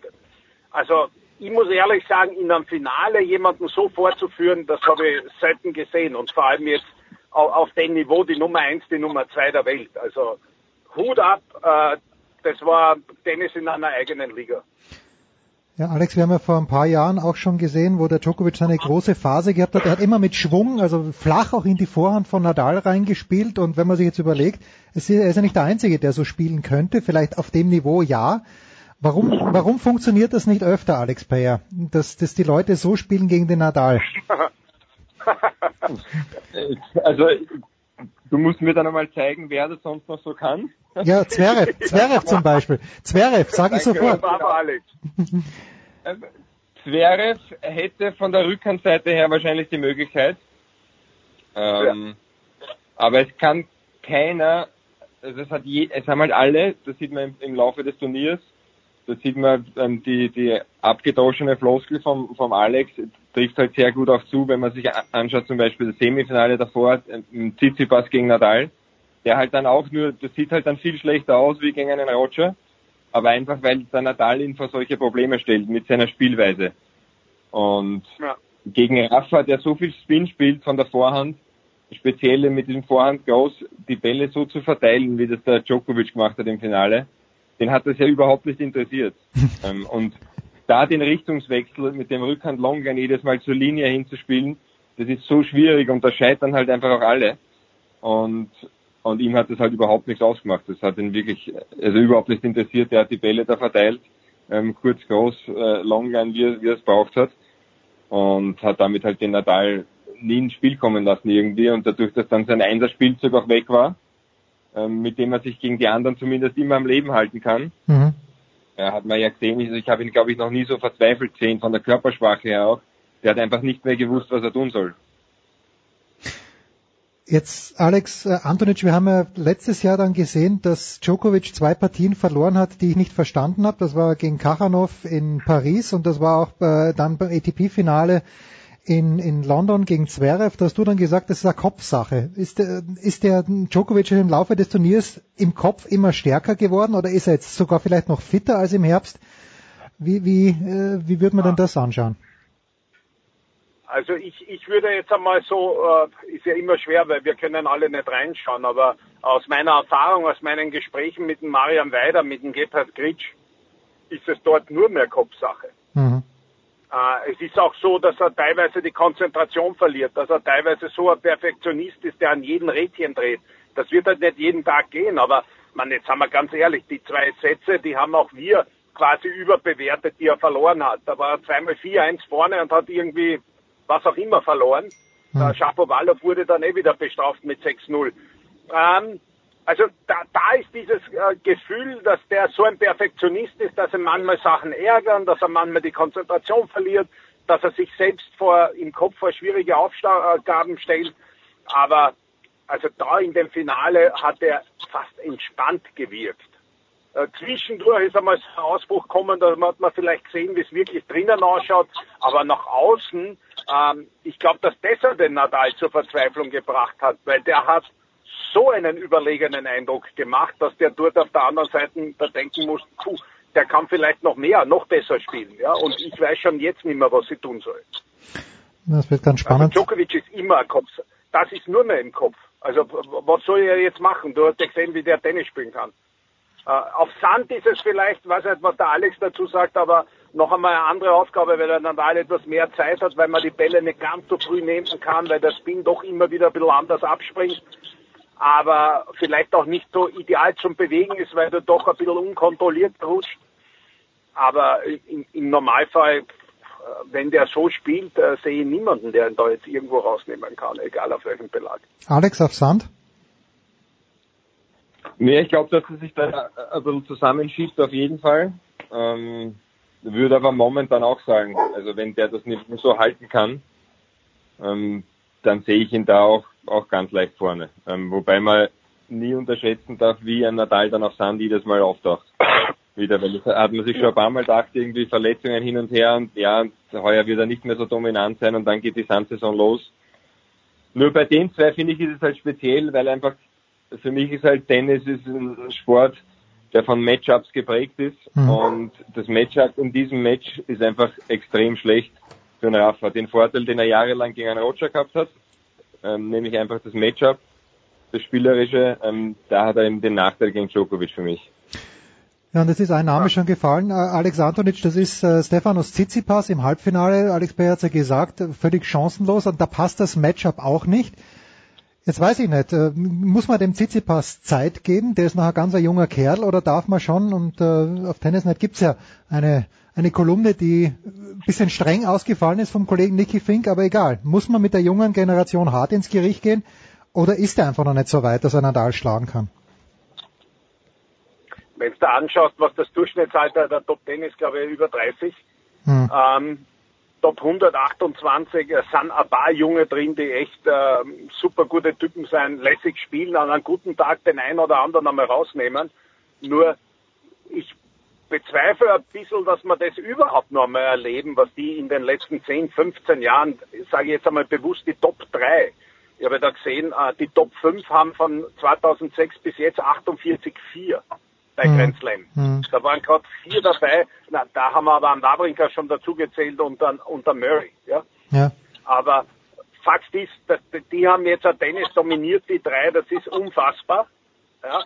Und ähm, man klar, es, es wird viel Marketing betrieben und alles. Äh, und die werden auch gehypt ein wenig, diese Next Gen. Es hat ja immer gute Junge gegeben, ein paar. Ähm, Fakt ist, es wird irgendwann kommen, die Ablöse. Nur ich sag fast, das entscheiden eigentlich die anderen. Wenn es entweder der Körper nicht mehr macht oder wenn die keine Lust mehr haben und aufhören. Weil die sind einfach sowas von dominant noch, äh, wenn es dann äh, wirklich Best of Five geht und äh, auf 14 Tage Konzentration halten, das ist einfach beeindruckend und beeindruckend. Und vielleicht nimmt man es jetzt ein bisschen so wahr, weil sie einfach von der ATP äh, mit Marketing wirklich gehypt werden. Aber die sind gut, die sind wirklich gute Typen, die werden im Tennis eine Riesenrolle spielen. Ja, aber du siehst, jetzt wird ja ein Team, wäre, die da vorne noch auch noch vor denen wären für mich on the long run. Die werden ja gar nicht mehr gehypt, ja, aber Zverev steht Nummer drei in der Welt, ne? Ja. Und äh, da, da die letzte Frage zu den Australian Open anderen Alex Payer 1-6-1-6-6-7 gegen Raonic. Äh, glaubst du, äh, warum, Alex? Ich meine, der Raonic ist gut, machen wir uns nichts vor, aber glaubst du, dass es im Kopf vom Zverev ein bisschen drin ist, diese, wo man sagt, er kann bei den Grand Slams nicht weit kommen? Ja, es muss irgendwo im Kopf drinnen sein, weil, weil die Ergebnisse bei den anderen Turnieren, äh, auch bei den Großen ja zeigen, ähm, dass er das drauf hat. Ähm, weil wenn man das Masters gewinnt oder Tausender gewinnt, wo er jetzt schon, schon ein paar gewonnen hat, ähm, dann spricht er nichts dagegen, dass man auch mal beim Grand Slam richtig weit kommen kann. Ich glaube jetzt, dass er fitnessmäßig äh, wirklich aufgeholt hat. Mhm. Ähm, in dem Fall würde ich einfach sagen, das war ein rabenschwarzer Tag zur falschen Zeit. Okay. Weil, dass er so glatt den verliert, ähm, das ist eigentlich äh, absolut unerklärlich. Auch wenn ich sagen muss, dass, dass mich Raonic extrem positiv überrascht hat bei dem Turnier bis zum Match gegen Pui. Ja. Ähm, und der hat wirklich sehr, sehr gut gespielt mit einer irrsinnig schwierigen Auslosung. Aber aus der Sicht von Zverev natürlich, also 1-6, 1-6 gegen Raonic, ähm, ich glaube, das, das sagt eh schon alles. Mhm. Ich glaube, aber ich glaube, dass das Match jetzt nicht überbewerten darf, ob das jetzt ein, ein Grand Slam Problem war. Ich glaube, das war einfach, weil für das ist es zu schlecht. Okay. Es ist jetzt nicht so, dass er, das, dass er das irgendwie knapp verliert, weil er das, weil er das vergurkt und weil das in, in seinem Kopf ist, aber wenn du 1-6, 1-6, 6-7 verlierst, dann, dann hat an dem Tag einfach überhaupt nichts passt. Und dann weiß ich nicht, ob ich das eben auf den Grand Slam-Effekt äh, ausreden würde. Gut. Alex, hast du noch was? Sonst schauen wir kurz voraus auf das kommende Wochenende. Ich, ich weiß. Ja. das Einzige, was mir beim Zverev auffällt, ich, weiß nicht, ich, meine, ich habe ihn ja jetzt ein paar Mal kommentiert und die Grand Slams und alles verfolgt. Ähm, ich habe echt des Öfteren das Gefühl, dass die Konzentration nicht reicht.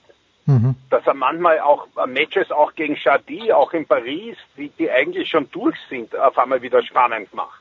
Und dass er so Sätze an Hänger hat, und, und äh, man, das war ein rabenschwarzer Tag, da bin ich ganz beim Alex, aber in Paris hat er sich eigentlich in den ersten Runden schon verspielt.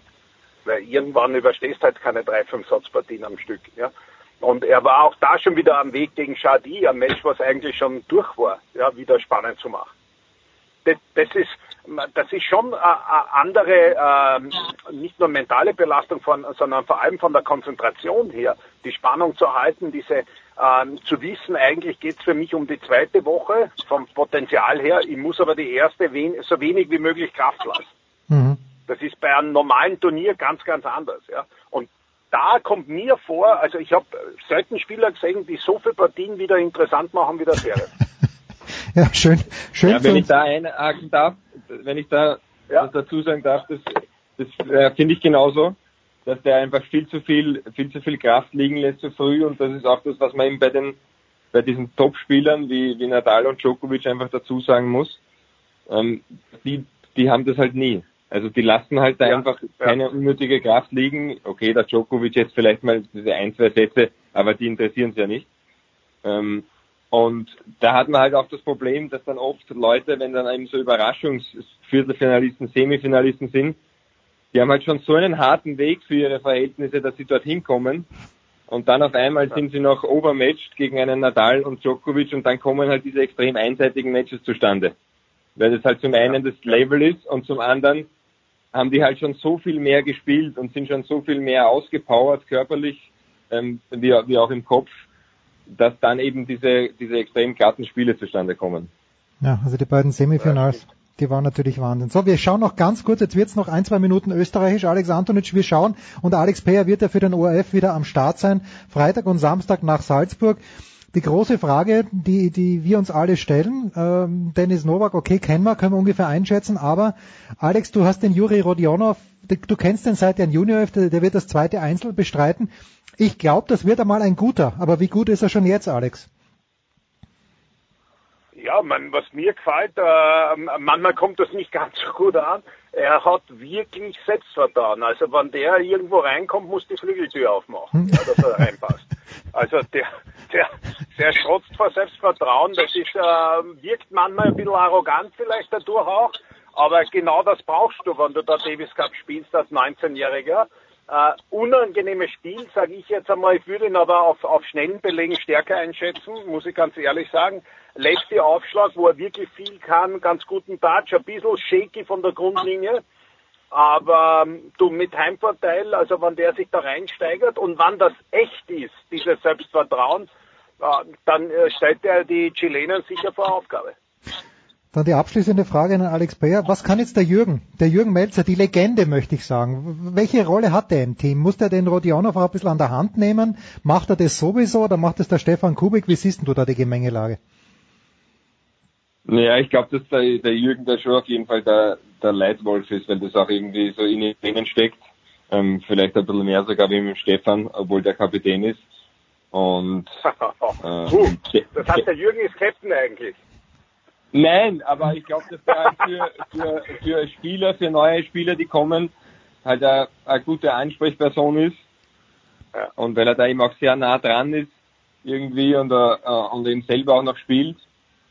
Und die, wenn jetzt so ein Junge wie der Rodionov, ich meine, der kennt ja den Stefan Kubek als Spieler eigentlich nicht mehr. Ja. Und das, und das ist halt beim Jürgen schon anders.